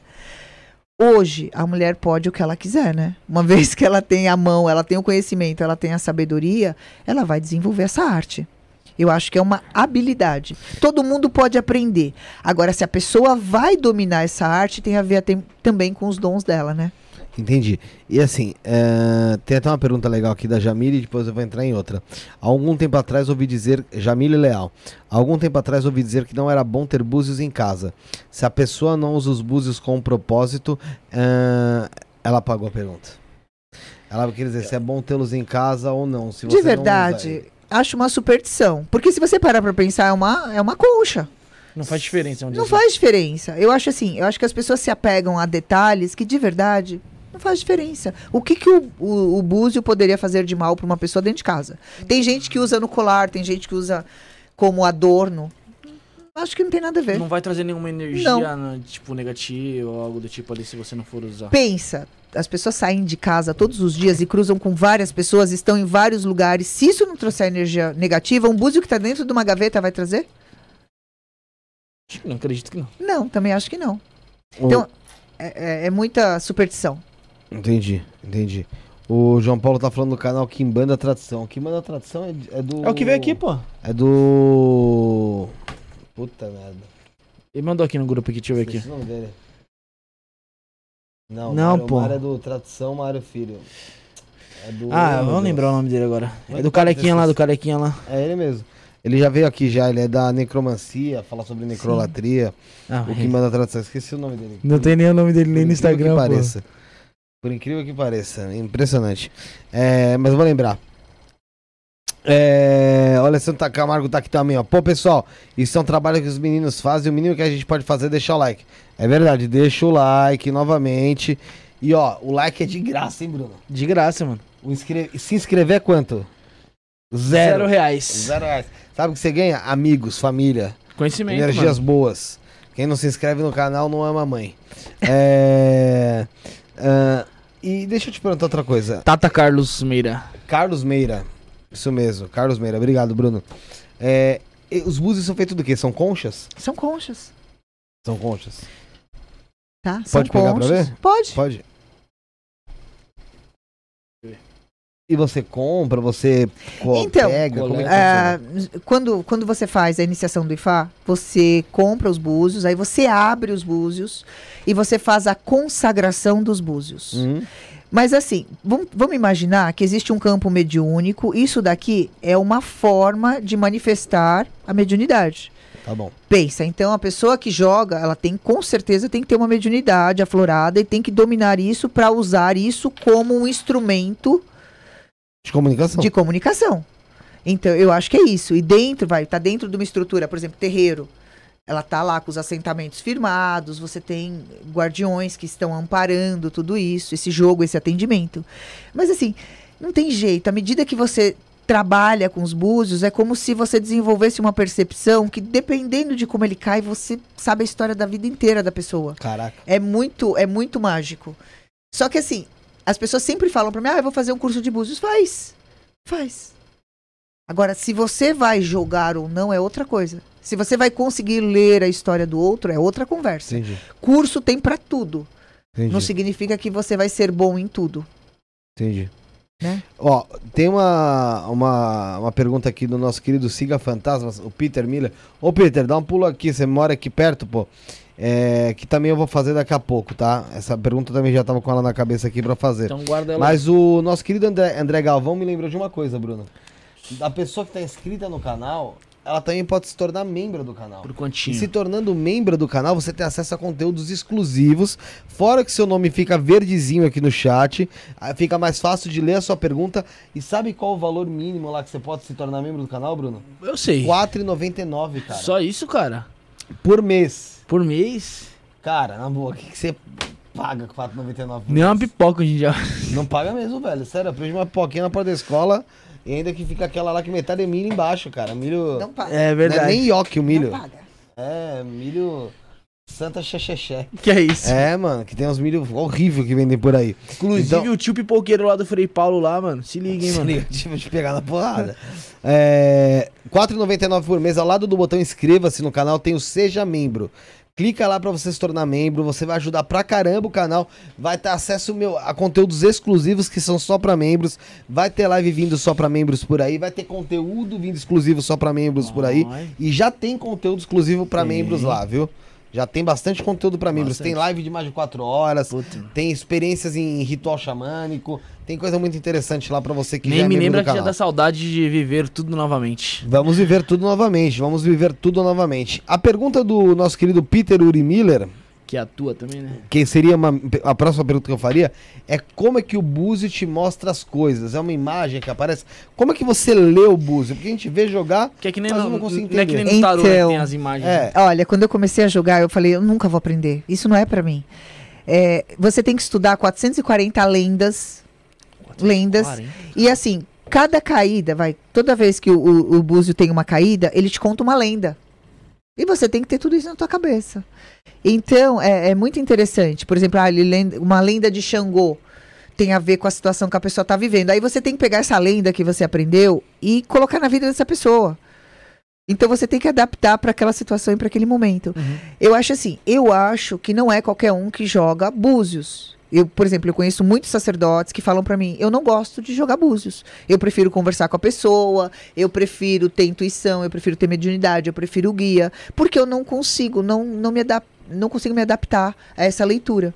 Então eu acho que tem pessoas que têm mais facilidade para lidar com os búzios e tem mais facilidade nesse raciocínio.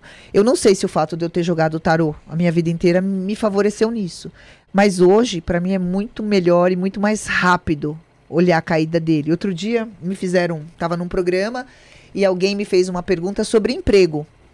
E aí eu joguei e o, e o Bus estava falando de uma questão de saúde, que a pessoa não queria cuidar. Enquanto a pessoa não cuidasse disso, a vida dela não abria. E eu falei isso. E a pessoa respondeu que ela estava mesmo negligenciando uma questão de saúde porque estava com medo de se tratar. E agradeceu pela resposta. Imagina. Sim. Online. Eu nem vi a pessoa, nem, Uhum. mas ele, ele comunica muito rápido para mim. Isso, é- isso é interessante Bem do inte- Búzios. interessante. Outra coisa interessante é o seguinte: por que, que tem filtro que não. Tem filtro. de- de- que, desculpa, tem búzio que não abre. Vamos supor, você vai jogar. Tá jogando búzio. E ele não abre. Você vai jogando, ele não abre. Parece que é alguma informação. Não abre, ele não Pode abre, não ser, abre, não abre. pode ser a energia da pessoa que ela não está pronta para lidar com aquela situação. Tem situações, é assim, as pessoas querem uma resposta para tudo. Não significa que tudo tem resposta. Sim. Ou que aquela pessoa está pronta para lidar com aquela resposta. Então, quando o búzio fecha, é mais fácil eu falar para a pessoa, meu, tomar um banho de descarrego, melhorar a tua energia, porque eu começo a jogar e ele vai dar a mesma coisa, ele não quer mais falar sobre aquilo. Ou seja, aquela pessoa também não está pronto. Aí entra também uma resistência da pessoa para resolver aquela situação. Então tem assim, tem cada caso é um caso. A pessoa pode estar resistente, a pessoa pode não estar pronta para lidar com aquela informação. Aquela informação não vai resolver a situação da pessoa.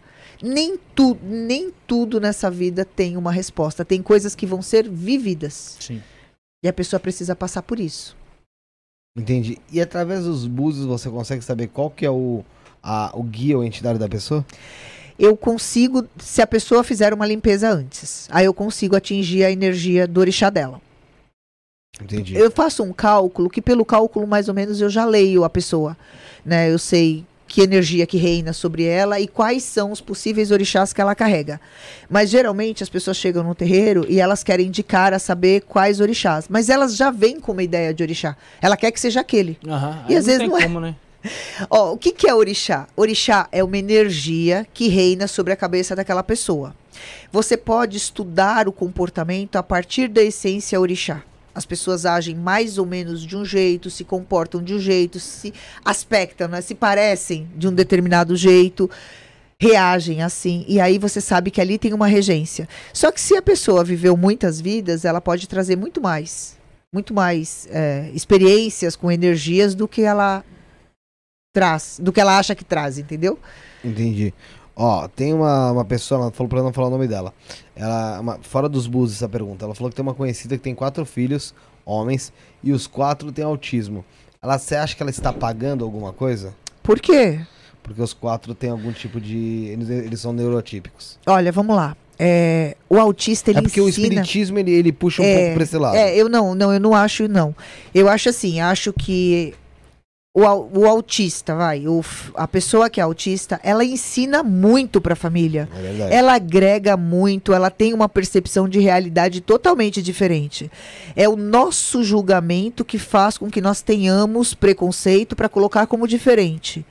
Só é diferente de você. Os autistas não são parecidos entre si? Então, ele só é diferente de você. Você não sabe lidar com isso. Eu não acho que as pessoas pagam pelas situações que acontecem. Eu acho que elas têm condições. Se ela tem quatro filhos, ela tem plena condições de lidar com isso. E aposto, inclusive, que ela é um espírito bem interessante.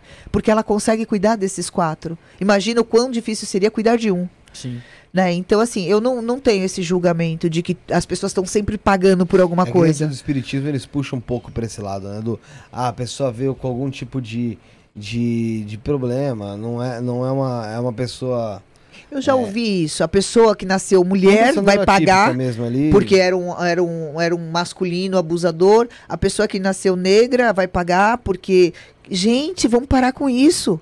São pessoas que estão vivendo a mesma realidade que nós e cada uma traz um ensinamento e tem um aprendizado. Simples assim. A gente tem que parar de julgar a partir de nós, né? O ser humano ele, ele julga tudo a partir dele. Ele é o centro do universo perfeito e todo o resto não serve. Então Entendi. vamos parar com isso, vamos mudar essa mentalidade. E se essa sua amiga tem lá quatro filhos autistas, aproveita, dá um colo, aprende também, faz parte. Ó, a gente agora entrar para pra, pro jogo de búzios, o pessoal do chat pode mandar também, tá? A gente vai, vai, até, vai até onde a gente acha que, é- que daí, mas assim, dá pro pessoal entender o seguinte, isso aqui vai ser uma, é uma leitura bem superficial. Sim. Do que Tá. é feita, né? A leitura com a Milene dura em torno de 40 minutos a uma hora. A, a leitura completa, que é justamente a que vocês estão concorrendo também. E para quem quiser fazer, se consultar com ela, o telefone é 9, é o DDD 11, né? 99958 tra 1003. Ia falar traço 1003, mas é 99958 1003. Quem não sabe escrever 1003, então eu vou repetir o telefone. 1 9958 1003. Coloquei no chat Tá aí bom? também. Então a gente vai, vai repetindo o telefone aí até o, até o fim da live pro pessoal é, ir se ligando nisso aí, tá? Pro pessoal que quiser fazer a consulta com a Milene. Milene, você tem horário de atendimento? Como é que, o que horas que o pessoal pode mandar mensagem? Olha, eles podem mandar mensagem e a Tati vai acabar respondendo quando a casa Quando- estiver aberta. Mas pode mandar mensagem que vai ser respondido. que vai ser respondida. Em horário comercial, ela vai responder. Então 99958 1003, tá bom? Esse é o telefone para você fazer o agendamento com a Milene Sintra, tá? Pra quem quiser ter aí a sua. Já tem gente mandando aqui o superchat, né? O Elidio Cismil aqui mandou. É, o que, que você precisa pra pessoa que você vai fazer a leitura? Eu preciso, é, eu preciso do nome completo dela e eu preciso da data de nascimento. É isso. É isso. E o, e o que ela quer. É. E Motivo. geralmente, às vezes as pessoas, é, as pessoas me procuram e elas falam assim: "Ah, eu queria saber do meu marido". Então, eu preciso dos dados do, né, dela Ah, e dele, da esposa, seja lá de quem for. As pessoas sempre falam de amor e se tiver informações sobre esse amor, principalmente a data de nascimento, me ajuda muito, porque eu vou Tá. entender a personalidade dessa pessoa e como ela age. Tá. Tem o primeiro superchat aqui que chegou, mas antes de ler o dele, pra, at- até pra dar tempo do pessoal mandar o superchat pra gente e você fazer a leitura, eu queria que você fizesse uma, uma, uma análise de como que vai ser essa energia espiritual, né? Pra esse ano de 2023, você já falou que vai ser um ano espiritualizado. Ano 7, mas né? o que que a gente, o que que a gente pode esperar? O que pode vir a acontecer em 2023? E antes de você ler, Claro. explicar por quanto tempo vale essa leitura? É pelo ano todo? É por um tempo específico? Olha, geralmente a energia ela muda é, sempre depois da quaresma, tá? Então pensa assim, é passa o carnaval, entra a quaresma, depois do carnaval que a vida começa. Então na quaresma a gente ainda tem uma energia muito densa, porque é uma reorganização energética do planeta, um tal. pouquinho de 2022 ainda ali. Ainda tem. Ou Ah. seja, a gente ainda está arrastando esse 2022. Aí, na- terminou o carnaval, entra a quaresma, a gente vai passar essa energia densa, que eu, eu sempre digo que as pessoas têm que se proteger. A gente no terreiro fala em fechar o corpo, né? Sim, que é sim, criar sim. um campo de proteção. E aí, terminou a quaresma, começa o ano. Começa essa energia nova. Então, olha aqui. Eu joguei. E claro, É, dá pra você até explicando aí. Como, isso aí é sobre o ano, né? É sobre o ano. Tá, eu perguntei como, como vai ser esse ano. E olha, abre exatamente o 7. Né? E o 7, ele é um ano. Gente, fala de espiritualidade, as pessoas sempre, acham que espiritualidade não tem confusão. Tem muita confusão. O que, que você descarta eu entender aqui? Você, exemplo, você botou alguma gelada. Isso né? é o sim, esse é o não. Então, a Ah, partir tá, daqui, tá, eu tenho tá. uma história. O sim é fechado. É. Entendi. Então, é, eu tenho. A, a partir daqui eu tenho uma história, uma história positiva. Então, vai ter muita confusão, vai ter muitos desafios, vai ah, muitos ajustes, como se fosse o- o- uma guerra para botar ordem aqui dentro. É isso no geral, é planeta. É, planeta. Só que a gente tá. Vamos pensar a nível Brasil, tá? Porque cada, por exemplo, se eu tivesse num outro país, talvez o meu jogo fosse diferente. Interessante. Porque eu tenho a energia do lugar. Interessante. Por exemplo, se eu fosse jogar como vai ser lá nos Estados Unidos, Provavelmente. eu ta- talvez- então, isso faria parte da pergunta como vai ser o ano, como vai reger né, a energia 7 lá nos Estados Unidos, porque é um, é um outro povo, é um outro comportamento. Na Europa, outra energia. A energia, ela é a mesma no planeta, mas cada lugar responde de uma forma. Pensa, o brasileiro reage de um jeito, o americano de outro, o Sim. europeu de outro. Né? Então, tudo isso influencia. Aqui fala de ajustes e confusões. A gente ainda vai ter muita briga e muita confusão. Mas o saldo vai ser positivo. Porque no final, tudo isso vai, é, vai reverberar em sucesso um ano de sucesso. Né? E quando falam deste ano de espiritualidade, sempre, sempre imagina, né? A espiritualidade, o ano vai ser zen. Imagina. Hum. As confusões estão aí em Sim. anos de ajuste. Né? Então vai ser um ano bem complicado. Mas que no final tudo vai se ajustar. No e- final, vai ser um ano que vai valer a pena, porque, de uma certa forma, todos terão ganhos. Sim. Só não vai ganhar nesse ano quem não fizer nada. A pessoa tá, apesar de que tem gente que não faz nada e também ganha, né? Então, é. Mas enfim, as pessoas precisam ter ação. É um ano de ação. O 7 dentro da Umbanda, ele traz Tranca-Rua das Almas. Tranca-Rua das Almas é um grande estrategista. Uhum. E a gente precisa de estratégia para vencer esse ano. É Entendi. isso. Ó, vou te fazer uma de uma pessoa que tá me enchendo o saco desde o início da live, É. que é minha mãe. Ai, que delícia. Ela, né? Ela tá. é Sempre ela. Eu já falei pra ela, é a última vez. falei. Falei, não, mas agora eu tô falando, falei real pra ela. Ela chama Miriam de Paula Quedas Batista Torres. Tá, Nasceu 29 do, 22 do 9 de 68. tá. E ela quer saber sobre a vida financeira. Vida financeira. Miriam. Aproveita, tá, mãe? Isso, isso. Ela fica sua mãe. Eu sou seu filho. Olha, eu vejo algumas dificuldades, mas serão resolvidas. Dificuldades, inclusive, em família, tá? Tá falando de questões financeiras no contexto família. Então, venham me manjar a mesa negativada. Talvez ela esteja levando tudo para um lado muito negativo.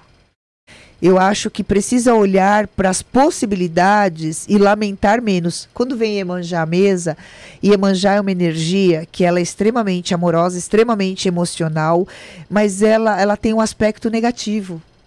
De, de rancor, de mágoa, de carregar muitas. Pensa, a energia que você tem na tua vida é a mesma. Se você coloca num lugar, vai faltar em outro. Então tira a energia de mágoa, de chateação, de decepção, tira desse negativismo e põe no foco do financeiro. Que com certeza isso vai fazer essa energia andar. Tua mãe tá arrastando muitas pedras, esperando muito que venha de fora um reconhecimento que precisa vir dela. Uhum. Nunca vai vir de fora, sempre vai ser de dentro. E a hora que ela entender isso, ela pega a energia dela e põe em outro lugar. Lembra da pizza? Uhum, Então, aí ela tira desse lugar, que é uma nostalgia até, e põe no futuro. Entendi.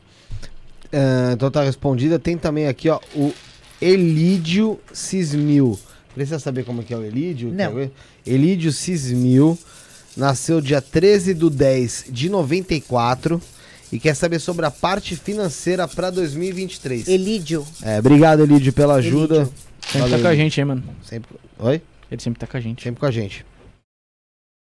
Elidio, é, existem questões é, de justiça que ainda estão atrapalhando o teu caminho, tá? Então, eu diria para você, foca em resolver isso, que é extremamente importante, porque isso acaba roubando muita energia de outras coisas. Mas do meio, vai, do meio do ciclo para frente, vamos pensar que esse ciclo a- a- começa depois da quaresma, você vai desenrolar as tuas questões financeiras. Primeiro, resolve questões de justiça. Depois você resolve as financeiras, que uma coisa tá atrelando a outra. Entendi. Respondido. Então respondido aí pro Elídio. O pessoal pode ir comentando também o feedback. É, aí, pessoal, né, pessoal pode dando feedback aí também. Aham. O Santiago B, que na verdade é o nosso querido Bruno Santiago Costa, ele é nascido no dia 1 de maio de 91, 1 do 5 de 91, quase aí, ó. Quase minha idade. Ele quer saber o caminho dele na espiritualidade. Bruno Santiago Costa, Bruno. 1 de maio de 91. Nossa, Bruno, você tem um caminho é, grandioso. Só que eu acho assim, acho que você precisa ser mais focado, porque ter um caminho e não fazer nada não é caminho. Então vai ter que realmente. ó, as pessoas acham que quando elas têm que se comprometer com a espiritualidade, que elas vão deixar de fazer outras coisas. Eu acho que é um tempo que você vai dedicar para isso. E precisa ter esse tempo. E, e isso não te rouba das outras coisas. Eu acho só que é uma questão de ajuste, tá? Então, o teu caminho espiritual tá muito forte e ele pede para você realmente se dedicar, sem medo de perder, que você só tem a ganhar. Tá aí, o Brunão. Um abraço pra você, também tá sempre com a gente. Quem tá sempre com a gente também tá aqui, já tá junto, é o Anderson. O Anderson Santos, que é Wanderson, mas ele fala que é o Anderson. Wanderson Santos, Wanderson da Silva Santos, 2 do 10 de 90, quer saber o lado financeiro dele. Ele que tem obsessor pra cacete em casa, né? É? É, putz, Tem- não entendi. Tem obsessor que é o cacete em casa. Wanderson. É. Até jogar capoeira eles jogam na casa dele. Ele já falou aqui. Olha, vem à mesa uma Yansan. É, existem mudanças que vão ser muito positivas. E ele carrega muito. Você falou que tem muito obsessor porque ele tem uma guarda de Yansan. E Yansan sempre atrai obsessores. Uhum. Porque ela consegue resolver. Então, até se fosse dar uma dica, eu diria para ele fazer uma oferenda com água, pão e nove velas brancas num cemitério. Que ele vai se livrar dessas energias obsessivas e a vida dele, como aqui já aparece, que vai fluir, que as mudanças serão muito rápidas esse ano e serão muito positivas, ele já se livra dessas cargas também. Ó, que legal aí, Anderson. Você que tanto busca isso aí, ó. Eu acho que eu tenho esse ritual no TikTok, que eu ensino as pessoas a se limpar no cemitério. TikTok tá como lá? Eu não faço ideia. Como tá? Sabe dizer, Tati? Sacerdotisa Milene Sintra? Isso. Então no TikTok também vocês conseguem achar ela, Sacerdotisa Milene Sintra. A gente também tá no TikTok. arroba- é, isso não é podcast em tudo. É, Vander- Vanderlei Porcino. Vanderlei Porcino de Almeida, 16 de janeiro de 1982. Tá chegando o aniversário dele, hein? Ele quer Vanderlei. saber o lado espiritual também, pra 2023. Vanderlei, né? Vanderlei Porcino de Almeida.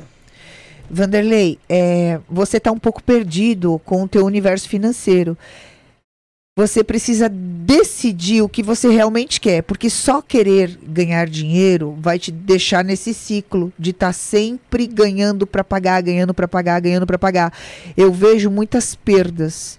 Eu acho que você carregou isso até aqui, mas assim, como um bom Capricórnio, eu vou dar um conselho para você que também sou Capricórnio.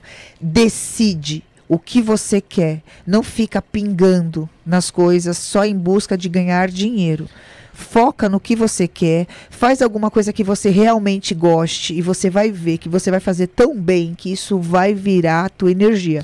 Você sabe ganhar dinheiro. Você tem mão para ganhar dinheiro. Você não está sabendo separar as coisas. O dele era o lado espiritual. Ah, desculpa, mas aqui tá falando de dinheiro. Eu É, acho que vai. então, então você vê como é que são as coisas, É, né? aqui tá eu falando- Jogo, eu jogo eu falei espiritual, mas o que te trouxe foi É, o que me É trouxe. alguma coisa trabalha junto com você. Isso é óbvio. Ó, né? vamos, então, o que eu tô entendendo é que ele acaba justificando que ele não tá fazendo uma coisa porque tá, porque tá faltando outra, entendeu? Ele Sim. tá sempre pingando. Ele precisa tomar uma decisão na vida dele até para ele conseguir ter tempo para fazer o que ele tem que fazer dentro do espiritual. Olha que interessante isso que aconteceu. É interessante ele, ter- ele fazer uma pergunta e você conseguir vir com outra, porque é o que, na verdade, talvez ele esteja, esteja precisando de fato ouvir. Tá. Bem Fala pra ele interessante isso. comentar que a gente quer saber. É, é, pessoal, vai dando feedback aqui. O Bruno vai estar de olho no feedback aqui, Aham. enquanto eu tô no olho do pessoal. O Henrique, Ge- Henrique Carlos Henrique Jerônimo. É, ele quer saber da parte espiritual. Nasceu do dia 7 do 10 de 90. Sete- Carlos Henrique Jerônimo. Acho que ele já teve conosco aqui também. Hum, no- tô lembrando, já não tô lembrado. Próximo é a Patrícia, hein? Pessoal que tá bem antenado com a espiritualidade. Mesmo. Muitos homens perguntando, né? Olha que interessante. Não, mas tem muita gente também perguntando sobre espiritualidade aqui. Tô achando legal isso. Muito, muito, Não só muito. esse negócio de dinheiro, relacionamento, Ah, né? eu tô vendo o pessoal muito desapegado, talvez, sei lá, do materialista, e mais tentando focar em si. Engraçado isso. né? É, mas assim, quando tá faltando energia numa área da tua vida, você acaba justificando que você não vive as outras porque tá faltando. Tipo assim, ah, os guias, eu vou no lugar e os guias não me ajudam porque o meu financeiro tá sempre capenga.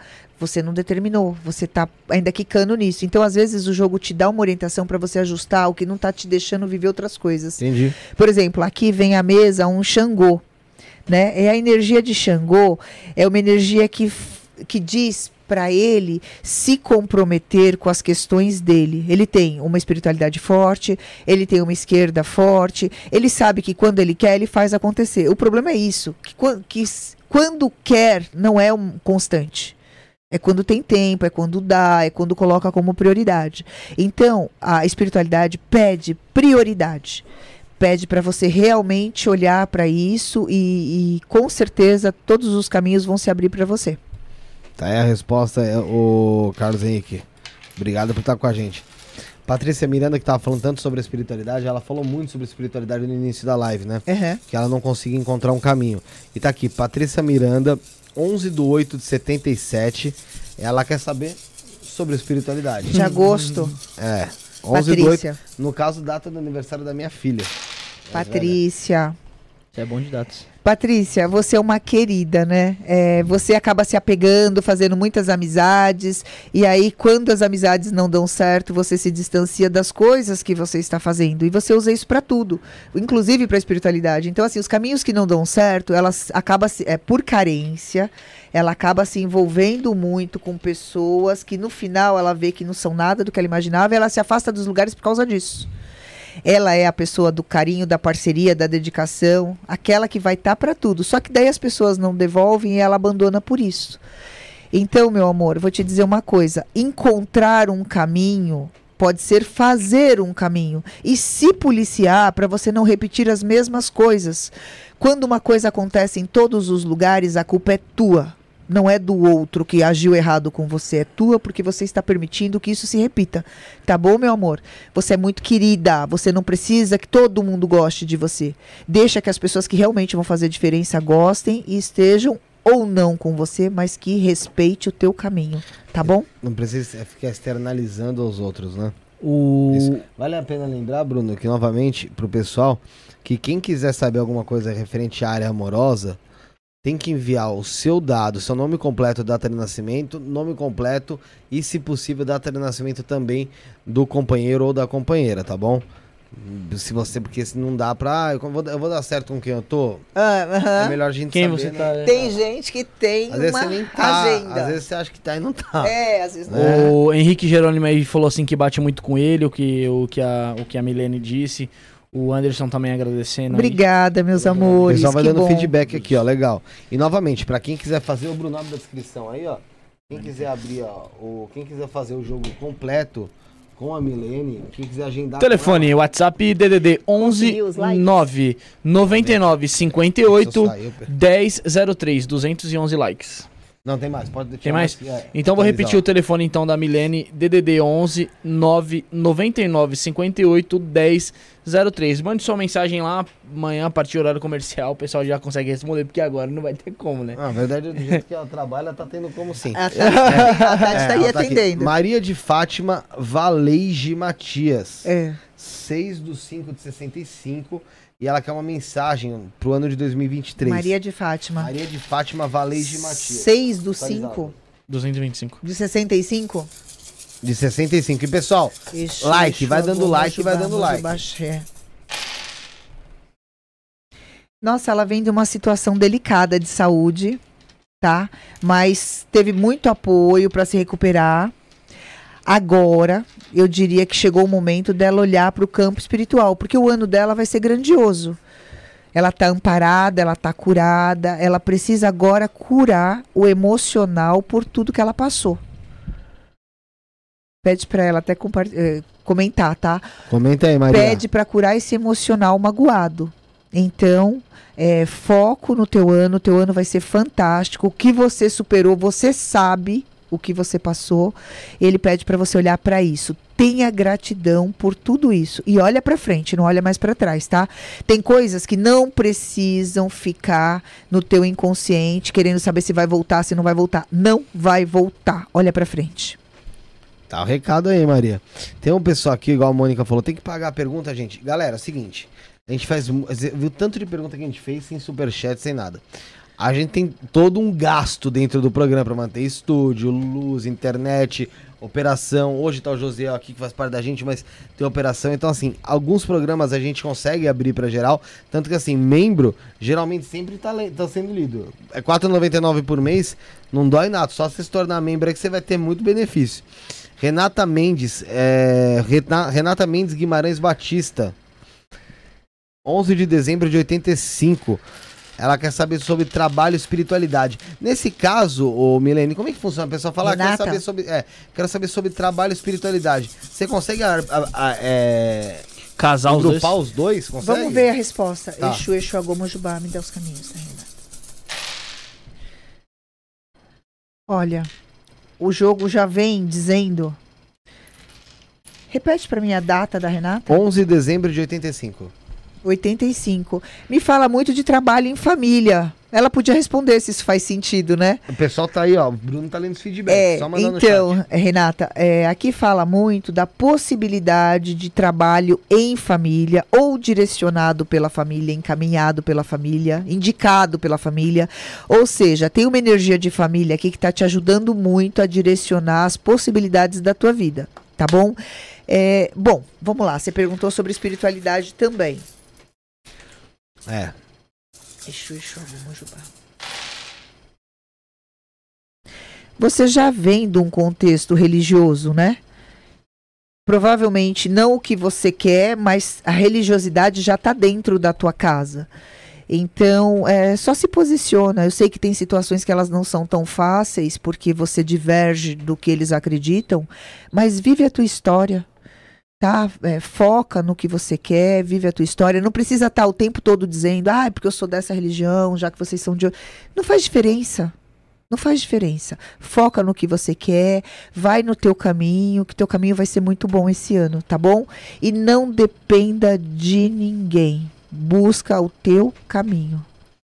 Lembra disso. Tá recado pra Renata. Bruno, algum Vanderlei feedback? Porcino falou: no lado financeiro está até tranquilo, mas no lado espiritual estou meio perdido mesmo. Estou buscando sempre abrir a mente, mas não consegui me encontrar. Então, pega as dicas aí da Milene e tenta. Já vai tentando Se organizar aí. sua vida, porque é isso que ela tá falando. Ah, tem a Roniele, ou é Roni, acho que é o Roniele. Roni, é Roniele, ou Roniele. Roniele. Roniele Luiz Bernardino, de que nasceu dia 1 de dezembro de 90, e quer saber sobre o lado profissional dele. Roniele. Roniele, parece que no lado profissional você tá bem. É que você tem algumas questões porque você é meio bravo, né? Ih, Arranja confusão de graça. Não arranja confusão, não. Deixa rolar. Até para não ter problema, para não surgirem problemas para você, acalma essa fúria, esse ímpeto. Deixa algumas coisas passar. Nem tudo precisa ser resolvido numa discussão, numa confusão. Você é um querido, se posiciona assim, tá bom? Não precisa impor na fúria, não. E o seu ano vai ser ótimo. Tá aí, ó, pro Roniele. Posso Chegou ler, a primeira aqui de, de relacionamento. posso ler um aqui antes Pode, daí? pode, pode, pode. É, ela fala aqui, ó, sou mãe de, é, do Vitor Hugo de Guzmão Marinho. Vitor Hugo de Guzmão Marinho. Nasceu em 28, acho que é do 9, né? Não, vin- é 2 do 8 de 1982. 82. Como faz para arranjar emprego? Desde a pandemia está sem emprego, ele consegue? Vi- Repete o nome e data, Vitor. Bruno. Vitor Hugo de Guzmão Marinho. 2 do 8 de 82. Exu, Exu, Agumojubá, Axé, Exu, Mojubá. Olha, mãe, eh, vou te dizer uma coisa. Ele tá procurando emprego ou você quer que ele trabalhe? Existem pessoas que elas ficaram paralisadas porque elas, elas não conseguiram lidar com essa energia de pandemia.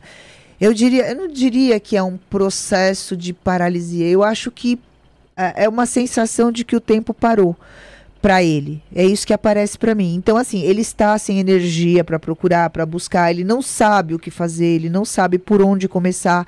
É, eu tenho alguns banhos que eu recomendo também no TikTok, no site da sacerdotisa. Tem o site também? Tem, tem o site. Qual que é o site? Passa pra É, gente. Templo Rio Azul, né? .com.br? É. Peraí. Templo Rio Azul. www.templorioazul.com.br. Sabia que tinha visto em algum lugar. Então, mãe, eu diria o seguinte: primeiro, primeiro, limpa teu filho com água de canjica. Primeira coisa, alinha a cabeça dele, firma o Ela racional. cozinha canjica e aquela água ela faz a É, limpeza. você cozinha a canjica e aí você escorre, pega a água, pede para ele tomar um banho primeiro, um banho com sabonete direitinho, e depois você dá o banho no alto da cabeça dele com a água de canjica. Você pode colocar mais um litro de água nessa água de canjica e aí você joga do alto da cabeça para baixo, tá? E deixa ele nessa energia da canjica por uns 10 minutos. Interessante. Depois ele toma um banho normal, vai dormir de preferência. É, você vai perceber que a cabeça dele vai começar a alinhar. Essa energia é uma energia de Oxalá, do branco, do puro, do limpo, do racional. Neste momento ele não está conseguindo se posicionar na vida e na realidade. Então, não é necessariamente ele procurando emprego, é você querendo que ele encontre um caminho. E eu acho que é o começo de um caminho. E depois eu dou outras dicas para a gente ajudar ele sair desta paralisia. Tá certo? Mas ele, ele vai conseguir sair disso. Vamos cuidar dele juntas, tá bom? Conta comigo. Aí, ó. Que belo recado aí da Milene. É... Teve, teve o ganhador aí do. É, mas daqui a pouco Ah, tá. a gente fala no final. Esse aí te pegou um pouco mais, hein, Milene? Senti, hein? É. Ah, Você viu aqui? onde vai? Você viu como o negócio pega? Você veio junto? outro. Ah, tá. Posso ler o outro aqui? Vai, ma- mata os seus que depois eu mato os meus. vai. Josiane Gomes de Oliveira, 5 do 7 de 1983, é sobre parte financeira em 2023, se será próspera. Josiane Gomes de Oliveira, Exu. 5 do 7 de 83. 5 do 7, Exu, Exu, Agum, Mojubá. Josiane. Querida, você é super focada. É que as coisas não acontecem na velocidade que você gostaria. Parece que tem alguma coisa que tá lenta na tua vida, né, meu amor? Mas você é trabalhadora, você é dedicada, você sabe o que você quer. Então eu vou te dizer uma coisa. Tem um banho também bem legal pra você. Vou te recomendar aqui. Bora Faz pro o banho. faz o seguinte: você vai ralar gengibre, você vai colocar um punhado de milho, milho de galinha, tá? E você vai colocar um, um pouco de vinagre, assim, uma colher de vinagre de maçã, e coloca isso em 3 litros de água. Então, rala o gengibre, coloca um punhado de milho de galinha. Milho de galinha não é aquele de pipoca, é aquele bruto mesmo. Esse milho, ele tem uma substância que ele vai soltar nessa água, deixa lá curtir umas três horas e depois você toma o banho do alto da cabeça para baixo. O que, que eu recomendo? Geralmente eu peço para a pessoa fazer o banho à noite, fazer essa mistura à noite e ela toma de manhã, porque você vai ver que os caminhos começam a se abrir. Você precisa, você é uma querida, mas você precisa cair na graça das pessoas certas. E aí eu tenho certeza que seu ano vai ser maravilhoso, tá bom? Beijo. Vamos lá. Natália Carvalho Correia Pinto, 21 de 5 de 1992, sobre aconselhamento. Do quê? Eu- Nath, me. Meu amor, manda mim, outra mensagem. Aconselhamento do quê? Que é muito amplo, né?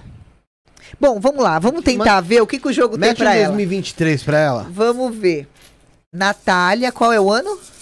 É. eu tô- eu tô- 92. 92, 21 de 5 de 92. Exu, Exu, Agoma, Jubaxé.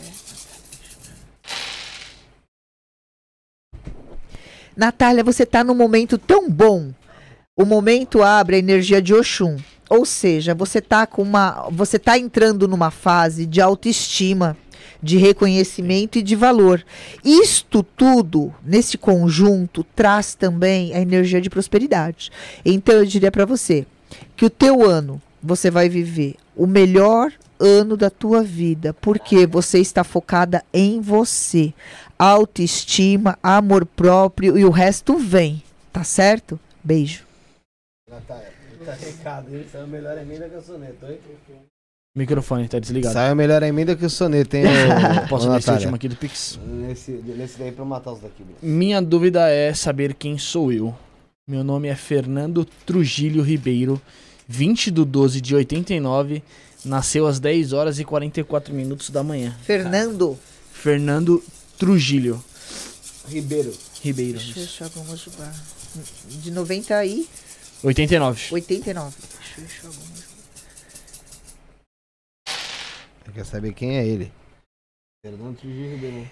Ô Fê, você se sente muito deslocado porque você vem na energia de um espírito índigo, né?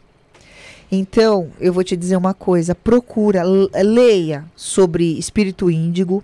Você vai ver as características que você tem, é, essa mania até de se esconder da realidade, de querer viver uma outra realidade que você não sabe onde está.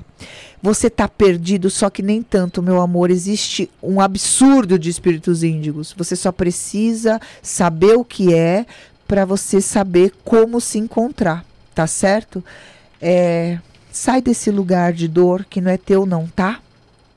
Beijo. Tá aí, Fernando. Agora vamos lá, vamos lá aqui pra eu fazer as últimas pra, fech fechar aqui. Pessoal do Superchat, pessoal que tá aqui no chat acompanhando conosco. Tem a Mônica Rodrigues. Mônica Mary, Mary Rodrigues. Ela nasceu dia 17 de 4 de 73 e ela pergunta se tem futuro amoroso com Laerte Reis, que nasceu dia 13 de novembro de 72. Exu, Exu, Abunujubá. Mônica com Laerte. Mônica Isso. com Laerte. Mônica, é, algumas situações que você passou fez com que você questionasse a tua confiança nessa pessoa. Amor, depois que você começa a questionar a confiança, o que, que você vai fazer com isso? Vive o que for bom e a hora que passar, passou. Deixa aí. É, tá Porque vem coisas sutil, boas né? pra você, tá bom? Tá sendo bem sutil, né, Milene? É. Porque pelo que você me ensinou aqui, pelo pouco que eu vi aqui. É, é. É, bom, mas vai, Confiança vai, não se contesta. vai vivendo, vai vivendo. Vai vivendo, vai, Vai vivendo, vai sendo feliz. É, porque o pau lembrou. Feedback da Natália, agradece, agradece ela. Feedback da Natália. Agradecer ela, fala pra ela que sou filha de Oxum, como passei o ano passado com depressão, decidi cuidar da minha vida e dar a volta por cima. Esse, Maravilhosa. esse ano eu falei que vai ser o meu melhor ano. A promessa é que esse ano eu vou passar em um concurso público. Agradece ela por mim e diz que mando todo o amor e carinho a todos vocês. Obrigada, maravilhosa. E sem, sem, e sem ela falar alguma coisa ali, você falou, vamos lá, e se aconselhou e você falou, vai ser o melhor ano da tua vida. Aham. E foi o que ela prometeu pra ela mesmo, focar pra ser o melhor ano da vida dela aí. E tem aqui a Luciane Marques Zani, de 31 do 3 de 86, 31 do 3 de 86, quer saber o lado financeiro, pois ela trabalha como corretora. Obrigado, obrigado você, ô Luciane. Ô Lu, é, eu acho que o seu mercado vai abrir quando virar o ciclo, ou seja, depois da quaresma. Até lá vai se arrastar um pouco, as pessoas ainda estão esperando o que, que vai acontecer, mas até lá vai se firmar, tá? Elas vão ver que o mercado vai aquecer de novo e aí a tua área vai melhorar. Não desiste não e foca. Afinal, corretor é trabalho de formiguinha, não é? Putz. Sim. Então foca. Beijo. Tem a Carla Moreira de Mo- Carla Moreira não, Carla Moeira, Moeira de Aquino, nascimento 17 do 12 de 68. Ela mandou mudar, ela mandou mudar. Ah, mandou mudar? Uhum, vou ler aqui, ó. Ah, então Carla vai. Moreira de Aquino. Moeira, Zez- Moeira. Morei, Moreira, ela colocou Moreira, Ah, que então ela corrigiu. antes. Tá, beleza. Carla Moreira de Aquino, 17 de 12 de 68. Pode falar dos meus caminhos financeiros. Caramba, ela mudou mesmo da água pro vinho, hein? Carla.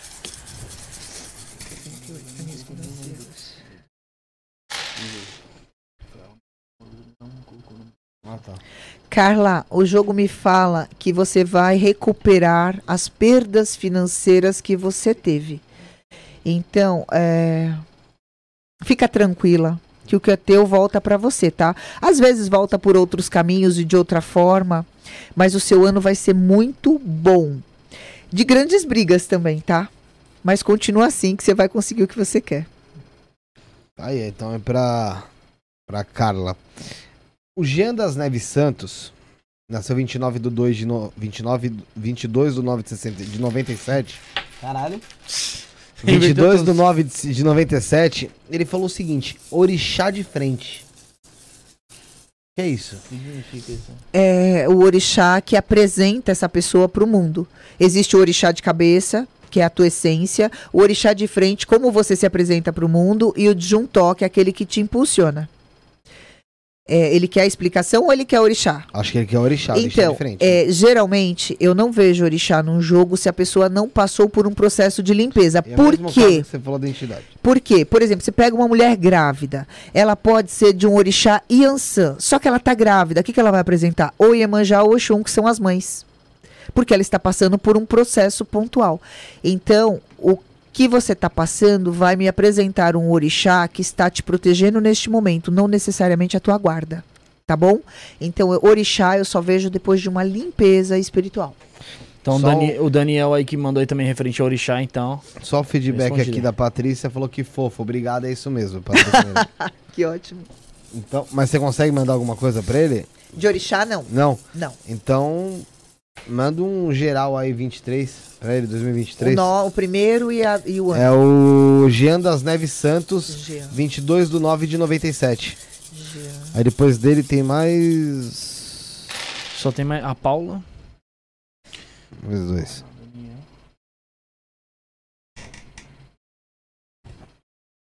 Aí você faz aí. Olha, o ano dele fala de caminhos de amor.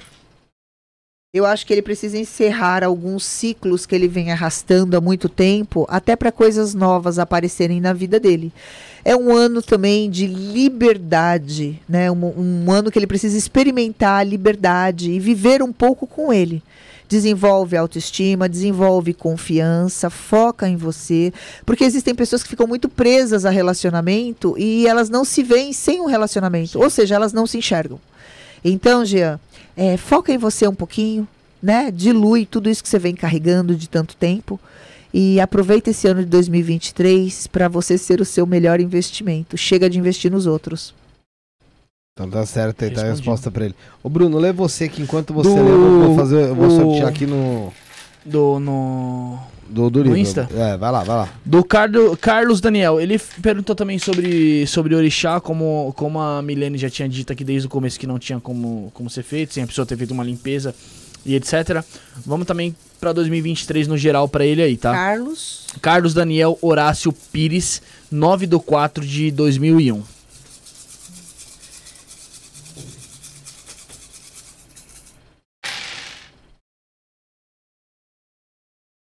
Olha, ele me mos- mostra situações bem pontuais, né?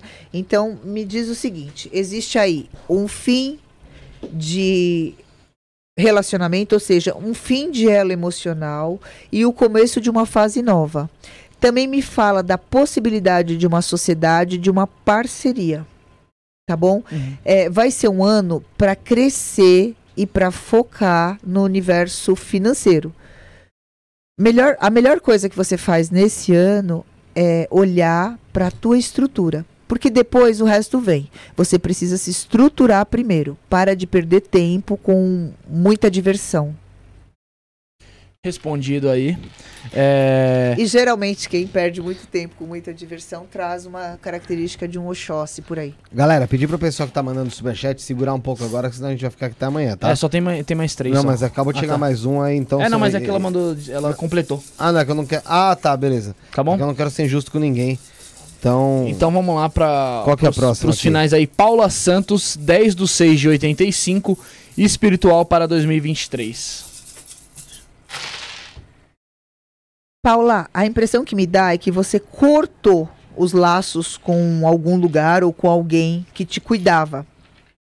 Chegou a hora de você se posicionar de novo, tá bom? Não fica sem se cuidar, não. A tua esquerda é muito forte, abre muitos caminhos, ou seja, te traz muitas possibilidades.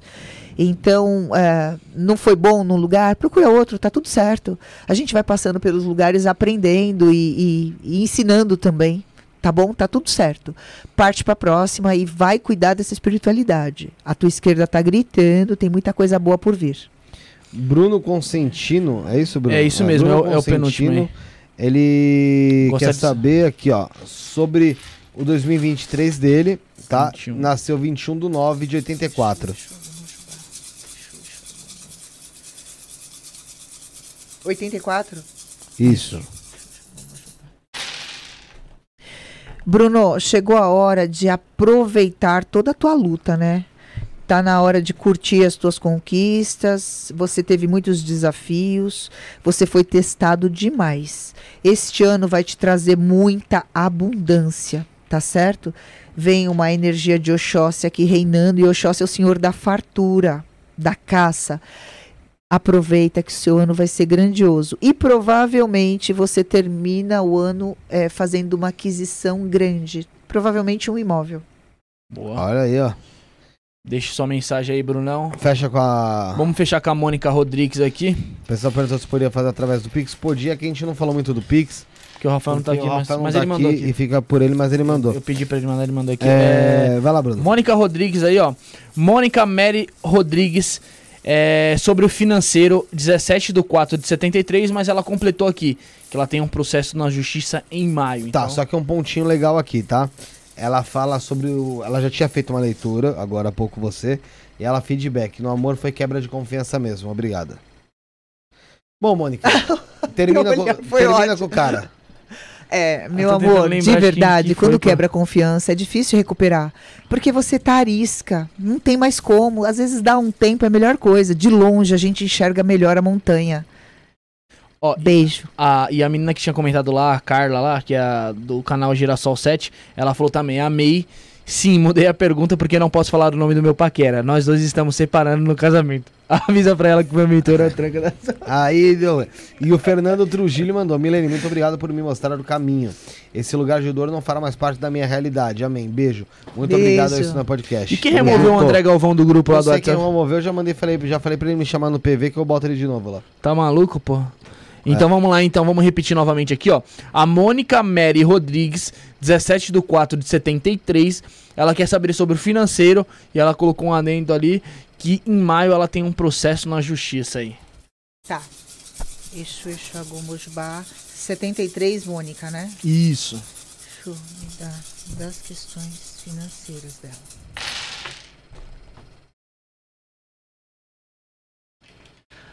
Olha, vamos lá. Eu perguntei das tuas questões financeiras e do teu processo. É, esse processo ainda vai levar mais tempo, Mônica. Ele não vai ser resolvido nessa data que você disse.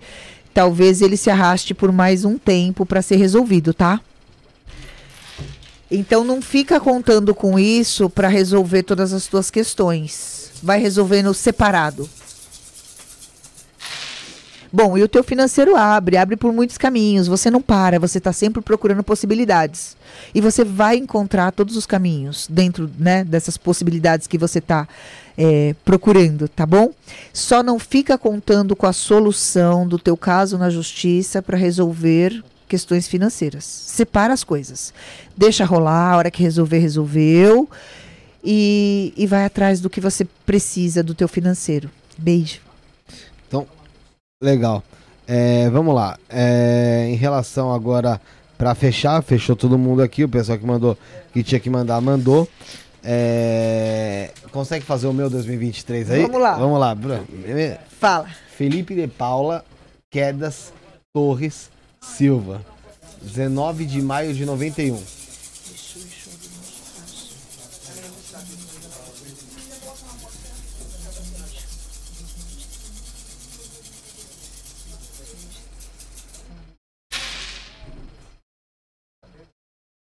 Ih, cagou Falo, fala aqui ou fala aí? Pode falar. Bom, vamos lá. É, Cagou tudo, cagou, gente. não, não, Não cagou nada. comigo esse ano. O teu ano ele abre com possibilidades de coisas novas. Olha que interessante. Fala de muito trabalho, mas fala de muitas possibilidades. Provavelmente você vai ter que fazer uma escolha dentro da tua área de trabalho, do teu campo. É, no começo vai parecer difícil, mas a sua escolha vai ser a mais acertada. Você vai crescer muito esse ano e vai se posicionar. Eu eu. Um ano de muito trabalho. Você é casado? Sou. Sua família cresce. Ai, caceta. Você é padrinho. Ué, mas pode ser de Mas tudo continua, né? Pode ser de pets também. Putz, aqui parada. É, aqui fala da estrutura familiar crescendo. Mas pode ser de outra, pode ser minha irmã. prosperando. Ah, não pode ser minha irmã? Então, tá falando filho? bem de relacionamento pra você. Ah, tá. Então, parceiro. É. Tá prosperando, né? Oh, tá, Jesus, foi que foi, tá expandindo. Oh, meu Deus. Oh, meu Deus. Acabei de dizer que você vai ganhar dinheiro no trabalho e que vai dar tudo certo. Você tá preocupado com o quê? Eu vou ganhar dinheiro, eu vou perder dinheiro. Filho é coisa Não boa. mano. vai. Filho, Filho é cresce. boa, não filho tem um- cresce. Você não tem um também, vários, então. É lógico que é coisa Ó, boa. filho cresce. Putz, aqui. Mais um caceta. É muito filho. É muito. Bom, vai ser um ano que você põe ordem no financeiro, tá? Caraca. Vem um obará expandido e de verdade, nem questiona o que o ano tem pra você. Teu ano Não tá tô ótimo. Nada, Tá mano. Eu tô- ótimo. Eu tô me sentindo, sabe, anestesiado. Parece Agora- que, parece que eu dei a notícia da gravidez. É. é. É. É isso aí. Bora. Ano de dinheiro, mas ano de grandes decisões. Grandes decisões. No trabalho aqui do programa. Vamos ver o programa? Depende de como for, a gente já. O pessoal tá falando Felipinha, não, é Felipinha, né? Porque o bicho só tem filha mulher, mano. Tem três meninas. Mas pode ser que venha menina aí, já pensou? A energia do programa. Acho que é isso. Caraca, né? Isso é, isso é louco, maluquice, hein? Putz, doideira total. Olha, você vai sofrer alguns ataques em relação ao programa, energia de confusão, mas o programa vai se estabilizar e vai crescer muito esse ano. Provavelmente vai surgir daí uma possibilidade de parceria bancada. Financeira, Uhum. patrocínio. Importante. E vocês vão pensar se querem ficar presos. Há alguém que queira, tipo, ter controle. Com muito dinheiro, vocês vão pensar se querem ficar presos, apesar do que vem como dinheiro. Entendi. Coloca o C na cláusula e tudo bem. É. Sim, é boa. E quando você já sabe e a proposta vem, você não cai nela. Você fala, não, não, seguinte, quer investir? Investe. Mas aqui ainda vai ser assim, desse jeito. Porque é o Sim. formato do Aham. nosso trabalho. Eu que dou as Se você posicionar no começo, você não passa raiva. Se você não posicionar, você vai passar raiva. E essa confusão, ela vem quando, você disse? É ataque o quê? Espiritual é. Não é ataque, não, é proposta. Não, no início, você falou que, que tinha algum tipo de ataque. Não, eu disse que você vai ter Confusão. muitas propostas, outras possibilidades e algumas confusões para decidir. Porque as possibilidades também são boas, mas para uma você não consegue levar tudo, entende? Sim. Duas, três propostas boas você vai sempre escolher. E você precisa saber o que é que você quer de verdade, porque as escolhas vão ser Mas isso em difíceis. relação à minha pessoa em relação ao programa no geral? Ao trabalho, ao teu trabalho. Ao, minha, ao meu trabalho. É. Entendi. O que, que você quer saber agora? Quando Nem vem, mais. quando Ah, vem essa... Essa, esse Ah, aporte? nem sei mais. Tudo.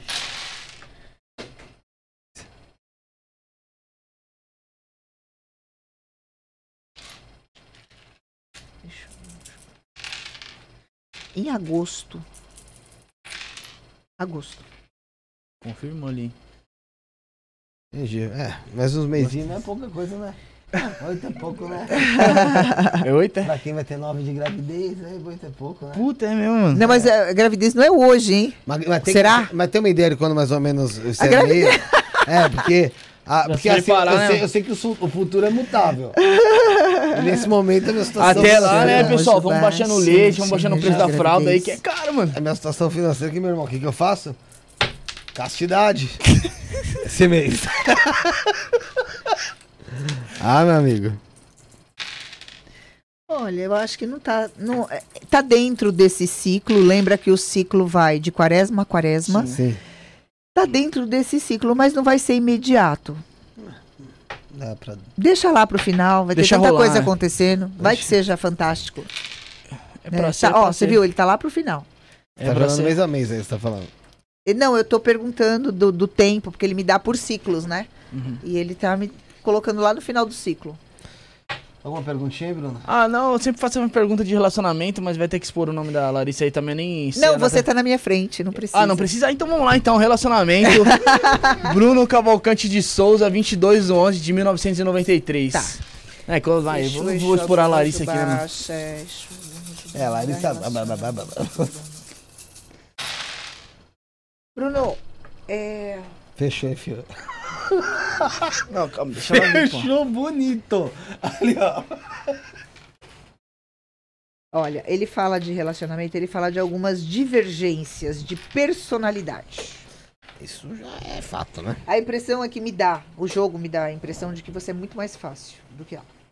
Muito mais fácil em qual sentido? De. De lidar. Ah, sim, de sim. alguma forma você é muito mais fácil. Ou Sim, seja, sim. ela tem um gênio muito mais forte. Sim, sim, sim. Né? E esse gênio precisa ser cuidado, porque pode ser que você se canse.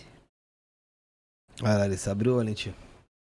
Obrigado. Tá perdendo, tá perdendo, Obrigado. tá perdendo um menino aí maravilhoso aí. Tá perdendo? Não, é só pra mexer. No... Só pra Ah, cuidar só do pra gênio, amada.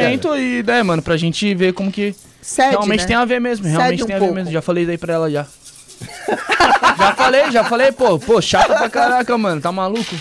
Ô, vamos, vamos- moleque idiota. Ah, vai, vai. Mas tem mais alguma coisa?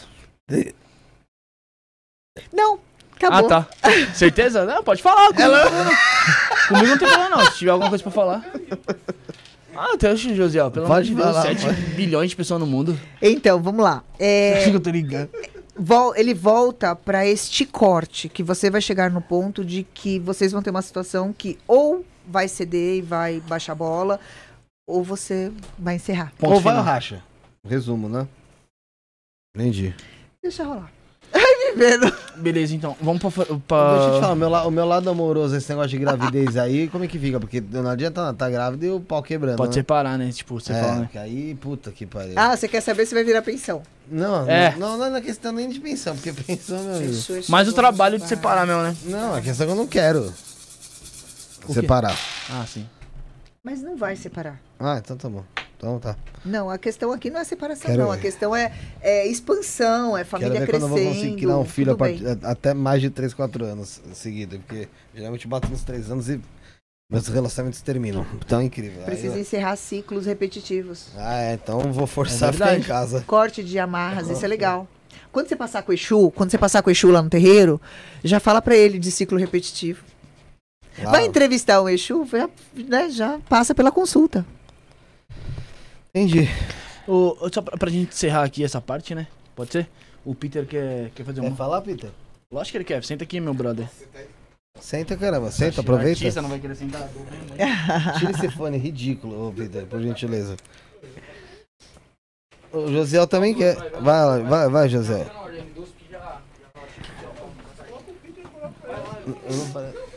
Nossa, uma honra, Uma honra. uma honra. Lá. nesse programa. Esse aqui é um- hoje em São Paulo um dos melhores narradores de futebol que existe. Cala a boca. Uma- já fico fe- feliz com Né? isso. Não, a minha, a minha questão, assim, tem como ver alguma coisa minha assim de supetão? Tem. Me fala São. só teu nome e tua data de nascimento. Ixi, nome estranho. Peter Miller, 19, é, nove- Peter. Peter. Peter, de Peter Pan. Peter. Tá, Peter. Peter. É. Isso. 1981. Tá. Peter Uri Miller. Uri. Maradei Miller. Nascimento? O- 9 de julho de 1981. 81. É, Tá com. Tá com quantos anos já? 41. Com essa carinha de 22, Não né? tem cara de 41, não. É, carinha de 22. É, ele me fala de uma perda financeira, de um atraso, de, da- assim, de algo que não se concretizou que você queria muito. E agora parece que você tá meio sem direção do que fazer, tá? Vamos ver qual é o caminho. Acertou, hein? Acho que o José até sabe, né? Baixo é, traz direção, caminho, uma ordem. Ó, isso daqui nem tem a ver com o ano, tem a ver, ele, ele tá sendo pontual para uma questão que você precisa resolver. Você tem que aceitar a ordem das mudanças. Porque assim, parece que a, a- a solução chega, mas você também não aceita. Você não tá mais acreditando em algumas coisas. Verdade. Então, aceita a ordem das mudanças, porque essa energia que abre para você é uma energia de Ansan. Como se a mudança que você precisasse, ela vai surgir e você precisa confiar, porque você não está confiando. Mexeu com a tua confiança essa situação que você viveu. Mas o teu ano vai ser um ano de grandes mudanças e de conquistas. Mas você precisa limpar o que você está trazendo. Disso que não deu certo, entende? Entendi. aceita o que vier. As coisas, as coisas aparecem na vida da gente quando a gente está aberto para elas. E você vai resolver essa questão melhor do que você imagina. Tá bom? Imagino. Não, eu fiquei, eu gostei do. Bateu, ele conhece a minha história. Bateu tudinho nisso aí que você falou. Ótimo. Ouve o, o- ouve Hã? o pai, ouve o pai que você vai longe. Agora rala daqui. Agora, agora tem o Josiel, né? Rala daqui, rala daqui pro. Ah, obrigado. Agora, nunca tinha visto um tarô. Ai, que... Não, esse é Gosto- Búzios. Búzios. Búzios. assim, aliás, tem uma. Só pra terminar, tem uma ilha que é Búzios. Sempre que falo em Búzios, eu penso numa ilha e um, um negócio desse assim de. Agora você vai lembrar de mim Ah, quando falar em. Búzios. Com certeza. Gostei muito, hein? Ó, o- Obrigada, o, sorteio amor. já tá encerrado, gente. A gente já vai, já vai divulgar quem, quem foram os ganhadores, tá bom? Ô, Bruno, você já vai vindo do WhatsApp aí, que eu já vi aqui o do. Já viu? Você já me mandou já? Não. Então me mandei, por favor. Oiê, boa noite. Esse aqui é o Josiel Cândido. Vamos lá, José Cândido da Silva Almeida, 5 de 2 de 84. Isso também é 2023, Tá, geral. Josiel. Para de pegar em mim, José. José Ursão mandou aqui o Alessandro Camargo. Nossa, você mudou tanta coisa na tua vida, né? É interessante que a sua vida parece. Você vem de um processo de mudanças e você está numa fase muito boa. A tendência daqui para frente é crescimento, é ascensão. Necessariamente, prosperidade não significa dinheiro, mas significa colocar ordem na cabeça e nas coisas que, que atrapalham o teu caminhar, tá? Esse ano promete para você crescimento e prosperidade. É, área sentimental, falou alguma coisa? Vamos lá. Amorosa. Vamos falar de amor. Josiel, amor. Tá aqui. Deixa eu, vamos ajudar. Olha, é, você tem um relacionamento? Ou você tá procurando um relacionamento? Você tem um relacionamento? Tá muito desgastado, né? O que que vem acontecendo nesse relacionamento? Entende? Posso ficar um pouco afastado? é, a ausência a ausência de prosperidade na relação não significa que a relação chegou ao fim, mas significa que você precisa olhar para essa relação e mudar algumas coisas. Lembra que viver em casal vai ser sempre um ajuste. Não existe uma fórmula que dê certo para sempre. De tempos em tempos vocês precisam reformular isso. Você está se sentindo sozinho nessa relação. E de alguma forma, quando você se sente sozinho, você vai preencher com outras coisas e a pessoa pode achar que não é mais tão importante. Tá bom? Então senta e conversa. Quem sabe já leva essa prosperidade para a relação também. Tá bom, meu amor? Tá bom. É isso. Bom. É, lendo as mensagens finais aqui, o Alessandro falou assim: ó, de regata você me mata, Josiel. Josiel Ursão. Né? Pegou o apelido Bruno. Vem aqui que a gente vai, vai anunciar aqui quem foram os, os vitoriosos de hoje.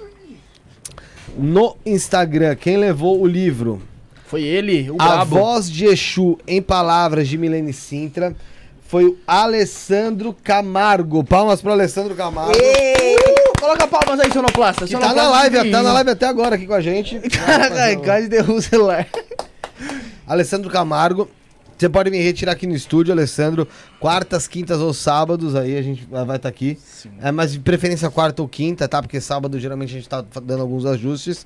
Mas quarta ou quinta-feira. E se ele for vir também em outros dias, fala É. que a gente deixa na portaria É, lá. você pode avisar também que ou a gente deixa na portaria, ou o Michael vai estar aqui. A partir de semana que vem o Michael já tá de volta, ele vai estar aqui durante o dia. Então, Alessandro Camargo ganha o livro. E hum, quem ganhou através do WhatsApp foi a Ariane, que o final do telefone dela é 5493. Ariane, final do telefone 5493. O Bruno vai estar entrando em contato pelo WhatsApp para avisar que você ligou, eh, ganhou o livro também. Né, A Milene vai fazer a dedicatória. E quem ganhou a, Consulta, né? a consulta foi a Jane Lúcia Ramos. Arroba janelúcia.ramos. Arroba janelúcia.ramos. A equipe da Milene vai estar entrando em contato com você também através do seu Instagram para avisar que você foi a vitoriosa aí.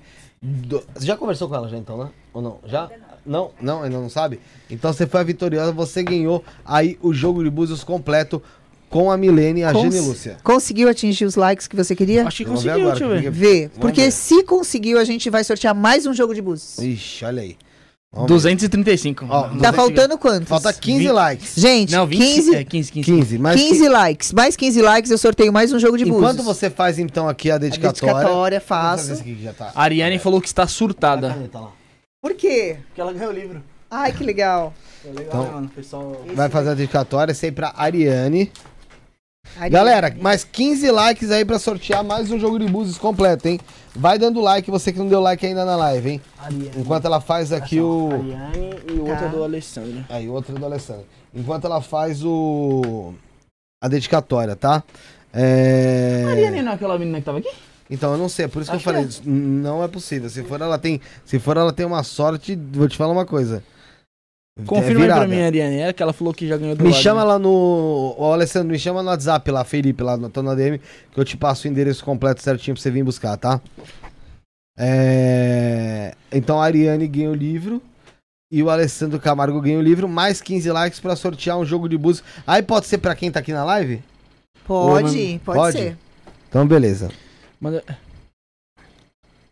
En- Enquanto isso, galera, deixa eu ver se. Olha, 242, faltam E 8. aqui, Faltam 8 likes, hein, galera? Alessandro com dois S. Alessandro. Uhum. Com dois S. Ainda vou, ainda vou dar um boi pra vocês que eu vou fazer ela fazer uma. Vou pedir E o, pra ela uma o pessoal que faz pra adquirir esse livro aqui, é só entrar no site, no templo... templo... No site do templo e acho que no Mercado Livre. Não é E pelo no WhatsApp. Instagram? Isso. Tá. Então, o pessoal que ficou interessado no livro aí, A Voz de Exu em Palavras, entre em contato lá no Instagram da Milene, que está na nossa descrição, ou através do WhatsApp DDD 11 9 99 58 1003. Certinho, Fefe? Gatinho. Ah, Então, você ganhou um livrinho também, mano. Você é vagabundo, É, hein, cara? Você tá sempre cheio de livro, pô. você tá montando uma biblioteca na tua Maluco, o casa. dia, que, o dia que eu botar uma estante ali, meu filho. Tô falando sério. Ela já ocupou a parte de livro do meu, da- do meu hack lá, mano. Os livros que eu ganhei aqui. Sério mesmo? Sério. É isso mesmo, foi ela mesma que ela falou que veio com a mãe dela no ano passado E aqui aqui, no programa do esse aqui é pro programa. Isso não é podcast. Esse aqui é pro programa. E aí depois vai ter o nosso ritual aqui. Até aí o pessoal tem que bater a, a, a, a, é meta de podcast. 250 likes. É. Pra sortear mais 250, bateu. um... 250 bateu, ó. Bateu. Ei! 23 horas e 14 minutos. Agora, vai fazer como é que eu vou sortear esse pessoal? Posso te falar? Fala. Dá pra fazer por número, tá ligado? Tipo, cada um escolhe um número aí, você entra naquele, mas vai ter que criar um grupo. Aí você Mas passa é. pra ela um número depois, entendeu? É, o Peter nunca veio aqui. Vamos fazer o seguinte, Peter. Vem aqui, por favor. Vem aqui. Ó, a partir de agora, nesse momento, você que tá no chat vai começar a escrever eu quero. Só que só uma vez, não pode repetir, tá, gente? Eu quero. A partir de agora, eu quero. Uma vez só, não ficar repetindo. A hora que ela acabar ali de fazer todo o nosso ritual, eu vou falar pro Peter escolher o nome. Ele vai escolher o nome, essa pessoa vai ser a ganhadora. Olha E aí eu isso vou- pra vocês. Tá, esse é o nosso, então. beleza. São- Deixa eu colocar 4 de um 2023. Vamos lá, pessoal. Não esquece também de ir no canal de cortes, cortes do Estuna Podcast oficial, Instagram, arroba Estuna Podcast, TikTok, arroba Estuna Podcast, Kawaii, arroba Estuna Podcast, Twitter, arroba Estuna Podcast, Spotify, a gente tá lá também, você consegue acompanhar. Tem, não esqueçam também de seguir o Instagram, arroba, mile, arroba Sacerdotisa. sacerdotisa.milenicintra, tá? Tem também o arroba Templo Rio Azul, pra você seguir, seguir, que é o terreiro lá, a casa dela, pra vocês querem sabendo quando vai ter, como que vai ser e tal. Então, por favor, tenham essa. Tenham essa. é, é, como que eu posso dizer? O quê? Para seguir? É, tem Ajuda, tem- ajuda tem a- esse senso de gente Solidariedade, tá né? Ajudando, tá aqui conversando com a gente até agora. Quem não, Uma mão lava outra, quem, né? não tá, quem se inscreveu lá, se inscreveu agora, poxa. Ele colocou E- até a roupinha dele. E de- pra quem quiser também fazer o bancada, né? jogo, a gente vai fazer uma ah, sorteio, uma promoção, uma promoção. Pra quem falar que ouviu, né, o podcast, quanto? 30%? Olha, ó, galera, quem falar que, que veio né? Parece fazer o é jogo de? Búzios, pô, tá, deu, deu presente de ano novo, de Natal, de Páscoa e o cacete, né? Isso. Aqui pro pessoal. Quem for através disso no podcast com a Milene Sintra, pega o número dela aí, Bruno, de novo. Vou jogar aqui, já Com até a gravei Milene já, pô, tá Sintra. maluco? 11 999 58 1003. É isso aí, ó. Isso. Quem falar, mandar mensagem pra Milene Sintra agora lá, 11, ou depois mesmo, 11 9 9958 1003 99958 1003 e falar que assistiu isto na podcast, Isso. tem 30% de desconto também no jogo de Búzios com ela. Já fez o ritual? Não. Então faz o ritual que daqui a pouco o Peter vai começar a ver aqui, ó. Oi. Todo convidado que vem aqui, a gente pede pra deixar um recado aí no post-it aí. É, primeiro você coloca a hashtag do programa, que é hashtag 282. Um beijo, Estela, tá conosco na live. Um beijão. A data de hoje, 4 do 1. Aí você deixa uma mensagem pra gente junto da sua assinatura no final. Você vai dobrar e a gente vai colocar dentro da lâmpada mágica. Que assim que batermos 100 mil inscritos em um dos nossos dois canais, iremos abrir aqui e fazer um programa especial lendo e relembrando como foi os programas até essa marca tão especial que pra gente aí tá demorando um pouquinho, mas tá demorando não. A gente vivemos aí, eu tenho 29 anos, eu vivi 28 anos sem nenhum inscrito, em menos de dois anos, em menos de um ano e meio, eu tô com 79 mil, quase 80 mil em um. Então não tá demorando. 70 mil vamos jogar pro, vamos jogar 60. pro universo, tô errado? Não, não tá certíssimo. Vamos parar de reclamar. É, Vamos pensar positivo, certo, Felipe? Esse 2023. Esse ano bate. Esse ano vai, daí, pô. Se não bater também esse ano, parceiro, na Não moral. vai bater mais, Aí, desculpa. Aí não tem mais pensamento positivo, desculpa. Não Aí tem mais aí espiritualidade. Não tem mais nada, desculpa. Eu. Aí vai ter que Aí eu, vou, esmurrar o com- aí José. eu vou ser obrigado a comprar. Desculpa, seguidor. Vou fazer outro, tá? Que eu... Tá bom, pode, Pode fazer. tranquila. Em- Ó, pessoal, vai mandando eu quero aí, hein? Só que não pode repetir. É, o Peter que tá aqui com a gente vai escolher. Lembrando, pessoal, que amanhã a gente tem programa, Felipe. Quem vem amanhã, Bruneca? Amanhã vamos ver aqui. É Vitor Costa. Vitor Costa, Espiritualidade, às 19 horas e 30 Vai tá minutos. falando sobre, ele ele vai falar sobre espiritualidade, vai falar sobre. Aí Porra, você me esqueci pegou que eu total, também não vi, cara. porque. Deixa eu ver aqui, pera aí que eu tô, tô na viajada, porque tem um Vitor também na, na- no no sábado. sábado. Aí eu já confundi um com o outro e já ferrei tudo. Mas pera aí que eu vou pegar. Tá aqui, ó. Espiritismo, filosofia e umbanda. Voltamos a falar sobre espiritismo, então aqui um pouco de filosofia e umbanda. O Vitor Costa, que é universalista, também estudioso de psicanálise, vai estar conosco aqui amanhã, tá bom? Então já vai, já pega o link da live dele aí, Bruno. E Da já live joga aí deles. lá embaixo, é. Aqui. Bom, galera, encerrou, eu quero agora, tá? Eu vou deixar na mão do Peter Uri Miller. Peter Uri Vem aqui, Miller, Peter. vem aqui. Dá uma baixadinha aí. Tem um monte de gente escrevendo eu quero aqui, ó. Mais de 100 pessoas escrevendo aqui. Rola aí, você vai vê. rolar, meu joelho ó, você vai rolar, parar em um e- essa pessoa vai ser a ganhadora, Escolhe, vai. Você escolhe mesmo um aí, mano. Pode rolar meu celular aí, vai. pra baixo, vai. Pra cima, na Pra- verdade. é, pra- na verdade você rola pra cima, é verdade, mas é pra baixo que a tela vai, né? Isso. Vou parar aqui? Não, onde você quiser. Você aí, ó. Onde, Aqui você vai rolando, Faz assim e aponta com o teu dedo, parceiro. Pode rolar forte aí. Tipo a roleta do Silvio Santos, ó, vai. Aí vai, aponta vai. Puxa, dois, isso aí. Sandra Vieira. Não, não, não. Não, ele Não. apontou o Gustavo. Gustavo. Desculpa, caguei. Caguei. Falou Gustavo. é, Gustavo Signória. É esse? Esse aí. Gustavo Signória, então ganhou o jogo de, de Búzios aí com a Milene. Gustavo Signória, me chama no zap, que eu passo você pro WhatsApp da. Milênio. Da. Depois você Milênio. passa, me manda o teu que eu passo pro seu, que você organiza. Gustavo Signória, então, é o ganhador do. A Sandra, coitada, comemorou aqui. Sandra, Putz, aqui pela vamos lá, vamos, vou atender a Sandra Vai também. atender a Sandra também. Ei! Puta, Sandra ganhou também. Sandra, Sandra também. Vire bem, vire bem. Não quero ninguém Sabe triste o que hoje. parecia? Aquele É. cara lá que deu a coroa pra mim e era outra. Era o- Ai, que tri... Não, não, vem. vamos Sandra atender. Sandrinha, Ganhou, Sandra, ganhou! vou te atender também. Eu sou o Gugu dos pobres, ganhou. Vamos lá, a Sandra e o Gustavo Signori, então Chame ganharam. no WhatsApp, né? É... Oh, se o Alessandro perguntou se pode vir pegar aqui na hora do programa. Lógico que pode, Alessandro. Pode até participar. Pode pegar né? sim, pode participar com a gente aqui sim. Então, tá certo, ó. Ganhou a Sandra, ganhou o Gustavo. Entre em contato através do grupo de WhatsApp, tá na descrição, grupo do WhatsApp, grupo 2. Fala com algum dos administradores, fala, ó, eu ganhei o jogo de Búzios com a Milene, quero saber como como fazer. Bom, fala isso lá que a gente vai te orientar, tá bom? Então, hum, é, Sandra Vieira e Gustavo Signória ganharam o jogo de Búzios com a Milênio. com a Milene e a Ariane e o Alessandro ganharam o livro. Já feito o ritual, já, já depositou na Já, lâmpada? já depositei na lâmpada, meu parceiro. Depositou? Então, considerações finais, Bruno. Agradecer a Milene, que iniciou o nosso 2023 aqui um pouco diferente. Delícia. Não tão diferente como foi 2022, sobre tratando sobre espiritualidade. Agradecer imensamente você por ter tirado todas as nossas dúvidas do nosso pessoal. Agradecer, eu não pude agradecer também na quinta-feira aqui, agradecer a todo mundo que acompanha a gente. São mais de cento e... Mano, se for somar todas as redes sociais, aí chega quase meio milhão de pessoas. Agradecer todo mundo aí. É... o que eu entendo sobre espiritualidade aí não é quase nenhum por cento ainda que- do que eu aprendi aqui.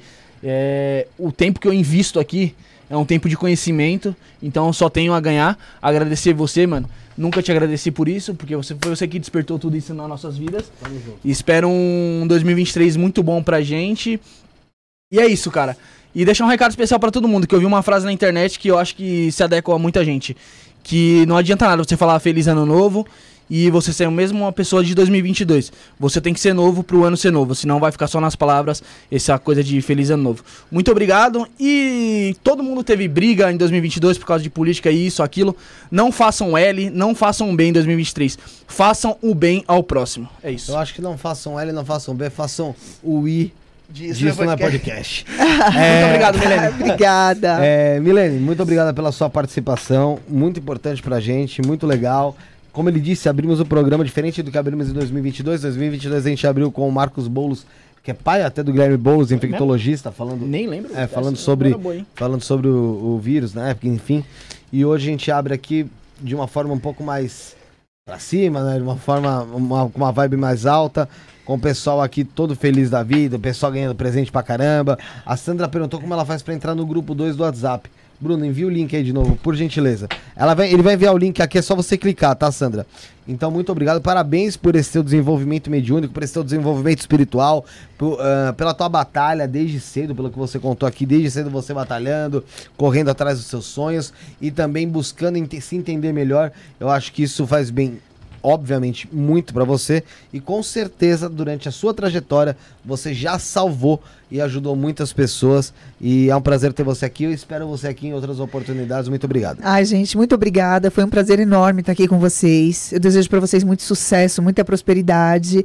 E me chamem que eu venho pra gente bater papo, tá bom? Um grande beijo pro público de vocês. E é isso. Tô aqui, contem comigo. Beijos. Conto, conto sim. Você volta, pra, você volta aqui em 2023 ainda, tenho certeza. É, Tá só começando. um abraço pro Lau, que, que né, intermediou né, todo esse, esse rolê. Pra Tati, que tá conosco aqui até agora, em pé, por incrível que pareça. Acho que ela devia trabalhar. Já trabalhou em shopping? Pois parece. Trabalhando terreiro. Trabalhando é, é, é quase a mesma coisa, É tipo difícil, isso. porque, não, porque fica em pé o tempo inteiro, né? Mas parabéns você pela, pela disposição estar em pé esse tempo inteiro. É... E Bruno, Ô, Felipe, você deixou o recado? Deixei um recado também, quero deixar um abraço especial também pro Josiel também. É, isso que eu ia falar. Pra Sarinha também, que. E que nossos sábados aí são inesquecíveis aí. Pô, aqui é. A gente é família. Você não estava aqui na, na, Quinta. na última quinta, mas eu tô aqui pra falar também, te agradecer também pelo ano de 2022. É um prazer sempre ter você aqui comigo, você sabe disso. Nu- nu- nunca pensei nas pessoas pra colocar à toa. Todas as pessoas que eu pensei foi porque eu via um propósito, eu via capacidade e via que ia correr junto comigo na, na, na situação. Com você não foi diferente, mano. Você tá aí comigo em qualquer coisa. Se eu falar pra você, vamos entrar no mar de bosta, você fala, bora lá, vamos lá. Fazer o quê? Se ele tá entrando, vou entrar também. Então, meu, você é uma felicidade só. O Josiel nem precisa falar nada, passou ano novo comigo, lá na minha casa, aí, Eliana, Letícia. Então, Josiel, tá ligado? Parceiraço. Galera, é isso. Um beijo pra Sarinha My Love, pra todo mundo que acompanhou. Minha mãe, próxima vez que quiser alguma leitura, por favor, manda o superchat, ajuda o pai, ajuda o filho, tá bom? É, então é isso. Obrigado, Milene. Amanhã estaremos Obrigada, ao vivo beijo. com o Vi- Vitor Costa pra falar sobre espiritismo, filosofia e umbanda. Tudo isso junto. O que, que será que sai, hein? Você vai acompanhar Bastante amanhã. Fomos.